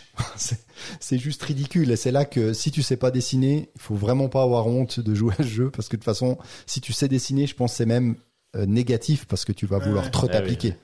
Il- est quand Donc même voilà. fort pour donner envie à des jeux débiles. C'est extraordinaire. Si Voilà. J'ai envie d'y jouer du coup. Bah je l'ai, je l'amènerai, euh, je l'amènerai. Ou tu viendras jouer chez moi. Oui. Ah bah oui, prochaine fois. C'est Moi, ça, ça me fait rire parce que là, je sais que je vais ramasser de ta part parce que je pense que mon jeu est plus gros que Seven Wonders Architect. Mais en 4, j'ai mis Pandémie. Parce que, Ah oui. ouais, Là, là, on voit qu'il avait, dé- il avait, il avait déjà plus d'idées. là, La tu sais, tête il y de a- la en fait, en mais fait- en plus, je sais très bien ce que je vais te dire, ça me fait rire à l'avance. Vas-y. Non, mais c'est qu'en fait, c'est un jeu que j'ai tellement présenté des, euh, c'est un des premiers jeux que j'avais au Canada. Et puis quand les gens, je disais, ouais, j'adore les jeux de société, ils me disaient, ouais, Monopoly, machin. Puis je disais, non, mais regarde, déjà un jeu coopératif où on travaille ensemble. Donc un peu avec ce que tu as dit avec euh, Sea Salt and Paper, c'est moi qui dictais beaucoup la partie. Mais, euh, l'effet leader, quoi. Oui, à fond, à fond. Mais tu vois qu'à à la mi-chemin dans la partie, les gens sont embarqués et puis j'ai eu énormément de gens qui l'avaient acheté derrière, puis que c'est ça qui m'ont rappelé, même quand je les revois au Québec, ils me disent Ah, mais t'as vu, c'est la boîte que j'avais achetée quand tu m'avais montré les jeux. Donc, euh, Voilà. C'est pour ça que je l'ai mis là, mais c'est vrai que, vas-y, qu'est-ce que tu veux me dire, là? La première fois que je suis allé manger chez mon chef de service, Ouais. il me fait visiter sa maison. Ouais. On rentre dans la Tu chambre m'as de déjà sa fille. ça. Ouais, ça, puis Et je vois une boîte de pandémie et je dis ah super tu jettes des sociétés il me dit cette boîte je l'ai achetée on a lu les règles avec mon frère qui est ingénieur qui est en train de créer une compris. application on n'a rien compris aux règles j'ai jamais joué je dis bon Oui, mais je- encore une on fois- en reparlera une autre fois mais comme je dis, dans l'optique où moi je suis là, Oui, oui, oui, j'ai oui. fait, les- fait le leader, Oui. même si je déteste, mais bon, pour ce cas-ci, euh, c'est pour ça que je l'ai mis là. non mais je trouve ce qui est intéressant dans ce que tu dis c'est l'aspect coopératif où je pense qu'effectivement avec cet aspect là tu peux amener des jeux un peu plus quand même touchy à un public qui n'a pas l'habitude parce que tu joues se faire un ensemble peu diriger comme oui, oui, ça. je suis d'accord je suis d'accord mais par contre c'est mille fois plus compliqué que, Que, que c'est le nom d'architecte Ouais, c'est clair. J'avais oublié que je l'avais mis dans ma liste, donc voilà. Mais t'es j'ai allé jusqu'au bout. failli, euh... Ouais, moi, j'ai, ma- mon visage s'est décomposé là. Ah, je vous, je vous En assure fait, que les autres, C'est euh, ouais, enfin, tu- tu- déjà tu gagnes pas à la pro- au premier coup. Ouais. Et euh, Ça fait mal. Ça fait très très mal. euh, des... c'est clair C'est ouais. donc voilà. merci Mathieu tu, avais le droit, hein. Ah, non, non, non, à y a toi. pas de souci hein À toi, Benji. euh, moi c'est Skull Ouais. J'ai. Skull. Ah ouais. Ouais, c'est vraiment le jeu. En fait, parce que j'y ai joué avant de jouer à des jeux de société, donc euh, c'est un jeu qu'on a énormément joué avec des copains. On s'est fait des dizaines de parties dessus. C'est simple, ça s'explique en une minute, les gens comprennent Ouais, c'est vite. un jeu de bistrot. euh, ouais, c'est ouais, ça, les- complètement. C'est, ben, t'es limite le sous-vert dans le Ouais, jeu, quoi. Oui, c'est ça. Moi, j'adore. En plus, euh, j'ai la boîte d'édition euh, avant la toute dernière rose là qu'ils Ouais. ont sorti chez Space Cowboys. C'est le que j'ai, non? Je pense, oui. Oui, oui, je crois que c'est ça. Celle qui est à côté dessus. Euh, qui est un peu violette là. Ouais, ouais. c'est ça. Oui. Je, je la trouve en plus magnifique. Donc là aussi, ça permet de montrer euh, de la belle qualité d'édition, je trouve. Mais mais voilà, Skull, Donc, t'as, un classique. t'as, t'as mis Perudo ou? Je n'ai pas mis Perudo. Ok, parce que j'ai, j'ai hésité entre les deux, et puis euh, j'ai mis Après, le problème, c'est que moi, mon top 5 des jeux que je présente à des jeux qui nous ont, des joueurs qui n'ont pas joué, c'est la même que mon top 5 petits jeux parce que chez les 5, j'en ai que 5. C'est clair. De toute façon. Donc, il y aura pas beaucoup de trop de, surprises. t'as vraiment trop de place chez toi. Ah, ok, on est au numéro 3, Adi. Alors, euh, j'aurais pu mettre Perudo. Ouais. Euh, Ouais. Mais je viens en de te le spoiler. Ça m'aurait fait plaisir que tu le mettes. Ouais, mais euh, je vais mettre euh, celui que tu as là, Lost Cities. Ah, Ah. Une Ah, anecdote est personnelle, bien. c'est que j'ai fait un voyage de 6 mois en Asie et c'est le seul jeu que j'avais avec moi. et puis t'as joué Et, tout le long. euh, J'ai joué tout le long et puis je trouve que c'est un jeu euh, voilà, avec une belle tension, deux joueurs. Enfin voilà, il fallait aussi un, deux joueurs. Ouais, à fond. Ouais. C'est vrai qu'il y a ce côté, euh, plus tu y joues, plus tu te dis que t'as l'impression de savoir ce que tu fais, mais en fait pas du tout. Et puis il y a quand même une belle profondeur. C'est. Sébastien Pochon qui me l'a présenté ce jeu. Ah ouais je trouve qu'il est vraiment top. Ah, il est génial. T'as joué aux autres euh, versions de Lost Cities Non, les parce dice, que, tout ça, euh, non. Tout non, ça, non, les... non. J'ai toujours le, le- mon deck là, euh, patiné là. Mhm. Ah, même, j'ai même plus de boîte quoi, il est dans un sac comme ça. Ok, ouais. Donc c'est- Non, mais c'est vrai qu'il est, Vous voyez pas Adi qui imite le sac avec les cartes dedans au moment où il nous le décrit. il est, il est génial ce jeu. Et typiquement, bah, sur BGA, il fait partie Ah oui. des jeux que je me lasse pas. Ouais. Enfin, je, je fais des parties euh, régulièrement non-stop euh, de ce jeu-là. Mais je me souviens que moi, ça a été aussi un des premiers qu'on qu'on m'avait montré quand elle cherchait des jeux de joueurs. Et puis, alors, Nadia, ma femme, elle a pas du tout accroché, quoi. Vraiment, quand j'ai montré, elle était comme. Mais je pense qu'il y a un peu ce côté frustrant. Il y a quand même un petit côté frustrant où t'as enfin la carte que t'aurais pu placer derrière. Ah, mais bah oui, mais c'est ça qui, est jeu. plaisant dans ce genre de jeu aussi. David, À you're moi three. Alors de nouveau un assez récent, on en a beaucoup parlé, mais je me suis dit bah typiquement il fonctionne bien pour ce type de public, c'est Trio. Non. Ah! That's not Je l'ai a pas hat. mis en me disant que l'un d'entre vous va le mettre. Puis les deux. Mathieu a eu la même réflexion. Non, moi je suis allé encore vraiment dans du, du très très simple, quasi zéro règle pour tous mes jeux. Donc là, Bah, that's, moi aussi. that's not a hat. Oui. That's not a hat. Vous Oui, avez compris Oui, Bon, oui, bon, bah, tous nos, euh, tous ceux qui nous écoutent savent ce que c'est, donc on va pas revenir là-dessus. Tu l'as joué, euh, ça te t'as dit? Je pensais Non, détester ça. Parce que, bon, pour l'anecdote, Euh, en fait, quand adoré. David nous l'a expliqué, on était à Cannes. Nous, on en avait entendu parler parce que ça a fait le buzz au début d'année quand ça a été dans la shortlist de, de, de- L'As d'or. des jeux. Mais j'y avais jamais joué, hein. Et puis, David, on était sur le stand de That's Not Hat, il y avait personne. Il y avait juste le jeu en expo. David nous explique sans y avoir joué, donc avec un niveau de règles assez limité. On était autour en disant, mais qu'est-ce que On n'a c'est même pas essayé. mais on non, était on s'est fait passer une table en nul. disant c'est nul. Et moi, j'y ai joué cet été, euh, pas cet été, mais enfin avant l'été avec des amis à Lyon. Et en fait, on s'est fendu la gueule, mais plus. Et moi plus, pareil, plus, ouais. et Toi, à pareil, rire, à en pleurer, quoi. Il y a que toi qui a pas. J'ai joué une fois, mais j'ai pas joué avec vous, les gars. Eh oui. Ah, bah c'est ça, c'est voilà. ça. Et il faut y jouer avec nous et alcoolisé. Ah, mais ça, c'est pas le problème. C'est plus d'être avec vous qui est le problème c'est l'alcool. Euh, moi, en 3, j'ai mis The Great Wall. Non, en 3, j'ai mis Fun Fact. Qui est un, jeu que, on- je sais pas si on a déjà parlé dans. Tout à fait. Podcast. Et tu sais que c'est le même auteur que That's Not a Hat, Casper Ah ça je savais pas. Ouais. Bah, Mais je le c'est- dis tout de suite parce que c'est aussi mon numéro 2, donc Ah, c'est euh, aussi ton voilà. numéro 2. Ouais. Mais en fait, je l'ai mis là parce qu'il y a aussi ce côté, moi, j'ai, et par exemple, j'ai, aussitôt que j'ai mis ce jeu-là, j'ai pensé à une de mes tantes qui adore jouer à des jeux, mais que quand on apprend des trucs sur nous-mêmes. Et puis, ben, voilà, fun fact, c'est exactement ça. C'est, c'est drôle parce qu'il y y a certaines personnes qui ont dit que c'est un bon jeu pour apprendre à connaître les gens, puis moi, je trouve que c'est plus, plus drôle quand tu les connais déjà, puis tu peux deviner, non, mais pourquoi t'as mis ça? On sait tous que toi, euh, euh, t'aurais pas mis ça comme ça. Euh, pour ceux qui connaissent pas, je dis rapidement, donc c'est vraiment l'idée de, si moi je dis, euh, on lit une question, c'est un jeu coopératif, un peu comme euh, Top 10, où c'est euh, OK, tout le monde autour de la table, ce serait qui Donc de 1 à 100, euh, à quel point est-ce que tu regardes de vivre sans argent, par exemple, avec un salaire euh, minimum? Et puis donc là, c'est sûr que le premier joueur, il va placer sa plaquette face cachée, puis les autres vont se placer par rapport à où lui s'est mis. Si nous, on sait que Benji, il dépense à cause de tous ses Kickstarter, ben on va tous se mettre derrière lui, tu vois. Puis là, on retourne, puis finalement, il a mis un chiffre tout petit, on va dire, mais t'es con, pourquoi t'as fait ça? Donc, il y c'est, en fait, c'est drôle parce que le jeu vient en fait de comment les réactions autour de la table. Le jeu en tant que tel, la mécanique, ok, ça va, mais c'est vraiment quand tu vois des gens, leurs réactions, tout, c'est là que tu te dis le jeu, il est là, quoi. Donc, euh, fun fact, euh, c'est un jeu que plus j'y joue, plus je me dis, euh, il est indispensable dans une Et, bibliothèque. et moi, c'est pour ce, justement, c'est pour ce que t'as dit que je l'ai mis si haut, parce Ouais. que justement, d'y jouer avec des personnes qu'on connaît pas, alors, sauf si l'objectif est vraiment de se dire, bon, je vais passer une semaine avec eux, ce serait bien qu'on apprenne à se connaître, mais c'est là où c'est, c'est drôle, c'est de le faire entre collègues, entre amis, même si tu te connais. Bah, pour certaines choses, bah, tu vas apprendre d'autres. Et puis en famille, c'est cool parce que tu auras l'impression de, de bien le connaître. Puis finalement, tu vas, tu vas rire. Moi, je l'ai eu fait, mais je crois pas que je l'avais dit dans le podcast. Je l'ai eu fait en, en team building dans une, une grande entreprise où c'était vraiment des collègues du même bureau. Et puis, il y avait une, une personne, une, une dame, on voit, elle prenait euh, vraiment soin d'elle. Elle était très bien maquillée, très bien habillée, etc. Et la, la première question, c'était combien de temps le matin mettez-vous à vous préparer? Et en fait, bah, euh, il fallait le mettre en minutes sur la plaquette. Donc ils sont tous classés, puis ils sont tous mis bah, derrière elle. Puis elle, elle avait mis 5. puis en fait, mais non, mais- ils sont tous quoi 5 Bah ouais, je pense pas plus de 5 minutes à me préparer. puis en fait, il y a eu un éclat de rire de toutes ses collègues de tout âge, etc. C'était euh, c'était très drôle et en fait, elles ont adoré ça. Et la dernière, je, je- après je, je laisse passer, mais comme je C'était bon parlerai choix, pas. si jamais. Oui, mais je parlerai Ouais, pas ouais. de mon numéro 2. La dernière question que j'avais choisie en me disant ils vont tous mettre 100 et puis ce sera la fin de- du team building, c'était sur une échelle de 1 à 100, donner une note à cette journée, à votre journée. Puis c'est une journée qu'ils ont passée que entre eux au vert. Donc je me suis dit ils vont tous mettre 100.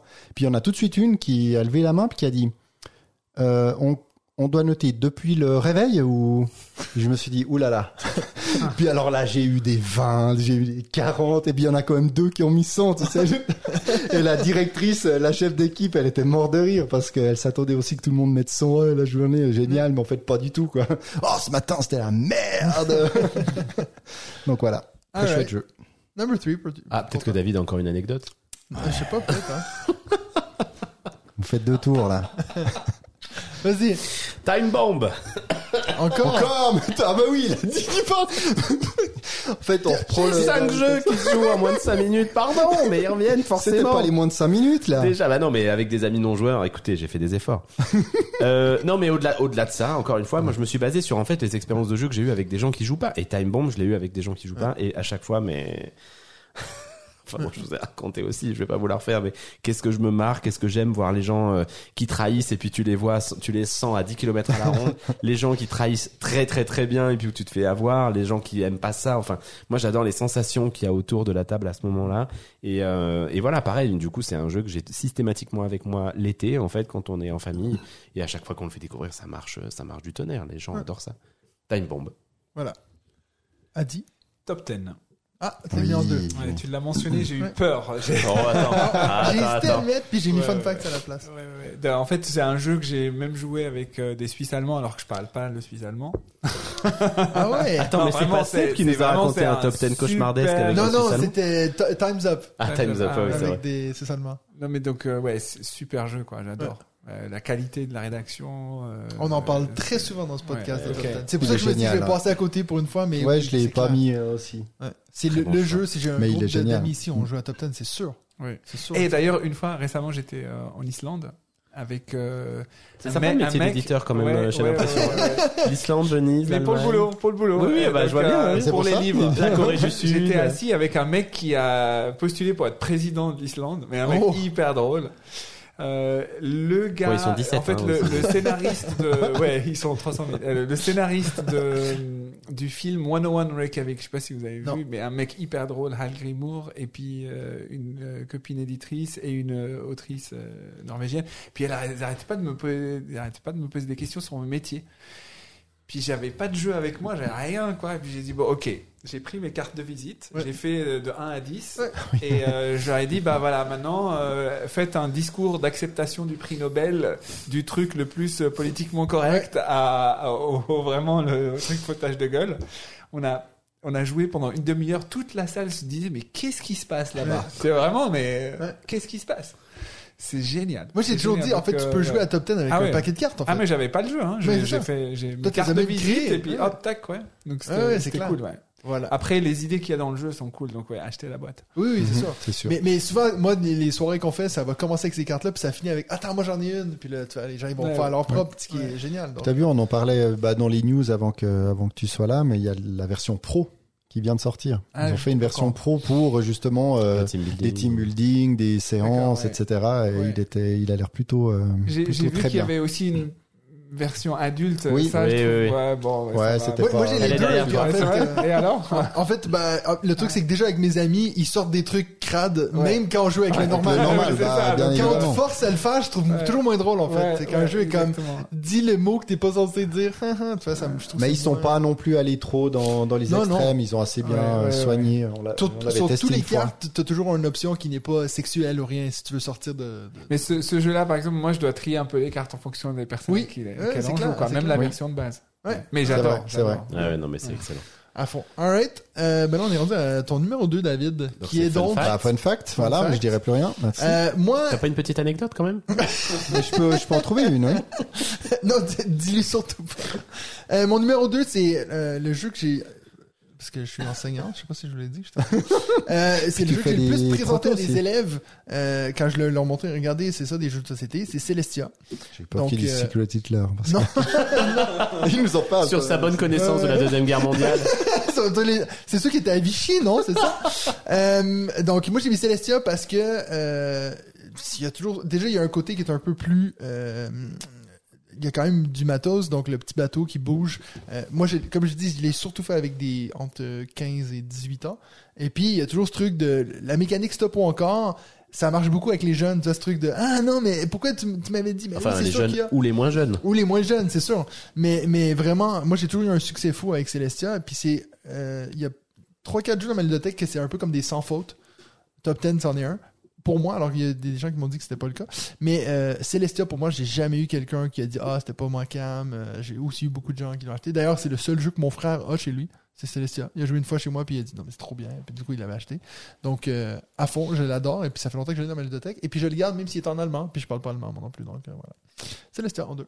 Ouais. Benji a toujours pas joué. C'est un bon choix. Mais avec les, les cartes euh, actions particulières, Je sais. c'est pas simple de sortir Je avec tout le monde quand même. Mais c'est plus simple que Pandémie, donc euh, Oui, Oui, c'est vrai. c'est sûr. vrai. Tu- Ça, tu, c'est vas, sûr. tu vas vers le beau. voilà. Number Bah, two Trio. Qu'est-ce que The, t'as the Mind. Ah, non. Tu m'as piqué mon numéro 1. Ah merde, je suis désolé.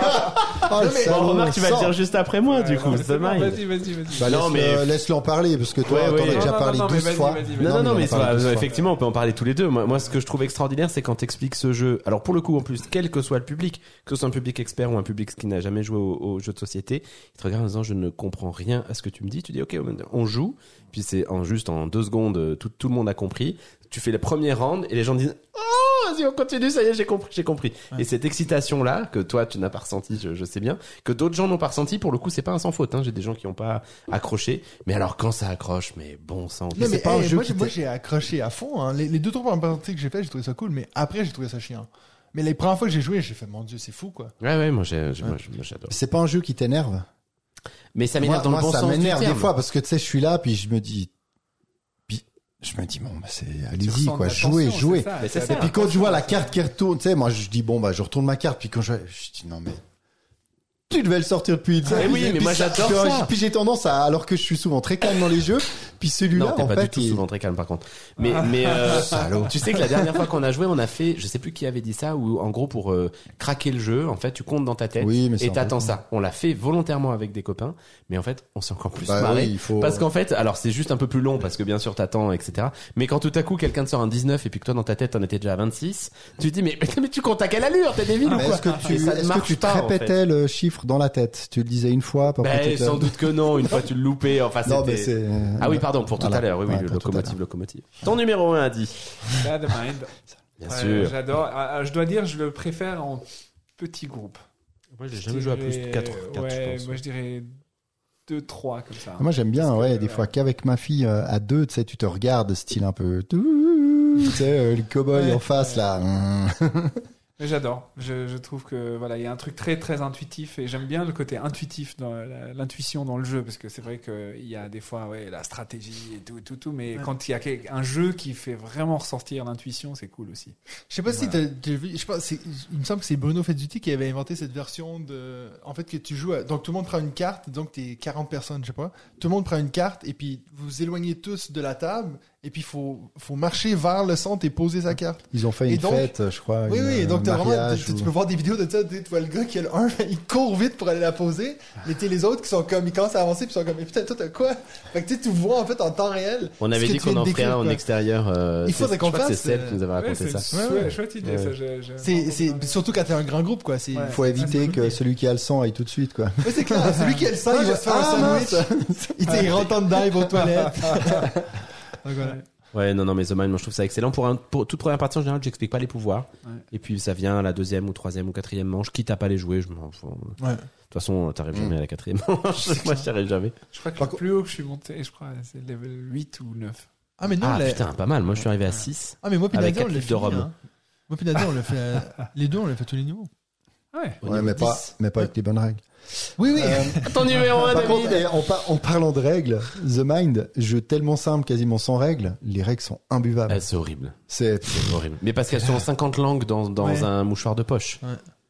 C'était Oui, oui, vraiment bah ces oui, trucs pliés en mouchoir Ouais, là ouais. où tu ouvres et puis tu cherches le français il est là mais par contre ensuite la suite elle est sur une autre colonne plus haut enfin Ah non, moi je l'ai en livret, alors plein de langues, mais pas un truc qui s'ouvre avec... euh, mais bref. Mais bon, comme tu as dit The Mind, euh, et, et si- s'il vous plaît, vous dites pas que je, je, je nomme que des jeux qui ont été primés, mais je vois que tu as Micro- micro, macro au mur, et vraiment j'ai vrai. très Ah souvent joué à ce à jeu à- avec des non-joueurs, c'est C'est Mais en fait, c'est pour ça que j'ai l'affiche. C'est génial parce que les gens qui viennent, ils me disent, ah, c'est quoi ça? Puis j'ai le temps de leur expliquer le jeu. Je prends vite une petite carte, je regarde, là, on cherche ça, tu vois ça, machin. Puis, étant donné que ça rappelle quelque chose qui, pour beaucoup, est dans notre enfance, cette idée de où est Charlie et tout, Ouais. tu dis, c'est la même chose, mais tu montres la, la différence de, il y a toute l'évolution du truc, puis tu vois qu'il y a un truc qui fait, Ah, trop bien, tu vois. il y a des gens qui se sont mis à colorier la carte Oui, je sais. c'est fabuleux Mais tu j'ai- sais en suivant les personnages Ouais. et c'est c'est sublime J'allais dire, c'est là que tu l'expliques à des amis, toi tu retournes euh, préparer l'apéro, puis Ils tu encore reviens, là. puis non, puis ils ont tout, euh, ils ont tout entouré avec tes stylos, tu sais. Ah, il est là, je te l'ai trouvé, Mathieu, regarde, il est là. Ils ont trop joué à Exit. Il déchire la carte. Euh, Alors, euh, c'est ton numéro 1, David? Ouais, c'est mon numéro un. C'est pas celui euh, que je sors le plus souvent, mais de nouveau ultra simple, quasiment sans règles. Bah, Just One. Ouais. Voilà. À fond. toujours pas joué Je, je suis resté dans des jeux sur sur ma ligne de jeux quasiment euh, sans sans règles où on peut jouer avec des personnes plus âgées, des plus jeunes. par les auteurs du. Seven's Continent C'est vrai, ouais, Exactement. c'est- Non, mais je sais je le cite à chaque fois tellement Qui doit leur euh, beaucoup plus Ah bah, d'argent que le 7 Oui, oui, continent. C'est comme, euh, c'est comme. Codenames, le gars, il a fait Codenames et Mage Knight. Mage Knight Ok. Donc euh, voilà, on en a suffisamment parlé pour pas euh, pour pas réexpliquer ce qu'est euh, Just One, mais c'est ça aussi souvent c'est une belle réussite, euh, accessible à tous comme je l'ai dit. En numéro 1, moi, je vais, ah, je vais faire plaisir à quelqu'un aujourd'hui. J'ai mis Jaipur en numéro 1. ah on a beaucoup parlé de Seb aujourd'hui hein, dis donc Ouais. Personne n'a mis Trio Mais vous avez des vous avez des amis non joueurs qui jouent quand même. euh, ouais non moi quand même Jaipur un j'aurais peu. pas hein. mis non plus. Ah non, mais moi, à fond. Parce que la, mécanique est ultra simple. Tu l'expliques en deux secondes. Tu poses une carte, t'en prends une. Ça titre, quoi. En même temps, il l'a tout, Hey. il l'a joué faux pendant 5 ans. Oui, euh, oui, en plus. Sans les chameaux. en plus. Mais, euh, non, non, mais dans le sens que c'est un, c'est un jeu que j'ai toujours un succès aussi avec ce, avec ce jeu-là. Et puis, ben, pour moi, parce qu'il y a un côté, j'ai l'impression qu'on l'a un peu passé à côté dans, dans, dans, dans nos top 5, c'est qu'il faut quand même que tu aies l'intérêt qui te pousse à vouloir voir ailleurs. Tu vas de, de voir autre chose. Mais 5, c'est ça. hein. Time Bomb, tu joues à ça une fois, t'as envie de te pendre, donc... euh, T'étais soft depuis 10 minutes. C'est clair. Et puis là, blam Non, mais tu vois, comme un jeu comme euh, Top 10, moi j'ai des amis qui vont venir, ils veulent jouer à Top 10, mais ils veulent pas jouer à autre chose, tu vois. Donc moi, pour moi, quand tu m'as dit pour faire découvrir, c'est qu'ils te donnent envie d'aller voir ailleurs. Et puis donc, pour moi, Jaipur fait ça parce que c'est une simplicité de mécanique, mais qui te montre, ah, il y a de la profondeur quand même au jeu, mais quand même pas qui te fait peur avec les règles, tu vois. Et puis, guys, j'ai quand même dit Pandémie et puis Celestia qui sont plus durs que Jaipur. oui, oui, donc, oui, non, mais euh, on est d'accord que c'est ton pire top 5 ever de tous les temps. non, non, il est quand même mieux que les derniers. c'est pas faux, le dernier était encore pire. Voilà, donc j'ai mis Jaipur en Putain, personne n'a mis trio. Non, mais parce que, en fait, On je en voulais le tellement mettre et puis on en a tellement Ouais, parlé ouais, dans les derniers mois. Trop compliqué. Vas-y. Bah, J'attends que tu me donnes euh, la parole. Alors, merci tout le monde, puis on se revoit la Vas-y. L'année prochaine. Mr. Jack Pocket. Ouais, bah là, un peu pareil, quoi. Il y a plus de règles que Jaipur. Jaipur, et Oh puis, euh, non, Mr. Jack Pocket, moi, ça a été un des tout premiers jeux auxquels on m'a fait jouer. Mais toi, tout le Oui, monde a mais des toi, expériences t'es t'es différentes. Benji, t'es Mais non, non, non, justement. Non, non, non, non. Moi, c'est, enfin, il est, il est vraiment pas compliqué. Non, vous c'est avez vrai, 9 c'est vrai. tuiles, il y a 5 trucs autour, il faut les retourner si vous le trouvez, point. C'est facile. À expliquer comme ça, euh, c'est sûr que Moi, ça donne envie en plus. Attends, je pensais pas que vous réagisseriez, vous réagiriez à celui-là. Non, mais voilà, moi je trouve que c'est une, bah là aussi, un jeu simple, effectivement, d'accès, euh, qui permet de réfléchir un petit peu sur des mécaniques euh, intéressantes. C'est clairement pas le genre de jeu auquel j'ai particulièrement envie de jouer aujourd'hui, mais par contre, quand on m'a fait découvrir ça, je me suis éclaté, et puis j'ai aimé en faire plusieurs, j'ai aimé rejouer à ça. J'ai juste joué au pocket, j'ai jamais joué au, au gros. Le pocket, il est vraiment easy. hein, T'as essayé le mode solo? C'est une blague Oui. C'est un grand joueur solo, euh, notre Benji, alors. Je n'ai jamais joué au mode solo de Mr. Jack Pocket. Peut-être que David Turkzy va en faire un, avec un automa. Peut-être. Mais pour moi, je suis sérieux hein, quand je dis que je trouve que je dis pas ça juste pour t'embêter. Moi, je trouve qu'il est quand même, euh, il faut quand même t'as un niveau de réflexion de te dire alors Mec, attends, tu viens de ça, citer Pandémie, Oui, ok, Jaipur sure. et Celestia. Sure, mais je fais juste dire que pour moi, c'est un peu du même niveau. Ok, oui, pandémie, je suis d'accord que ça, je suis allé trop loin. Mais Celestia Jaipur, je trouve que c'est des jeux accessibles. Non, mais il est beaucoup plus accessible que son, que son grand frère. hein. Pour les non-joueurs, joué, pour le, le le coup, grand euh, frère, il grand. est tout de suite quand même plus, Je connais pas du tout. plus chaud. Voilà. C'est bien. Un top 5 encore Bravo. assez chaotique. Merci Bravo, Adi pour, euh, pour cette thématique. cette juste pour la petite histoire, le dernier épisode qu'on a fait, on a fait les top 5 des jeux qui se jouent en moins de 15 minutes. Et puis en fait, tout le monde a mis des trucs de 30 minutes. Et puis là, il a fallu qu'on regarde en temps Non, réel. toi, mais- toi, toi. Oui, Tout que moi, monde. bien sûr. Que moi. À réécouter. Moi, pour moi, c'est le meilleur épisode qu'on ait jamais eu la dernière fois. Jusqu'à aujourd'hui, bien sûr. hein, la présence d'Adi a, a bouleversé le truc. Mais David, je te rends un hommage vibrant parce que t'étais dans un dernier, état au j'étais bien. Moi, j'ai pleuré de rire en réécoutant dans ma voiture. Ah, putain. Le mieux, c'est quand t'écoutes dans le train. Ça, c'est toujours des grands moments. Tu ris tout seul. Et puis, en plus, si tu sais que tu ris en, en t'écoutant toi, enfin, c'est des Ouais. Non, moi, c'était en t'écoutant, toi. Que je- Ah. Bon les gars, je veux pas dé- défendre votre petite déclaration d'amour, mais on va quand même euh, essayer de clore- euh, clôturer l'épisode. Oui. Est-ce que ça se dit Clore, s'il ça marchait aussi. Ouais, je ouais, là, t'avais le choix, là. Ouais, c'est dommage de t'être Et- corrigé. On va finir avec une envie de la semaine. Tout à fait. Un jeu qui nous fait de l'œil, Un monsieur. petit, oui, T'as pas le jingle, ça? Non. Faut le faire. un jeu qui nous fait de l'œil. Moi, je vais commencer avec un jeu qui s'appelle Satori. Je sais pas si tu as entendu parler de ça. Je l'ai vu aujourd'hui sur BGG. Il était dans la hotness et puis il est magnifique. Et puis c'est la seule raison que je l'ai mis là. J'ai eu aucune idée comment ça se joue. Mais le plateau, déjà le plateau c'est cool parce que c'est un plateau que tu ouvres qui est pas rectangulaire, ce qui est assez rare. Donc c'est en forme de montagne comme. Puis en fait, de ce que j'ai compris, il y a presque un petit côté Betoku qui est, euh, il faut que tu montes avec tes petits esprits sur le, le, le, petit chemin des esprits, ou je sais pas trop quoi, là, mais voilà. Allez, si vous voulez vous faire plaisir, allez regarder ce jeu-là sur BGG, vous allez voir, comme moi, que le jeu est magnifique. Je confirme, c'est effectivement absolument magnifique. Donc, Paco Satori. Yanez, euh, Voilà. l'auteur. À toi, Benji. Moi, j'ai envie de vous parler de. Je vous ai un peu déjà parlé de cette vidéo là de, de nos amis du passe-temps euh, qu'ils ont, qu'ils ont faite à Vichy où ils parlent de- des 25 jeux qui leur donnent envie là pour, euh, Ouais. pour la, la fin de l'année. Et parmi ceux dont ils ont parlé, il y en a un dont je n'avais jamais entendu parler mais qui m'a un peu excité, qui est A Long History, Ouais. qui est un jeu de civilisation. Donc ça, en général, ça m'excite un peu. Où euh, vous allez avoir euh, des lancers de dés pour euh, jouer les pour jouer les ressources en fait. Donc euh, bah, il y aura pas de mauvais lancers de dés. hein. Chaque, à chaque fois, ça va vous porter des ressources et les ressources que vous choisissez à votre tour sont celles qui vont être disponibles aussi pour les joueurs d'en face. Donc, euh, je pense qu'il y a un petit côté où ça peut être assez emmerdant pour les joueurs d'en face selon ce que vous choisissez. Ouais. Avec ces ressources, vous achetez des cartes qui vont petit à petit grandir votre civilisation et vous allez aussi avoir un petit effet de d'aller emmerder la, la civilisation de l'autre en lui prenant des cartes, en l'empêchant d'en jouer, etc. Donc un jeu, euh, bah voilà, que je de, que On je est sur du gros jeu. J'avais l'impression que c'est initié. Initié. Ouais. Quel- nom t'as dit? E. E. Long Ok. History. Ah ouais. Quand- Donc, juste, rien du tout, moi. Une Quand tu dis une longue E, histoire. On, on parle bien de la lettre A. Exactement. e. Voilà. Long Oui, History. Et je ne l'ai pas trouvé sur BGG. Bah, c'est ça, ouais, Non, non. c'est ça que je suis d'accord avec toi, je l'ai pas trouvé sur BGG, mais il est sur la, la vidéo du, du passe-temps. Merci. Adi, est-ce que tu as un petit jeu qui te fait de l'œil ou peut-être un jeu que tu veux nous parler de la gamme helvétique ou... Non, non, en fait, il y a un jeu. euh, euh, une, une anecdote. L'année passée à Essen, il y a, il y a l'auteur de Dorf Romantic qui Oui. est venu chercher un jeu chez nous. J'avais pas du tout entendu, entendu parler de ce jeu. Puis il voulait, il voulait Mada. Je- donc euh, je lui dis bah tiens. Puis, euh, Ah, c'est je sympa. dis, Donc si on tu vient veux- à ton tu stand veux- comme ça, tu files des je jeux. lui dis si tu veux, tu peux me ramener euh, un jeu. Puis il m'a dit ah malheureusement il n'y en a plus. Et puis là il vient de m'écrire pour dire ouais est-ce que tu reviens à SN Je veux te filer une boîte. Donc euh, voilà, je pense que je généralement quand je rentre de SN, j'aime bien ce genre d'histoire. Ouais. Où des éditeurs ou des auteurs se filent des jeux. Donc, Donc, donc de Dorf Romantique. Voilà. Qui va sortir en français. En... Aucune idée. Ben, je, ouais, je te, Ouais. je te le Ouais. dis. En fin, en fin d'année, là, ouais. Ok. Je sais plus chez, Chez qui, mais il a Ouais, été ouais. édité euh, Ok. après avoir gagné le Spiel euh, Ouais. il y a quelques Chez. Gigamic, t'as pas compris? Si, si, j'ai compris. Mais compris. je, je sais rien sur le jeu, à part qu'il a été primé. Ouais. je sais Ouais, rien. ouais, ouais. C'est un jeu C'est bien, coopératif. vous avez essayé?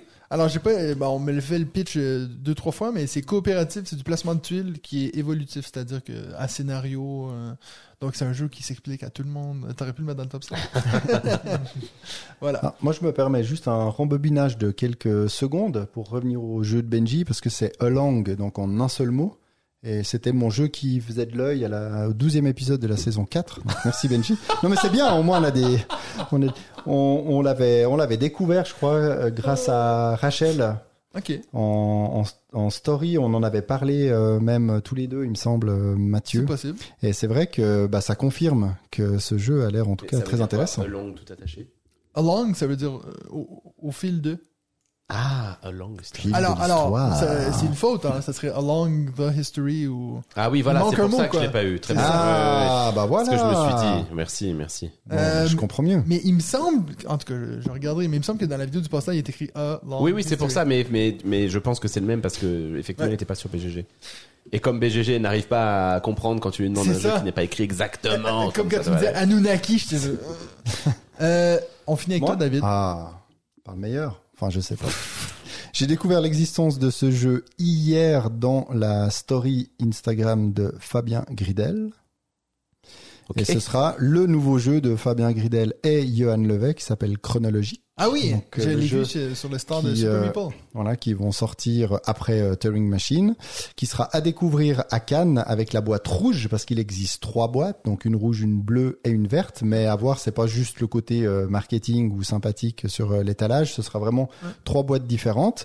Et je me suis dit bah tiens, allons demander directement à l'un des deux auteurs qu'on connaît maintenant euh, plutôt bien, euh, Johan Levet, de m'en dire un petit peu plus sur ce jeu. Donc euh, je l'ai fait, il s'est empressé de me répondre, donc il était très sympa. Je lui ai dit alors quelle est la différence entre ces trois couleurs de boîte Il a dit écoute, pour l'instant les les boîtes bleues et vertes, on sait pas encore ce qu'il y aura dedans.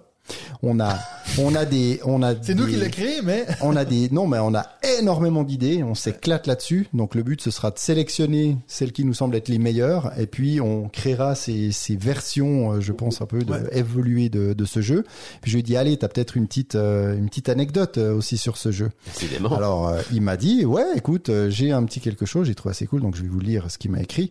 Donc lorsqu'il cherchait des éditeurs pour ce jeu, c'était un, un, un salon de Essen justement où il avait une trentaine de protos et puis euh, il l'a appelé le proto cannibale parce que en fait tous les éditeurs ne retenaient que ce jeu.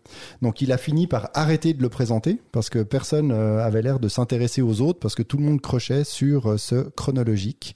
Donc euh, voilà, à voir euh, ce que ça va donner. Mais, mais en que tout cas, ça donne Super plutôt Meeple envie. édite, donc c'est pas Oui, une oui, oui. localisation hein, pour le coup. Ok. c'est euh, c'est du euh, c'est aussi un jeu de déduction. Il m'a dit que ça faisait ouais, vraiment large. hein. C'est un peu un invité à éviter, c'est-à-dire qu'il y a un meurtre, il faut savoir qui le fait un peu hein, la Cluedo. D'accord, mais Il y a un côté coopératif où on le fait ensemble, essayer de trouver, machin. De ce que j'ai cru comprendre, il m'a fait le pitch assez. Oh, il y a un mais- côté aussi très mathématique euh, dedans. hein. J'ai croisé justement sûr. euh, Ben et Lily qui étaient en train d'y jouer et puis il disait que c'était assez cool. Donc, euh, ouais, à voir, à suivre. Top. Très, All très right. bien. Alors, ben, merci beaucoup tout le monde, puis merci à toi, Adi. Euh, J'espère que tu as apprécié de venir jusqu'ici dans le studio, super. même s'il fait chaud et puis il y a des odeurs, mais on est bien. Les odeurs, on les sent quand on sort. Ouais, c'est ça. Alors, merci beaucoup à vous tout le monde et puis on se revoit dans deux semaines pour un autre épisode de En joues-tu